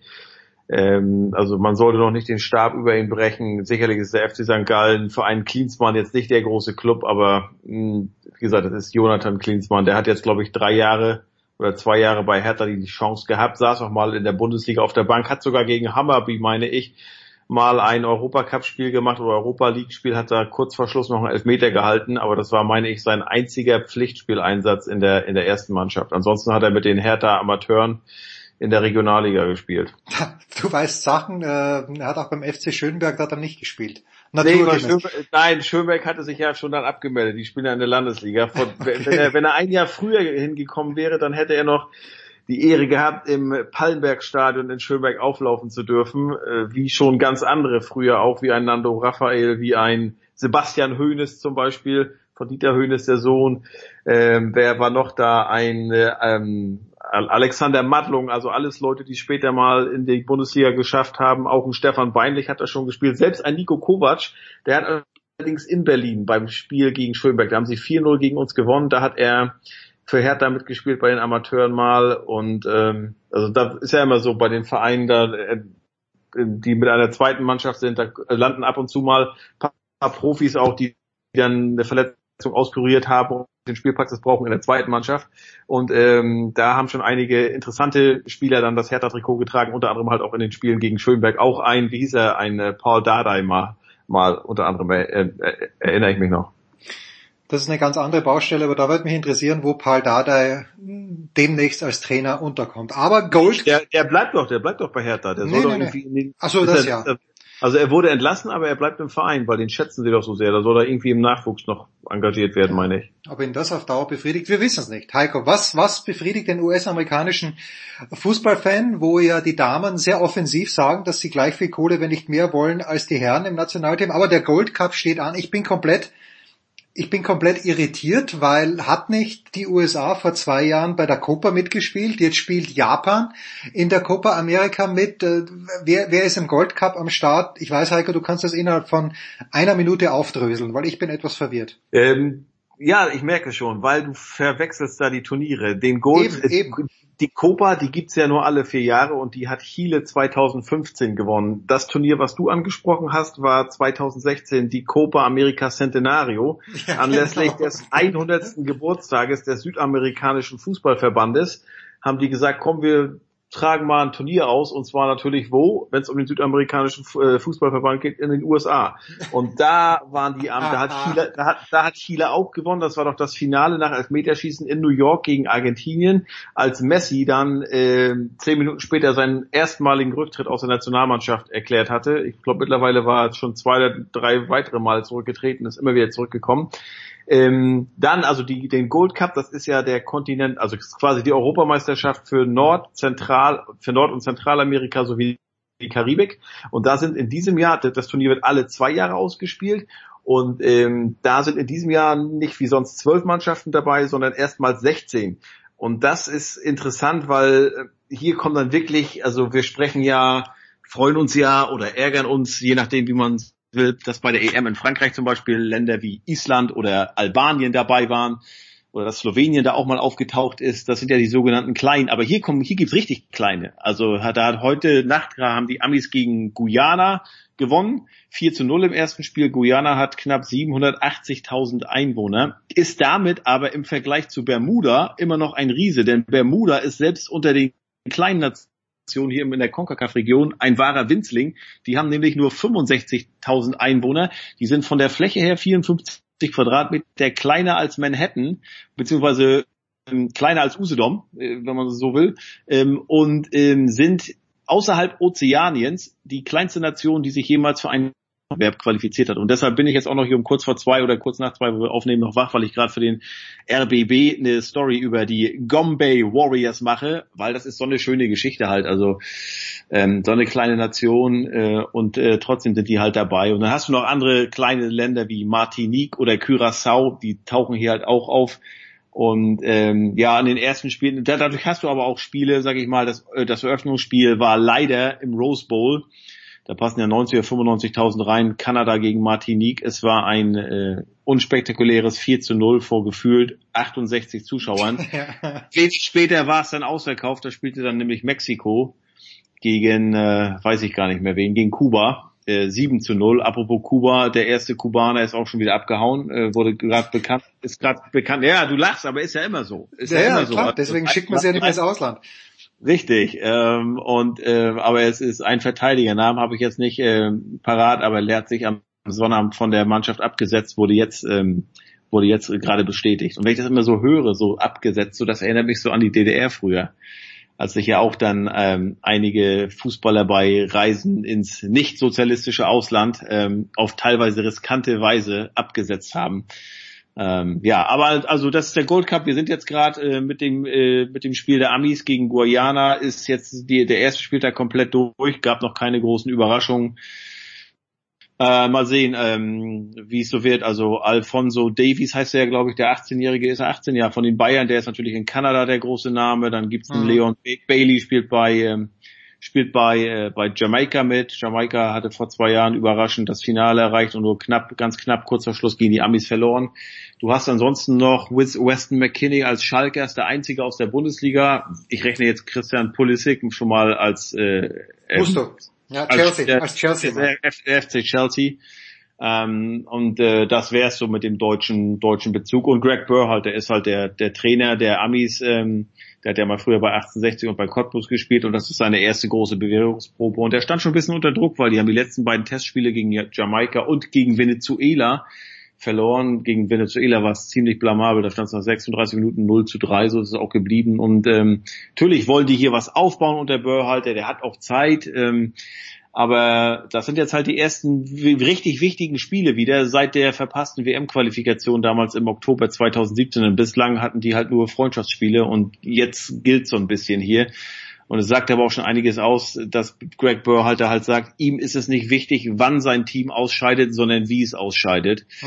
Ähm, ja gut, die haben jetzt in der, die anderen Vorrundengegner sind Trinidad und Tobago und Panama. Das sollte klappen, aber dann im Viertelfinale könnte, meine ich schon, Jamaika warten. Klingt lächerlich für einen Deutschen, aber für einen Amerikaner ist das im Moment ein Riese. Äh, und ich denke, spätestens wenn Mexiko kommt, weil, oder Costa Rica auch, ähm, dann wird's ganz schwer, beziehungsweise dann wird's eine richtige Standortbestimmung. Naja, gucken wir mal. Die, die spielen halt zu Hause, ne? Also das Turnier ist in drei Ländern, ist auch in äh, Jamaika und in Costa Rica in der Vorrunde. Aber die all die anderen Spiele sind halt, äh, die K.O.-Spiele sind halt dann hier. Und äh, da könnte es helfen dann, wenn du dann mal halt von mir aus auch gegen Jamaika spielst und da sind 65.000 in Denver oder wo das in Charlotte, wo das denn wäre. Ähm, das könnte schon der entscheidende äh, Vorteil sein dann für die Amis. Und äh, apropos noch mal kurz zu Bermuda. Äh, es gibt 17 Stadien in, bei diesem Gold Cup und in sieben, das ist halt alle in Amerika diese großen Footballstadien, da würden alle 65.000 Einwohner von Bermuda reinpassen und es wäre nicht ausverkauft. das ist, that's a great stat.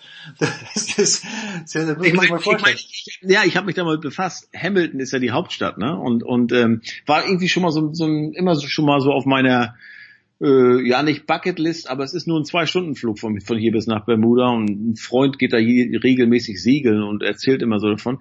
Hamilton ist die Hauptstadt und wir waren ja 2017 auf dem Weg zu euch, als wir damals in Ja. Europa waren mit der Familie, sind wir von Italien äh, auf dem Weg zu euch äh, in, in Liechtenstein angehalten und äh, haben uns den Länderpunkt abgeholt, was bei den Oldups immer heißt, nicht nur durchfahren, sondern übernachten. Und da waren wir auch in Vaduz und Ja. Vaduz, glaube ich, 5500 Einwohner und war gefühlt nach fünf Minuten war da nichts mehr.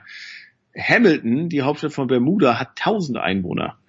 Ähm, also ist, das würde man in Deutschland oder auch in Österreich unter kleines Dorf, vielleicht sogar nur Siedlung ähm, abheften. Und ja, das ist die Hauptstadt von, von Bermuda. Ich frage mich, ob Hamilton aber überhaupt ein Hotel hätte, wo die Old Ja, haben Derbs, sie. Old Derbs einen Länderpunkt Ja. sammeln könnten. Nee, haben sie, also gilt ja auch als Steueroase, genauso wie Liechtenstein. Okay.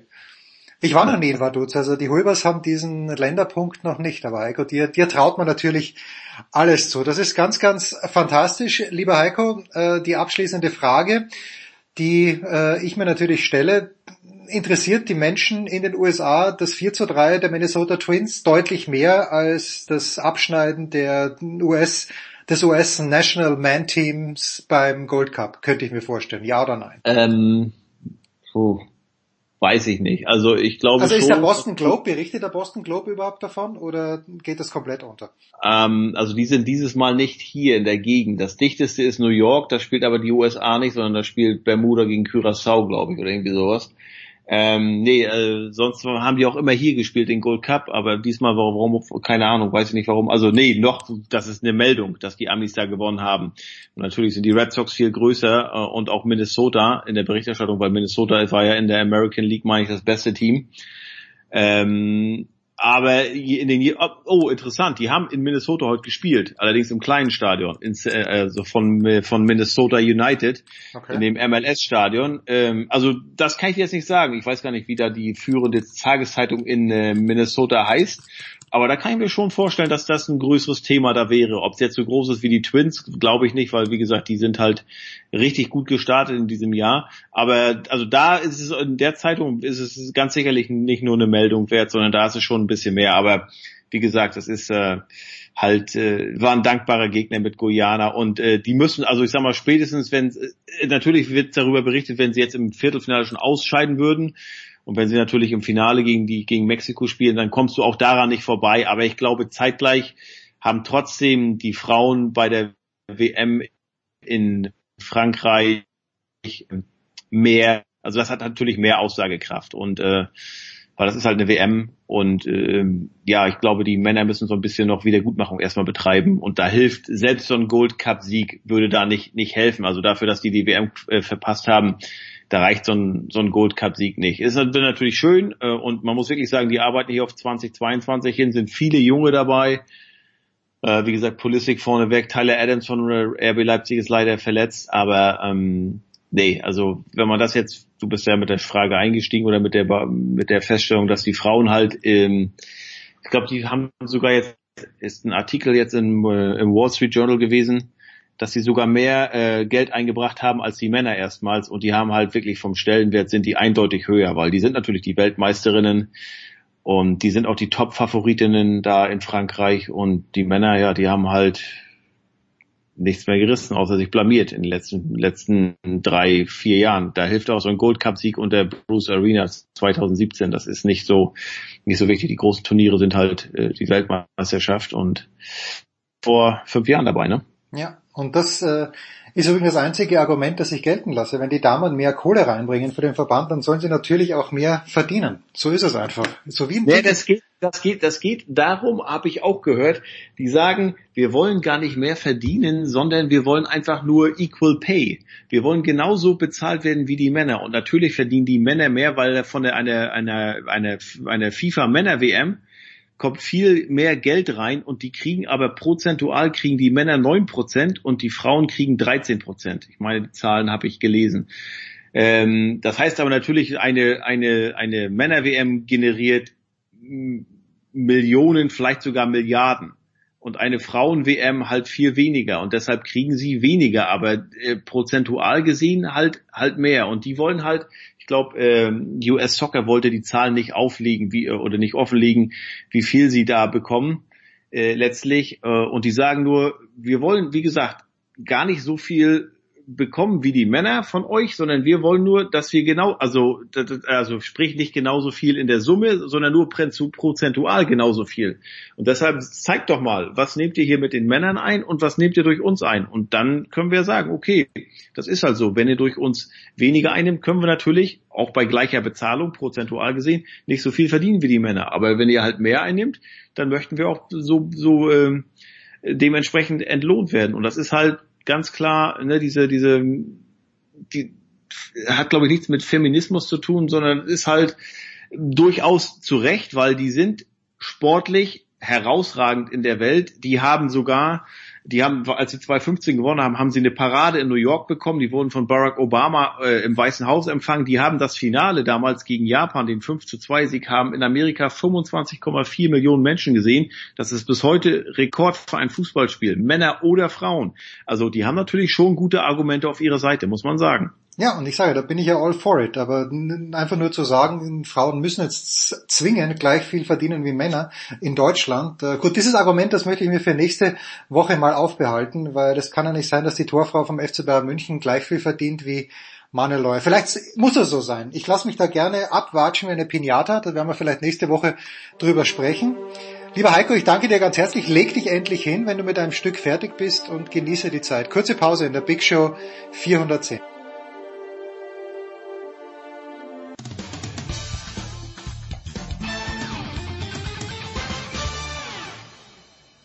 Hallo, hier ist Dirk Nowitzki und hier hat Sportradio 360.de.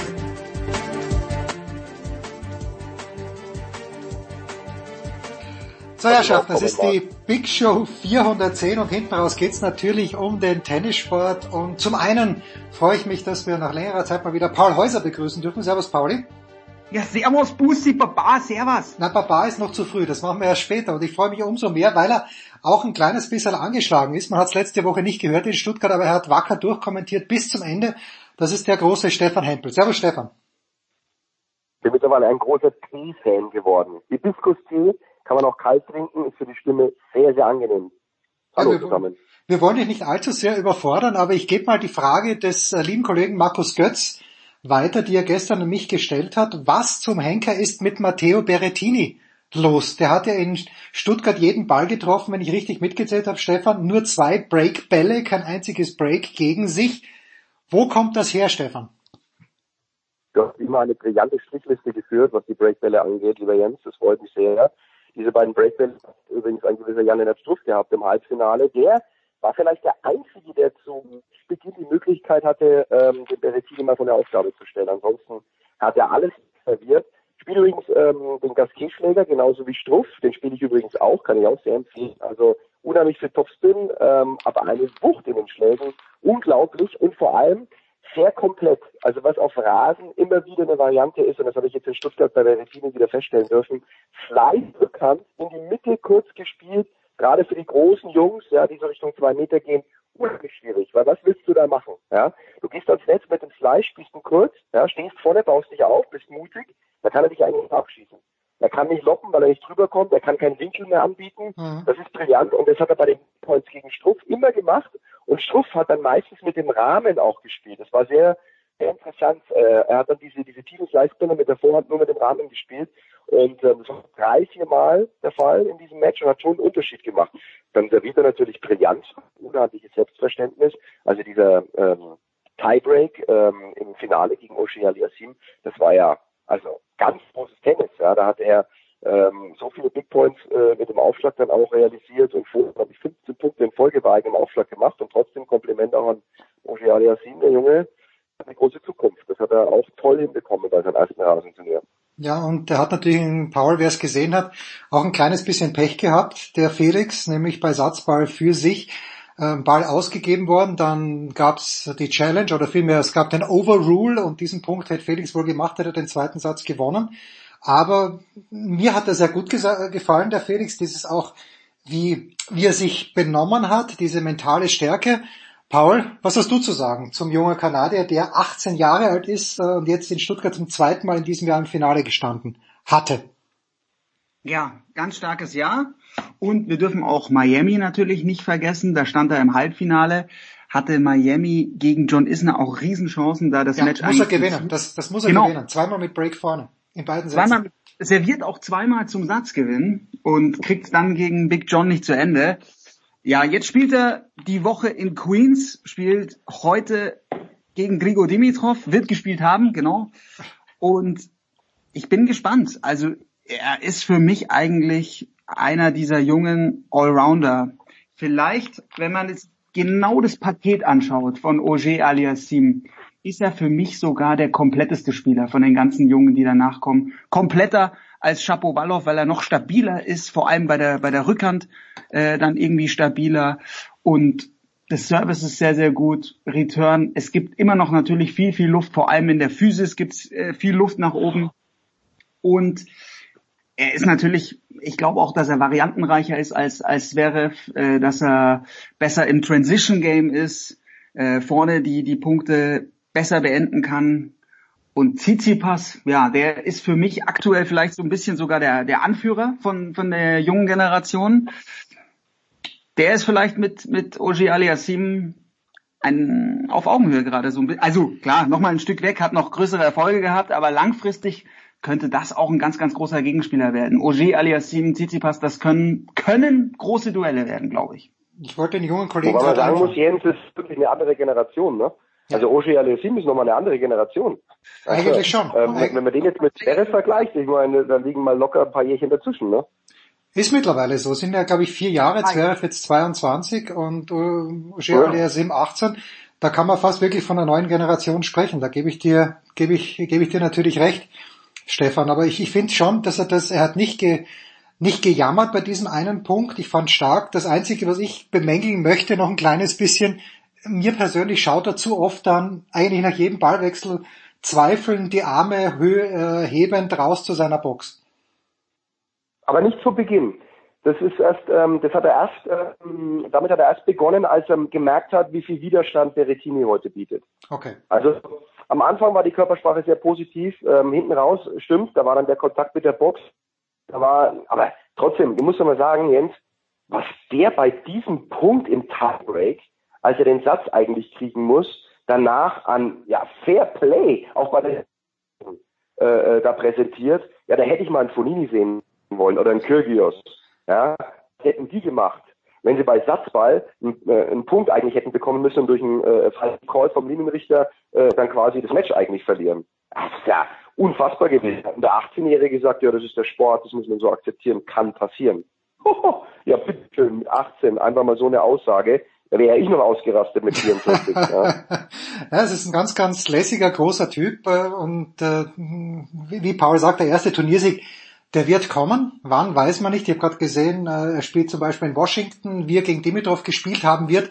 Man weiß es nicht, aber ein Wort äh, noch, Paul, Stefan hat es ja schon erwähnt, Jan-Lennart Struff ist im Halbfinale gestanden. Ich habe am Samstagnachmittag kurz mit Michi Berra gesprochen und der Berra hat gesagt, er hätte Struff eingespielt, er wäre ein kleines bisschen tight gewesen.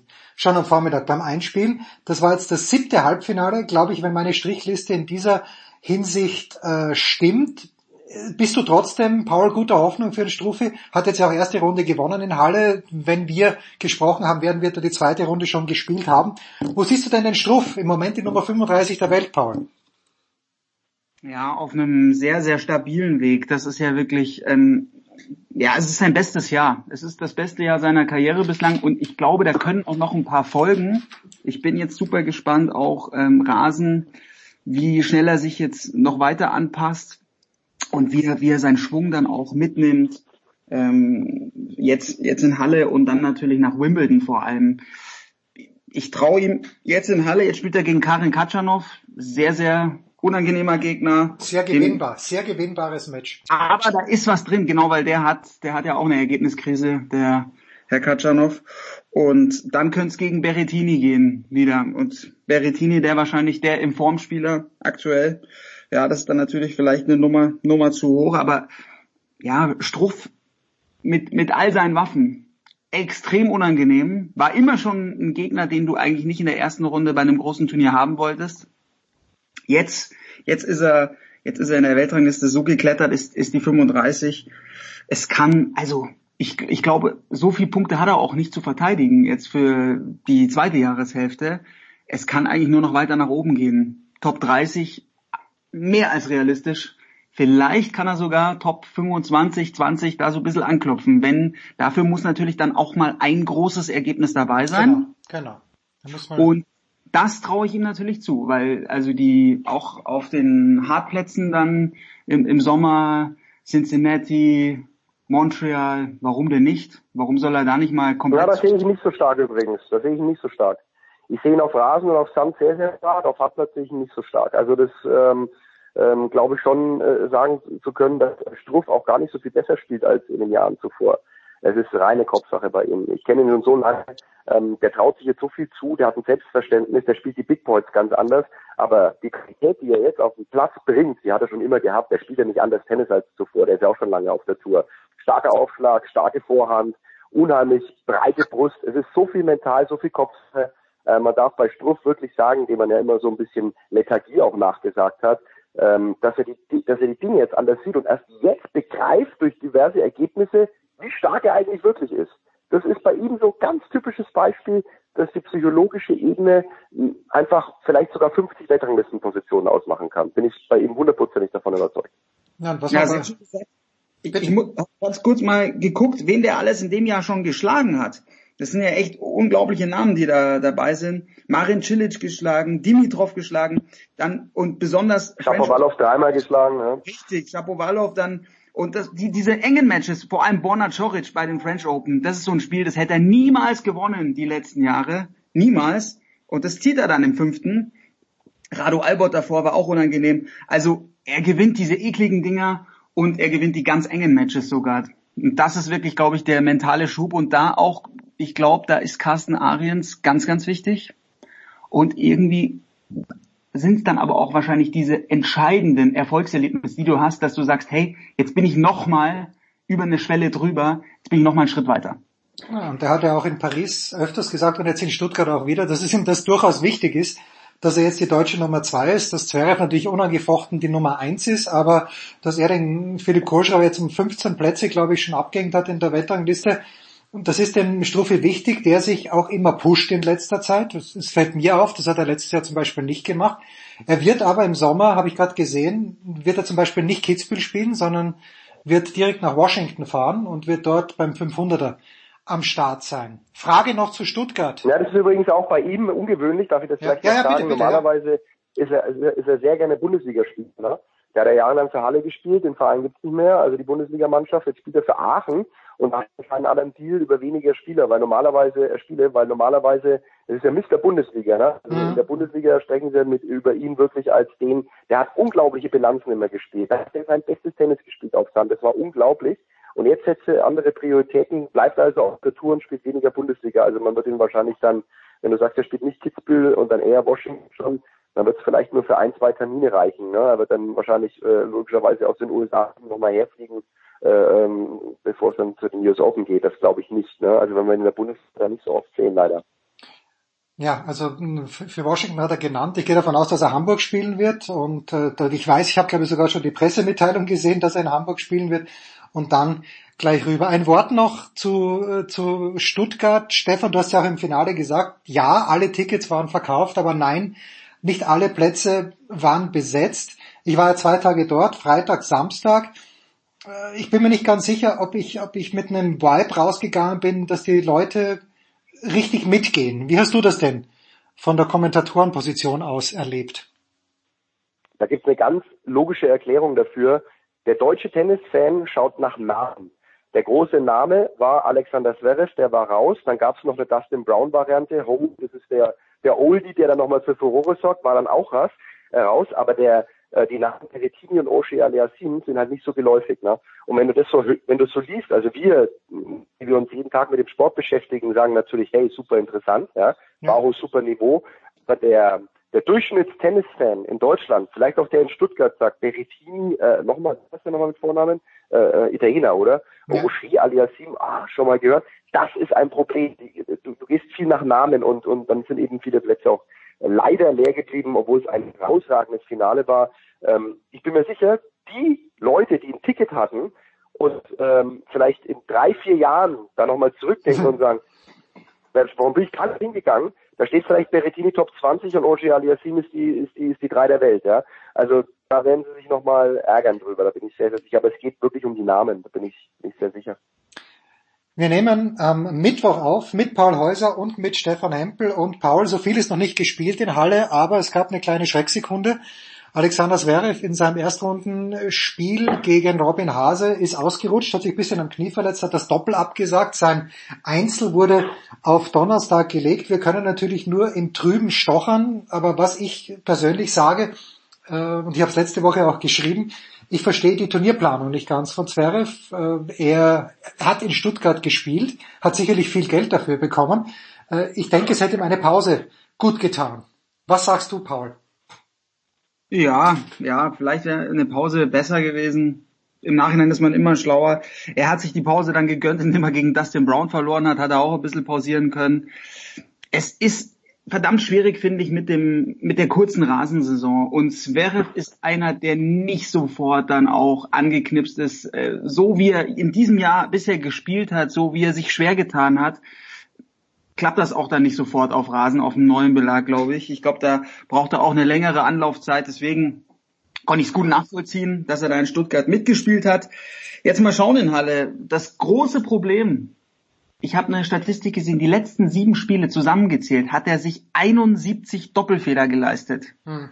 Das ist unfassbar. Das ist Wahnsinn. Und wenn er das nicht in den Griff kriegt, dann ist in Wimbledon auch schnell Schluss. Also so kannst du bei einem Grand Slam Turnier dann auch nicht, also nicht, vor allem nicht bei einem Grand Slam Turnier, wo der Aufschlag und der Return dann so wichtig sind wie in Wimbledon auf Rasen kannst du, kannst du da nichts gewinnen. Da muss er sich stabilisieren. Schwierig. Ich glaube, Steve Johnson ist ein wirklich sehr, sehr unangenehmer Gegner. Da kannst, der schlägt so gut auf. Da kannst, da kannst jetzt auch, wenn er, wenn er da seine Aufschlagprobleme nicht im Griff hat, kann es auch gleich vorbei sein wieder in Halle bin, bin ein bisschen skeptisch. Was mir bei den French Open sehr, sehr gut gefallen hat, war dann der Auftritt gegen Fonini vor allem und der erste Satz gegen Djokovic. Da hat er es dann auch nicht über die Ziellinie gebracht, aber das sah auf Sand dann schon wieder richtig gut aus und auf Rasen, ich bin mir immer noch nicht, also wie er gegen Dustin Brown gespielt hat, die Court-Position manchmal dann auch. Sein schlechtester Belag. Hundertprozentig sein schlechtester Belag. Also muss man jetzt wirklich auch konstatieren, sein ja. schlechtester Belag. Auf Sand groß geworden, ähm, auf Hartplatz ist sein bester Belag, weil seiner Konstitution äh, einfach äh, entgegenkommt und auf Sand groß geworden, auf Rasen wird er nie die große äh, Nummer sein. Also da bin ich mir relativ sicher, weil ähm, es ist einfach so eine Natürlichkeit, die du brauchst ja, in der, im Bewegungsablauf. Und der ist auf Rasen bei ihm boah, ganz weit weg. Auf Position und so viel zu passiv. Also da brauchst du einfach ein natürlicheres, natürlicheres Spiel. Oder er braucht eben so ein Selbstbewusstsein, dass er wirklich ganz locker und eben dann in dieses Natürliche reinkommt, dass er auch eine aggressive Rekordposition findet und die Dinger runterspielt. Aber das hat er im Moment nicht. Ja, dafür ist er am Netz auch zu schwach, ne? Muss man auch sagen. Also was der Wolli noch verhackt, ja, also äh, Überkopf im Rückwärtslaufen äh, versenkt, ja, also das ist einfach, ist, da, da, ist, da muss noch viel, viel gearbeitet werden und ich glaube nicht, dass er dieses Paket noch geschnürt bekommt, äh, auf Rasen wohlgemerkt. Also auf, auf Sand und auf, auf Hartplatz so werden, wenn seine Fälle sein. Er ist so schnell eigentlich aus der Fassung zu bringen. Und ich hätte eigentlich gedacht, dass Robin ja, Hase, dass er über Robin Hase auch schon stolpert. Die ja, ja, ja, ja. ja, weil Hase ja auch einfach so ein, so ein Schlitzer ist, der dann auch den Rhythmus brechen kann, der, der gute Stops spielen kann, der einen guten Slice hat und gute Varianten. Am Ende hat er es noch rumgerissen im zweiten Satz. Jetzt schauen wir mal, wie, wie er sich eingroovt, aber also ich habe ihn jetzt nicht auf der Shortlist für den Wimbledon-Titel, auf gar keinen Fall. Frage Wenn ich sagen darf, äh, ja. er, die anderen, ich weiß es aus zuverlässiger Quelle von Spielern, der Matchplan gegen Zverev auf Rasen ist nicht so schwer. Also Slice so, in der Mitte. Ja. ja, genau. Also Slice und dann auf die Vorhand. Mhm, mh. Ganz schwer für ihn, das zu kontrollieren. Da hat er überhaupt, äh, da hat er keine Balance. Ja. Also da, da weiß er nicht, wie er ziehen soll. Da muss er so tief runter, da muss er vorwärts laufen ganz schwierig. Und dann ist er ans Netz vorgelockt. Meistens ist der Ball, wenn er ihn dann ins Feld spielt, ja, dieser Ball auf den Slice, Rückhandball, seine Vorhand dann so kurz oder, oder langsam auch oder zu viel Spin, dass man dann ohne weiteres wieder äh, Möglichkeiten hat, ihn zu passieren oder äh, womöglich zu überloppen. Ja, es, äh, ja, das ist, das ist ein echtes Mittel. Und die Stops natürlich sowieso, ja. Also, weil er so weit hinter der Linie teilweise steht. Also Dustin Brown hat mir auch noch gesagt oder so, er wird noch den einen oder anderen Stop noch mehr auspacken gegen Zverev, ja, hat er auch getan. Abschließende Frage, Stefan, ich bleib bei dir, wenn ich darf, Paul. Ähm, Ja. dürf, dürf, dürfen wir, Stefan, oder müssen wir ein kleines bisschen was hineininterpretieren, dass beim Spiel gegen Dustin Brown Vater Zverev drei Reihen hinter Lendl gesessen ist und dass jetzt in Halle Vater Zverev beim Spiel gegen Robin Hase überhaupt nicht in der Box war mit Ivan Lendl. Man hört, dass die beiden sich jetzt nicht so wahnsinnig gut verstehen. Oder denkst du, müssen wir das ins Reich der Fabel verweisen? Letzteres, ne? Also ähm, ich habe mir da nicht so viel dabei gedacht, muss ich sagen. Okay, ja. Aber jetzt, wenn du wenn du wenn du es jetzt so formulierst und so, ähm, ich habe jetzt Halle nicht im Fokus, muss ich ehrlich sagen, weil ich ja der Queens-Beauftragte bin in dieser Woche. Ähm, gestern ähm, war ich ganz stark im Füße hochlegen. Ähm, heute wird es mit dem Wetter auch nicht viel besser. Ich muss jetzt dann mal schauen. Ja, also eins darf ich mal an der Stelle kurz mal ein, einfügen, ja, dass die Briten ja äh, dann keine Matches, also sie haben den ganzen Tag nicht Tennis spielen können im Londoner Queens Club. Am nächsten Tag, wo das Wetter übrigens früh schön ist, nicht um 11 Uhr mal ein Match Ja, ansetzen ja, können, das ist halt ist ja für Wahnsinn, ja. Und heute kommt der Regen wieder um eins deutscher Zeit. Also, naja gut, aber das äh, äh, nur am Rande. Ich habe Halle jetzt nicht so im Fokus, ich habe ein bisschen was vom Hase-Match gesehen, habe aber nicht darauf geachtet, wer wo sitzt, um ehrlich zu sein. Ähm, und bei beim Brown-Match äh, war Lendl ja neben seiner Freundin oder wieder Freundin, muss man ja glaube ich sagen, sonst wäre sie jetzt da nicht so prominent äh, gesessen ne, auf dem Platz. Ja. Äh, da war er auch wieder dann auf der Pressekonferenz. Warum wundert sich Ale- Alexander Zverev, dass er zu seiner Beziehung, sage ich jetzt einfach mal, ob es jetzt eine ist oder nicht, weiß ich nicht, äh, gefragt wird, wenn wenn wenn wenn Olga direkt neben Ivan Lendl äh, Platz nimmt. Also äh, äh, warum wundert er sich dann und dann dem Kollegen von der Bildzeitung dann so schnippisch zu, zu entgegnen, dass da, da punktet er halt nicht in dem Bereich, ne? Das ist halt nicht gut, das ist nicht clever. Wenn er will, dass sein Privatleben außen vor bleibt, dann setze ich dem Mäuschen eine Sonnenbrille auf und einen dicken Hut, ja, und setze sie hinter den Schiedsrichterstuhl. Da fällt sie vielleicht nicht auf und da fällt sie uns nicht auf und dann muss er auch keine Frage beantworten. Aber bitte nicht neben Ivan Lendl und dann mit der Faust und bei wichtigen Punkten. Ja, logisch, dass wir dann neugierig werden, ja. Also, Ich verstehe es auch nicht, aber ich gebe dir natürlich völlig recht, Stefan. Vielen, vielen Dank. Ich hoffe für dich und ich werde es mir natürlich anschauen, dass äh, das Wetter Mittwoch, Donnerstag, Freitag bis Sonntag in Queens besser wird und dann auch so bleibt. Äh, Aber die Aussichten auch für Mittwoch natürlich nicht toll. In Halle haben wir ein Dach. Danke, Paul. Das war die Big Show 410. Wir hören uns wieder höchstwahrscheinlich in der nächsten Woche. Das war die Big Show auf sportradio360.de. Folgen Sie uns auf Twitter, klicken Sie den Gefällt mir Button auf unserer Facebook-Seite und abonnieren Sie uns via RSS-Feed oder auf iTunes. Die nächste Ausgabe der Big Show gibt es am kommenden Donnerstag. Bis dahin sollten Sie die Zeit nutzen und die weiteren Angebote auf sportradio360.de wahrnehmen. Play Ball! Da ist gar nichts toll.